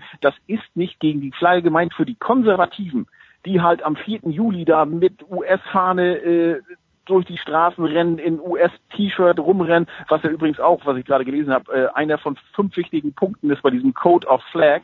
Äh, äh, das soll man gar nicht tragen. Äh, und du, du darfst zum Beispiel auch am 4. Juli, wie oft habe ich das schon gesehen, du bist bei Feiern eingeladen und da ist der, der, der Pappteller ist die US-Fahne und ist auch verboten, weil den schmeißt man danach in den Müll und man schmeißt ja die US-Fahne nicht in den Müll. Egal, aber die sehen halt so ein Niederknie. Egal was, was du denen sagst, einfach als, als Affront, für die ist das eine Beleidigung gegen, gegen das Land und gegen die Fahne und, und ein, ein, ein Schlag ins Gesicht aller derer, äh, die irgendwo mal für Amerikas Frieden und Freiheit und wie auch immer äh, tausende Kilometer entfernt gekämpft äh, haben und eventuell dort sogar gefallen sind. Das, das ist einfach, da kannst du mit denen argumentieren, wie du willst, die sehen das nicht ein. Die sind, die sind wirklich konservativ, erzkonservativ und, und für die ist das halt, die stehen hundertprozentig zu Trump und für die ist das das Schlimmste, was es gibt. Da kannst du auch sagen, komm, wie, wie, wie, wie, kann ein Trump, wenn jemand niederkniet, einfach nur äh, friedlich niederkniet, wie kann das schlimmer sein, als Leute in Charlottesville als very fine people zu bezeichnen? Das interessiert die alles nicht. Das interessiert die einfach nicht. Du, du, es ist, der, der Diskurs ist vorbei. Ähm, und, und das ist das Problem. Das Problem ist, ich habe mit meiner Frau darüber gesprochen, ähm, was würde passieren? Als, als kleine, kleine Frage. Wenn die Republikaner zur Gesundheitsreform den ursprünglichen Plan von Barack Obama vorlegen würden. Den ursprünglichen, den Urplan von Obama zu, zur Obamacare würden meine These 95 Prozent der Demokraten sagen, das ist die schlimmste Idee aller Zeiten. Die würden das gar nicht lesen, sondern würden nur sagen, weil es von den Republikanern kommt und weil es von Trump kommt, ist es scheiße. Deswegen, um zu sagen, es ist auf beiden Seiten, egal ja. welche Idee kommt und selbst wenn eine tolle Idee, ich sage jetzt nicht, dass von Trump eine gute Idee kommen würde, wirklich nicht. Aber selbst wenn eine käme, würden, würde die andere Seite sagen, das ist Mist. Und, und ab dem Zeitpunkt wird's gefährlich, weil, weil du dir gar nicht mehr zuhörst und schaust, nur guck doch mal, was die überhaupt vorschlagen, beschäftig dich damit und dann können wir drüber reden. Aber, äh, Aber das Gefährliche, das Gefährliche ist ja jetzt wirklich, dass Trump ja auch nach wie vor ähm, da durchaus eventuell letztlich am, am längeren Hebel sitzt, weil wenn der seine Leute motiviert, und ich habe mal gehört, von den 62 Millionen, die für ihn gestimmt haben, sind 25 Prozent, also 16 Millionen knapp, die stehen zu ihm, no matter what, egal was er macht. Und wenn die Leute, wenn er aufruft und sagt, hier, boykottiert einfach, solange die Niederknien boykottiert. Und äh, ich habe da in, in, äh, in den sozialen Medien da wirklich auch von Patriots Fans, knallharten Patriots Fans gelesen, meine Patriots sind für mich gestorben, weil da ja auch, ich glaube, zwölf waren es am Wochenende gegen Houston, niedergekniet sind. Ähm, ähm, und da bin ich mal gespannt, wenn wirklich die, die Ratings gehen da sowieso schon ein bisschen runter, das hat aber auch andere Gründe, weil unter anderem ja auch Farbige gesagt haben, solange Colin Kaepernick nicht spielt, schaue ich nicht mehr rein. Oder andere sagen, das ist zu weich geworden, das ist nicht mehr mein Sport, äh, interessiert mich nicht. Aber wenn jetzt wirklich die, die Ratings dadurch durch so einen Trump-Appell eventuell trotzdem weiter runtergehen, bin ich mal gespannt, ähm, wer da letztlich am längeren Hebel sitzt. Naja, also überschätz mir den Trump nicht. Also, wenn ich Football schauen will, dann schaue ich Football. Erstens. Ähm, zweitens, ähm, ich habe mir gedacht, es gibt ja nichts Besseres für die NFL als Leute, die jetzt ihre Trikots verbrennen. Ähm, du glaubst du nicht, dass ein lebenslanger Pittsburgh Steelers Fan, ich habe ein Video gesehen, wo der, der nimmt so eine Mülltonne ja, und genau. verbrennt sein ganzes Zeug und sagt, they don't exist for me anymore. Ich wette, ich würde also ein Monatsgehalt wetten, dass der Typ noch in dieser Woche in ein Geschäft geht und sich seine Pittsburgh Steelers Sachen wieder kauft, weil er sagt, na ja, am Wochenende Grillfest will ich doch mit meinen Leuten als brauschen Trikot. Also ob der nicht sagt, ja, verbrennst doch, dann kauft dir wenigstens neues Zeug. Also ähm, ich glaube, da wird's gefährlich. Wenn du nicht mehr Football schauen willst, weil dir der Sport nicht mehr gefällt oder was weiß ich, okay. Aber es wird doch jetzt keiner heute Abend äh, wo, wir auch gesagt haben, die Professionalisierung des Fußballs und Geld und keine Ahnung, Neymar-Transport. Ich schaue kein Fußball mehr. Wirst morgen sehen, Einschaltquoten, Paris, Bayern, wahrscheinlich Rekord in diesem Jahr. Ja, immer noch mehr als 10 Millionen, ja klar. Also es ist doch so, wir, wir, wir labern dann immer und keine Ahnung. Und ich glaube, da gibt's jetzt ein paar, die verbrennen dann ihre Trikots und die schalten da mal zwei, drei Wochen nicht ein. Egal wer kniet, wenn die Steelers im Super Bowl spielen dieses Jahr, ist der Typ Dieser Typ. Der Erste, der sich um Tickets bewirbt. Der Erste, der sich um Tickets bemüht oder der ein Grillfest bei sich daheim veranstaltet. Da kann das kann's wieder nicht erzählen. Und wenn die ganze Mannschaft kniet, da, da sagt der, nein, das schaue ich nicht. Also so hardcore. Da, glaube ich, treffen zwei Hardcore-Leute aufeinander. Football-Fans und Trump-Fans. Ähm, da bin ich gespannt, ob Trump wirklich so charismatisch ist, dass er Football besiegen kann. Also wenn er das kann, Hut ab. Aber ich glaube, Liebe zu Football ist wie die deutsche Liebe zu Fußball. Da, kann- da kann kein Politiker was machen. We let Ich habe einen go. interessanten Ja, Tweet Heiko. gesehen, äh, äh, am äh, jetzt gest, gestern oder vorgestern habe ich ihn auch weitergeleitet. Äh, da sitzen halt Leute auf der Couch und dann war immer so, äh, so, also ne, Bier in der Hand, Popcorn in der Hand, Füße auf dem Tisch. Und dann stand so, ähm, so sieht euer Samstag und Sonntag eigentlich aus. Ne? Also sprich bei der Nationalhymne. Da sitzt da, mal ganz ehrlich, Jürgen, du warst ja schon öfter auch bei Super Bowl Partys. Wer steht denn da stramm mit dem Herz auf der Hand, mit der Hand am, auf dem Herz, wenn die Nationalhymne gespielt wird? Ne? Also ich, ich, ich sage jetzt im Stadion, wenn zu mir einer sagt, please rise, take your hat off, Ja, dann da steht stehe man ich auf. auf und das ist mir aber, das das ist einfach eine Respektsfrage. Ähm, ich habe aber gegen nichts Das mache ich aber bei jeder Hymne. Das ich mache Ja, also natürlich, bei, bei, bei natürlich, das ist auch. ja In Rio also bin ich, bin ich bei ja, jeder egal. Hymne aufgestanden. Ja, egal welche Hymne, wenn du nicht unbedingt was zu schreiben hast, weil du arbeiten musst, mein Gott, dann stehst du auf, nimmst deinen Hut ab und, und stehst da. Bei jeder Hymne, das ist ganz normal. Aber wenn jemand protestieren will, dann, dann protestiert er halt. Ähm, es gibt bei mir auch Leute, sowohl in Deutschland als auch in Amerika, wenn wir daheim Fußballnationalmannschaft oder Football schauen, wenn die Hymne abgespielt wird, stehen die daheim auf. Mach ich nicht. Ähm, wenn das jemand machen will, auch daheim aufstehen, warum denn nicht? Ja. Ja. Ähm, vor, bis vor 15, 20 Jahren gab's so eine Hymne noch gar nicht. Also da wurde die Hymne abgespielt im Football, aber die Verein, äh, die, die Spieler waren in der Umkleidekabine. Das war ganz normal. Hm. Da wurde die Hymne abgespielt und dann hieß es, and now we present the starting lineups. Ähm, ist im Basketball manchmal auch noch so. Schau mal, was die Basketballer machen, wenn die Hymne abgespielt wird. Die schütteln sich aus, die machen, was weiß ich. Also, mein Gott, man kann, man kann alles, man kann alles dramatisieren. Also, es sind halt gerade die, die sich wahrscheinlich bisher beim Abspielen der Nationalhymne ein Bier geholt haben, sind jetzt die, die sich drüber aufregen. Also im, im Mietshaus gibt's zwei Leute, die extrem nerven. Die, die Lärm machen und die, die sich über den Lärm beschweren. Die anderen sind alle ruhig. Jetzt haben wir den Heiko doch eine ganze halbe Stunde in Beschlag genommen. Heiko, erzähl nur noch ganz schnell. Du wirst am Wochenende nicht arbeiten. Was gibt's denn, äh, was dich aus München vom Oktoberfest abgehalten hat? Ich kann es eigentlich gut verstehen, weil ich natürlich auch nicht hingehen werde. Aber wofür hat sich die Familie Olderb entschieden, wenn du das mit unseren zwölf Hörern teilen möchtest? Ja, wir wollten ja auch eigentlich zu dir nach München zum Ja. Oktoberfest, aber meine Frau hat gesagt, da saufen jetzt zu viele Amateure. Deshalb fliegen wir jetzt nach Edinburgh. Und äh, wir fliegen von Freitag bis ist ja ein langes Wochenende hier. Äh, Montag ist Brückentag, äh, Ryan muss nicht zur Schule, äh, Dienstag ja sowieso nicht und deshalb fliegen wir fünf Tage nach Edinburgh. Und äh, weil meine Frau hat äh, paar Prozent äh, schottische Wurzeln und äh, die paar Prozente wollen wir versuchen, da auf irgendeinem Schloss zu finden. Oder auf so einer alten Burg. Ich dachte, sie hat ein paar Prozent Anteile in irgendeiner alten schottischen Whiskybrauerei. Auch das wäre schön. Stark. Heiko, mein Lieber, danke dir. Wir schmeißen dich raus. Heiko, bis äh, Jo. schö schöne, schöne Zeit und wir melden uns natürlich wieder, wie du weißt. Jürgen, mein Lieber, ganz kurz noch. Ähm, diese Verschiebungen in der NBA müssen wir natürlich ausführlich besprechen, aber nur ganz kurz. Äh, ein Wort noch. Äh, Gerade ist bekannt geworden, dass äh, Dwayne Wade zu Cleveland geht. Letzte Woche Carmelo Anthony geht zu den äh, Oklahoma Thunder.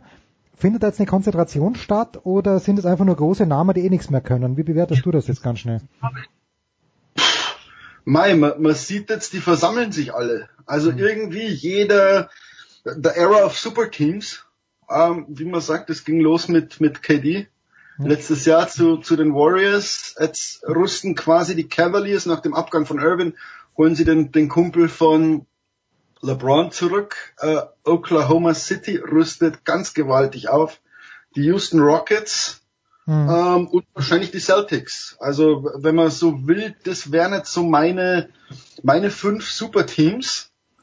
Ähm, und dann kommt ein Graben. Mhm, mhm. Also ich glaube, dass pff, Spurs pff, nein. Also ich würde sagen, wir haben hier diese fünf Teams können Meister werden.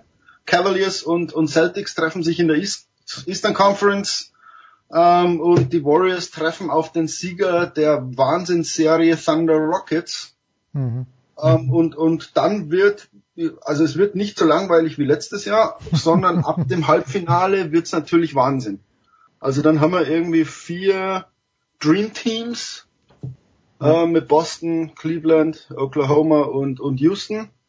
Und dann wird's natürlich sehr, sehr spannend. Also das kann natürlich schon richtig, richtig geil werden ab, ab den Conference Finals. Und die Clippers und die Lakers keine Rolle nächstes Jahr. Das davon ist auszugehen. Ich glaube ja, aber die, also bei den Lakers, das war ja fast klar. Ähm, die, die wollen sich vielleicht für die Playoffs qualifizieren, aber Mai, das Gerücht ist jetzt so hart da. Äh, LeBron sucht Schulen in Los Angeles, Hm. Besucht Highschools, kauft ein Haus. Also ähm, die Leute sagen immer Connect the Dots. also genau. ich, ich glaube, es, es muss schon sehr viel passieren, dass LeBron nicht nach LA kommt. Ähm, die haben noch Geld, soweit ich weiß, die Lakers für LeBron und einen zweiten Superstar. Ähm, da muss man mal schauen, wer dann noch hinterher käme. Dann hast du LeBron plus eins plus Lonzo Ball ähm, plus Luke Walton als Coach. Da hast du das nächste Superteam. Das Einzige, was schön ist, durch diese ganze Hektik, die jetzt entstanden ist, ich habe Lonzo Ball schon ganz vergessen. Und seinen Vater, Lavar. Na, Also, also also schau dir einfach, schau dir einfach den Kader der Lakers an. Der ist darauf ausgelegt, ähm, Lonzo Ball einzuspielen. Der, der soll hier der große Point Guard werden und er ist darauf ausgelegt, Im nächsten ein Jahr. paar Überraschungen zu machen. Also irgendwie, vielleicht schaffen sie sogar die Playoffs. Wäre ja irgendwie so ein schönes Ding. Also irgendwie so ein, so ein äh, äh, Push zu machen, um die Leute wieder zu interessieren. Aber er ist ganz klar darauf ausgelegt, Cap Room zu schaffen für den nächsten Sommer. So, und, und dann kann man connect the dots, äh, wer da kommen könnte. Also ich bin mir fast sicher, dass LeBron kommt und dann schaust dir an, wer so Kumpels von LeBron wären, äh, die auch gern mal nach LA kommen könnten. Oder schon da waren, wie Chris Paul. Also ein, ein Kevin, Kevin Love äh, mag sehr gern in, in LA. Kann man sagen, ob nicht noch einer von den Alten dann mitkommt, also a Wade oder, oder was weiß ich. Ähm, Paul, auch der ist ja dann der Vertrag Ende nächstes Jahr, ne? Mhm. Ob der nicht zurück, der wollte ja eh schon mal zu den Lakers, äh, ist am Veto der NBA dann gescheitert. Also äh, da gibt's einige Kandidaten, die gern mal mit LeBron spielen würden, die auch gern in LA sind.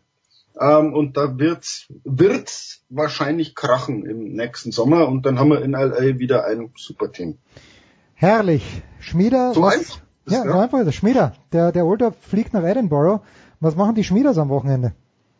Äh, der Schmieder muss nach Las Vegas. Ach, der arme Schmieder. Wird schon wieder geboxt oder gibt's was anderes? Nein, ich, äh, es ist einfach ein Freund aus Deutschland ist hier, der will nach Vegas und ich gebe am Donnerstagabend, also morgen Abend, gebe ich das Tennisbuch ab Ah. und hab dann so als Belohnung quasi ein Wochenende in Vegas und da fahren dann drei, vier Kumpels von hier mit, dann haben wir ein schönes Männerwochenende. Ähm, natürlich nur mit dem Zugeständnis, dass im Dezember Deine meine Frau. Frau ein nettes Wochenende macht, entweder in New Orleans oder Vegas oder irgendwo anders. Wie war das? Äh, So kürzlich das. What, what happens in Vegas stays in Vegas oder so ähnlich, ja? Oder wie war das? Herpes, das bringst du mit heim. Ja, das, das schon. Aber den bringst du dann Ende November mit nach Deutschland. Da freue ich mich jetzt schon drauf. So, das war der Schmieder. Wir machen eine kurze Pause, dann gibt's noch Tennis in der Big Show. Ah, eine Frage noch, Jürgen. Wie wird das, weiß man schon jetzt, wie das Buch heißen wird, das Tennisbuch? Gebrauchsanweisung für Tennis. Das ist in der Reihe Gebrauchsanweisung und damit gibt's Ah. keinen, keinen tollen Titel, sondern das heißt ganz einfach Gebrauchsanweisung für Tennis. Ja, und äh, ich habe schon einige, ich habe schon einige Passagen gelesen. Wenn man irgendwas lernen kann, dann in diesem Buch vom Jürgen. Pause, dann gibt's hier Lever Cup Tennis.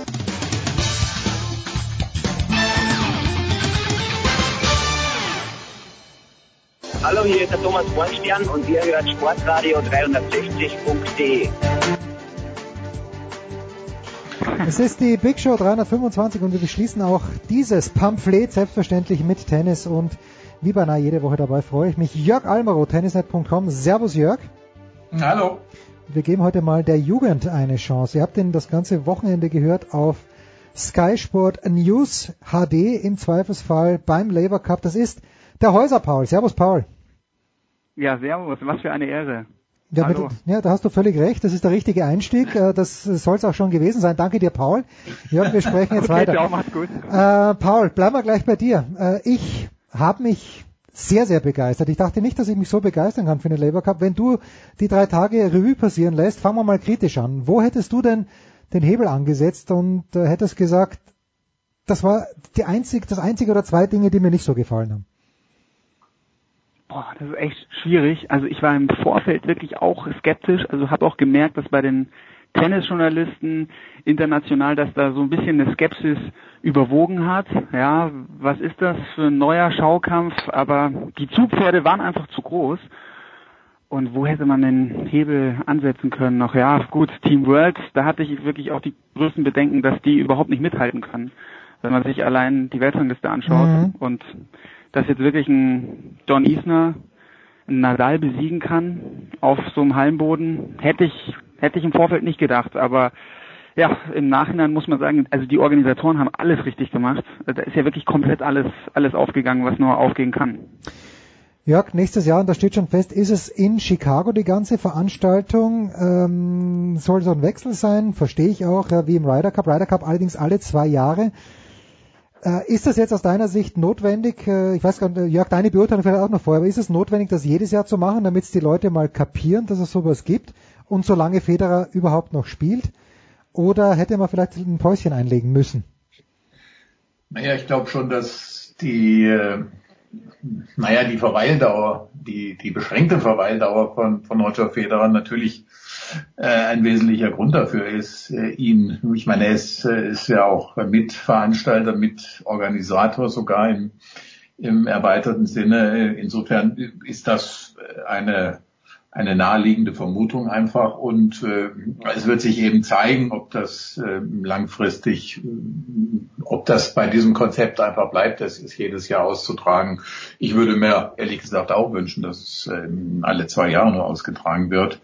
Äh, wenn ich grundsätzlich werden darf, äh, Ja, unbedingt. muss man muss man natürlich äh, wirklich bei allem wirklich äh, ja was was gelungen ist und so weiter ähm, eben sehen, dass man ja ein absolutes Traum-Szenario in diesem Jahr hatte. Also man hatte diese beiden äh, überragenden Spieler, die, die Legenden, Nadal und Federer, die das Jahr ja auch bestimmt haben bei den Grand Slams am Start. Das ist äh, eigentlich sowieso ein Selbstläufer. Man hatte mit Zverev, Kyrgios, Le- Leute, die einfach im Gespräch waren auch. Und ja, man hat auf der anderen Seite natürlich äh, ja ein ähm, Team World, das besser als erwartet sich teilweise präsentiert hat, konkurrenzfähig äh, war. Aber ich glaube, die eigentliche Bewährungsprobe für diese Veranstaltung äh, wird kommen, wenn eben Spieler wie Roger Federer oder auch dann einmal äh, Rafael Nadal äh, eben nicht mehr am Start sind. Ob das mh, dann äh, eben weiter trägt, vor allen Dingen eben, um, auf den Ausgangspunkt zurückzukommen, dann jedes Jahr.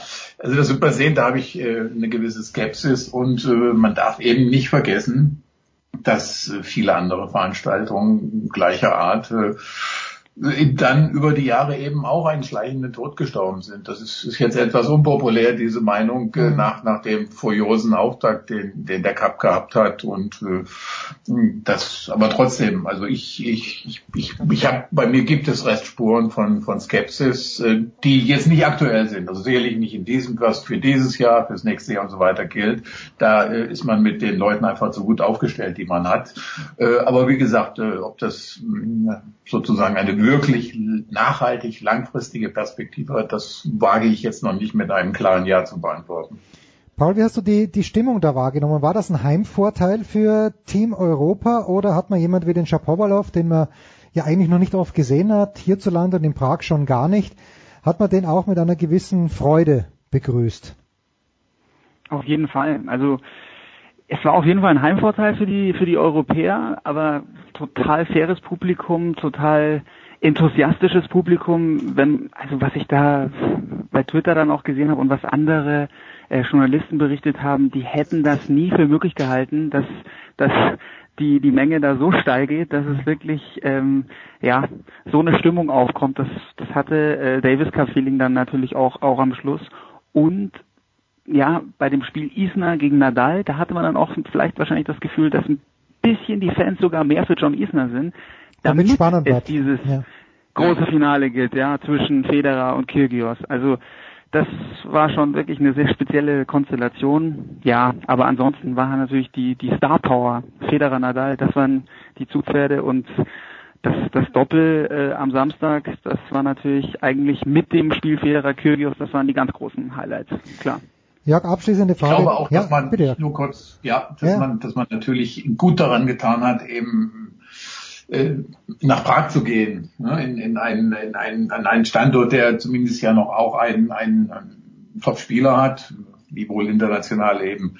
Ist nicht einer der der absoluten ähm, sag ich mal Top äh, Leute der der der Publikum zieht aber der in Prag dann natürlich schon als Local Hero irgendwo äh, mit dem Spiel war. Aber eben ansonsten nicht jetzt einen der kein, kein Standort, wo ansonsten irgendwie ein Masters-Turnier in der Nähe ist, schon gar kein Grand Slam-Turnier in der Nähe ist. Und insofern ist auch für das nächste Jahr und wahrscheinlich auch für die Jahre darauf eigentlich ist man in der, in der guten Pflicht, meine ich, äh, eben solche Standorte auszusuchen wie, wie Chicago nächstes Jahr. Ich meine, das wird sicherlich ein, der nächste Selbstläufer werden, da gibt es keinen Zweifel.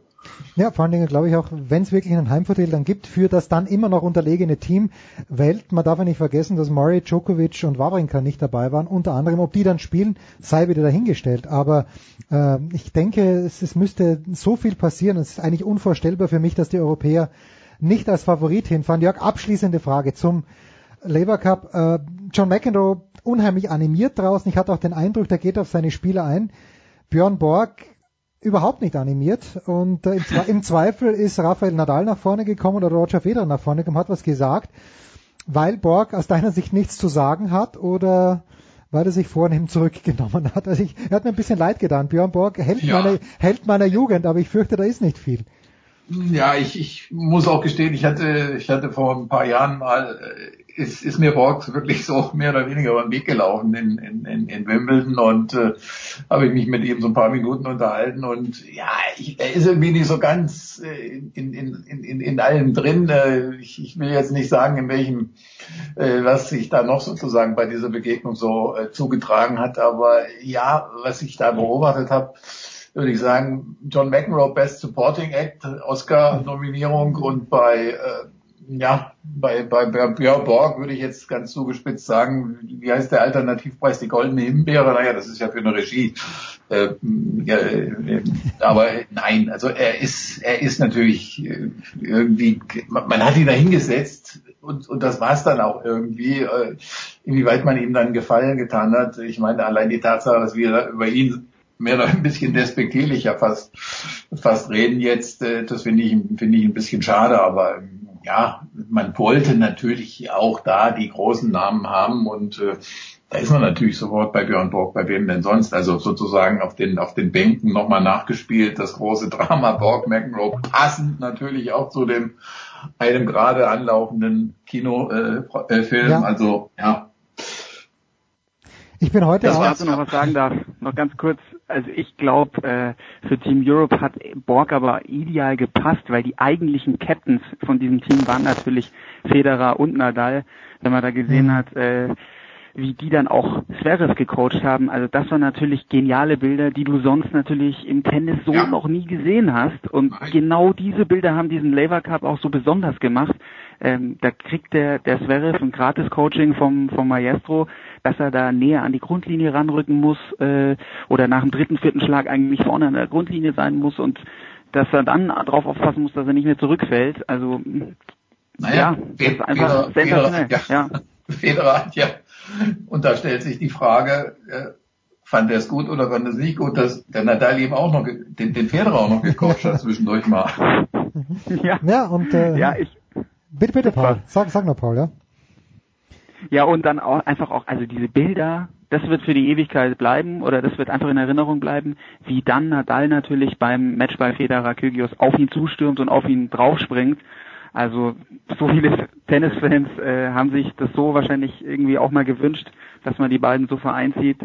Ja, herrlich. Also hat man auch ein bisschen diese diese Bromance, äh, die kam die kam richtig rüber zwischen den beiden, was da gewachsen ist über die Jahre ähm, Federer hat ihn ja besucht, damals, als er seine Akademie mhm. eröffnet hat. Und ähm, man merkt also, die beiden sind auch nach der Karriere noch, noch sehr, sehr gut befreundet. Da ja, ist was zusammengewachsen. Ja, das ja, aber ich glaube nicht, dass sie gemeinsam in Urlaub fahren, denn Jörg, äh, die sind schon sehr unterschiedlich vom Charakter her, oder Nadal und Federer? Also sie mögen sich, ja, ja. aber, aber ansonsten. Nein, man darf da, ich glaube, man darf da auch nicht jetzt, das ist auch manchmal ein bisschen bei uns äh, vielleicht äh, eine, so eine ich will nicht sagen Betriebsblindheit, aber man darf da jetzt auch nicht so viel reingeheimnissen. Sie sind, also jetzt in, in dem Sinne, wie man sonst Freundschaft vielleicht definieren würde, nein, aber das ist ja, schon das, so wie sie sich in einem, in einem Sinne des, des, des Sportsmanship oder, oder Fairness und so weiter zueinander verhalten. Und, und ich meine, das ist, das sind hier, hier spielen auch Geschäftsinteressen eine Rolle. Das, mhm. das darf man jetzt nicht vergessen. Und bei aller, natürlich, wir haben diese Bilder alle so zum ersten Mal gesehen. Das ist natürlich ein, das ist ein Überwältigen. Das ist, es ist natürlich ein, also eine Bilderflut von,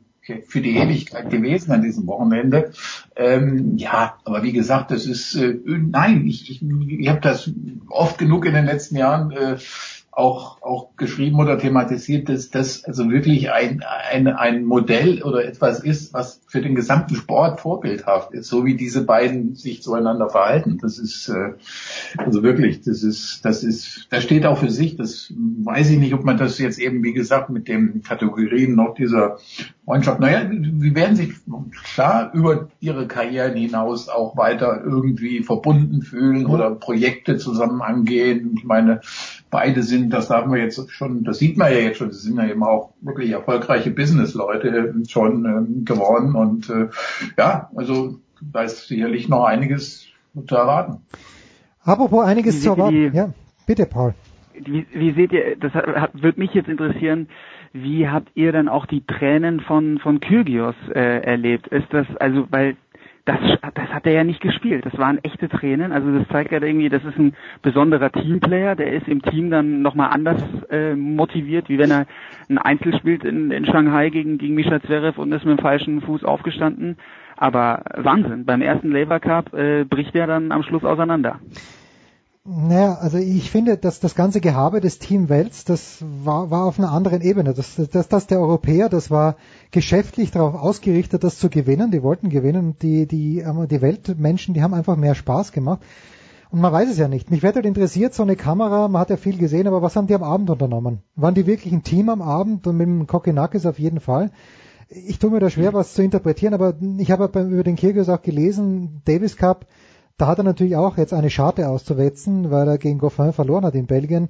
Vielleicht hat das auch mit eine Rolle gespielt, Jörg. Ich tue mir schwer, den Kyrgios zu lesen. Ich mag ihn sehr, aber ja. Ja, vielleicht kann man wirklich, kann man es wirklich, er hat das ja, er hat das ja ähm, auch in, in, in diesem Beitrag, da in diesem, auch in diesem Players, glaube ich, Players Tribune hat er äh, auch nochmal seine Schwierigkeit eben, ja, definiert, sich, sich für so, in Anführungszeichen, gewöhnliche Matches auf der Tour äh, zu motivieren und, und, und, äh, und eben sein, ja, gesagt, wie sehr er eigentlich das, das, das Spielen im Team mag und äh, insofern bin ich ja fast, nein, ich glaube, das äh, muss man ernst nehmen, weil er keinen großen Unterschied zwischen das wäre wär jetzt noch eine ganz andere Thematik, weil er keinen großen Unterschied wahrscheinlich zwischen äh, Davis Cup und, und so einer Veranstaltung wie, wie hier macht. Und das ist im Übrigen auch die Frage, wie das andere jüngere Spieler sehen, die eben nicht mehr eine so große Verbindung äh, zu der Institution Davis Cup haben. Also wie gesagt, bei Kyrgios, das äh, halte ich jetzt nicht in keinster Weise für, für, für gespielt irgendwie. Ähm, sondern das ist schon etwas, wo er gesagt hat, wo er sich dessen bewusst war, erste Veranstaltung hier, ich kann gegen Roger Federer diese ganze Geschichte nochmal offen halten und äh, das ist missglückt und ja, es war ja, eine, ich meine, in dem Moment vergisst man ja auch jetzt, ist er, insofern ist das eine Anerkennung natürlich für den Cup, dass man in der konkreten Situation einfach vergisst, dass es jetzt in Anführungszeichen wieder ein Schaukampf ist, sondern dass man es wirklich so ernst nimmt und sagt, oh Gott, hier jetzt äh, gescheitert. Äh, ja, also ich, diese Emotion hat nichts, ist, ist nicht künstlich oder so gewesen, sondern sondern echt und äh, sprach in dem Moment äh, für ihn und äh, ja, es ist eben die, es ist die große Ambivalenz eben dann, dass im nächsten Moment eben wieder er sich solche sympathischen Momente kaputt machen kann mit irgendeinem,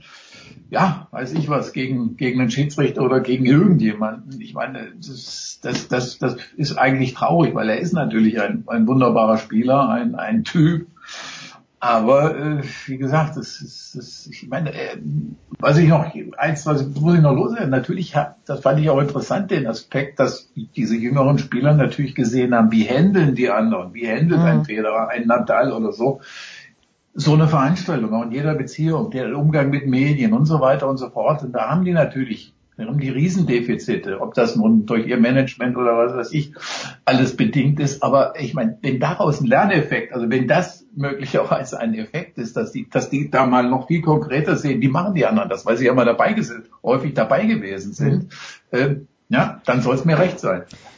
Wobei ich da sagen darf, dass ich finde, wie Alexander Zverev das gehandelt hat, auch bei dieser Vorstellung, das fand ich ausgesprochen ja. gut und ja. äh, hat, mir, hat mir sehr gut gefallen. Paul, Sky hat die Rechte an fast allen gekauft. Das freut mich sehr, weil ich Sky-Abonnent bin seit 200 Jahren. Ihr habt nächste Woche Peking und äh, Tokio im Programm. Sehe ich das richtig? Und wenn ja, wirst du auch am Start sein? Ja, ich bin auch dabei, aber erst äh, zum Ende der Woche, wenn es dann Halbfinale, Finale an ich kann es dir genau sagen, genau. Und zwar Peking, Tokio. Es ist noch gar nicht raus, welches welches Turnier ich da mache. Hm. Aber ja, aber ich bin ähm, Samstag, Samstag, Sonntag im Einsatz. Nee, Freitag sogar schon. Freitag, Samstag, Sonntag ähm, darf ich was kommentieren und dann geht ja danach Shanghai los. Da hm. ist dann glaube ich wieder Marcel groß im Einsatz. Der große und Marcel. Und der große der Markus große Gaub. Marcel, ja, genau. der große Markus Gaub. Und nächste Woche in den Studios übrigens wird ein gewisser Paul Häuser erwartet bei Sportreiter 360. Jörg, ich habe gar, nicht, ich hab gar nicht geschaut. Ich bin schon heiß. Ja, ich, ich, ich habe noch gar nicht geschaut, Jörg. Die Borussia, du hast wohlweislich gesagt letzte Woche, du sparst dir die Fahrt nach Dortmund. Selten habe ich, selten habe ich prophetischere Worte gehört als aus deinem ja. Munde. Bist du diese Woche beim Heimspiel, ich weiß gar nicht, wen sie spielen, dann am Start? 96. Ja, ge gehst du hin, mein lieber Jörg? Nein, ich habe am Wochenende eine größere Geburtstagsfeier ja. zu überstehen und werde mir das ausschließlich, ich werde mit über Push-Nachrichten äh, mich informieren lassen und werde wahrscheinlich ein schmutziges äh, Unentschieden irgendwie zur Kenntnis nehmen müssen. Ja, Martin Harnik wird für den 1 zu 1 Endstand sorgen. Der große Österreicher mit sehr, sehr tiefen und starken deutschen Wurzeln. Das war's, die Big Show 325 heute ohne Studiogäste. Dafür mit einem Mann, der in der nächsten Woche in den Studios sein wird. Paul Häuser, danke Jörg. Bis Danke. nächste Woche. Das war die Big Show auf sportradio360.de. Folgen Sie uns auf Twitter, klicken Sie den Gefällt mir-Button auf unserer Facebook-Seite und abonnieren Sie uns via RSS-Feed oder auf iTunes. Die nächste Ausgabe der Big Show gibt es am kommenden Donnerstag. Bis dahin sollten Sie die Zeit nutzen und die weiteren Angebote auf sportradio360.de wahrnehmen. Play Ball! Da ist gar nichts toll.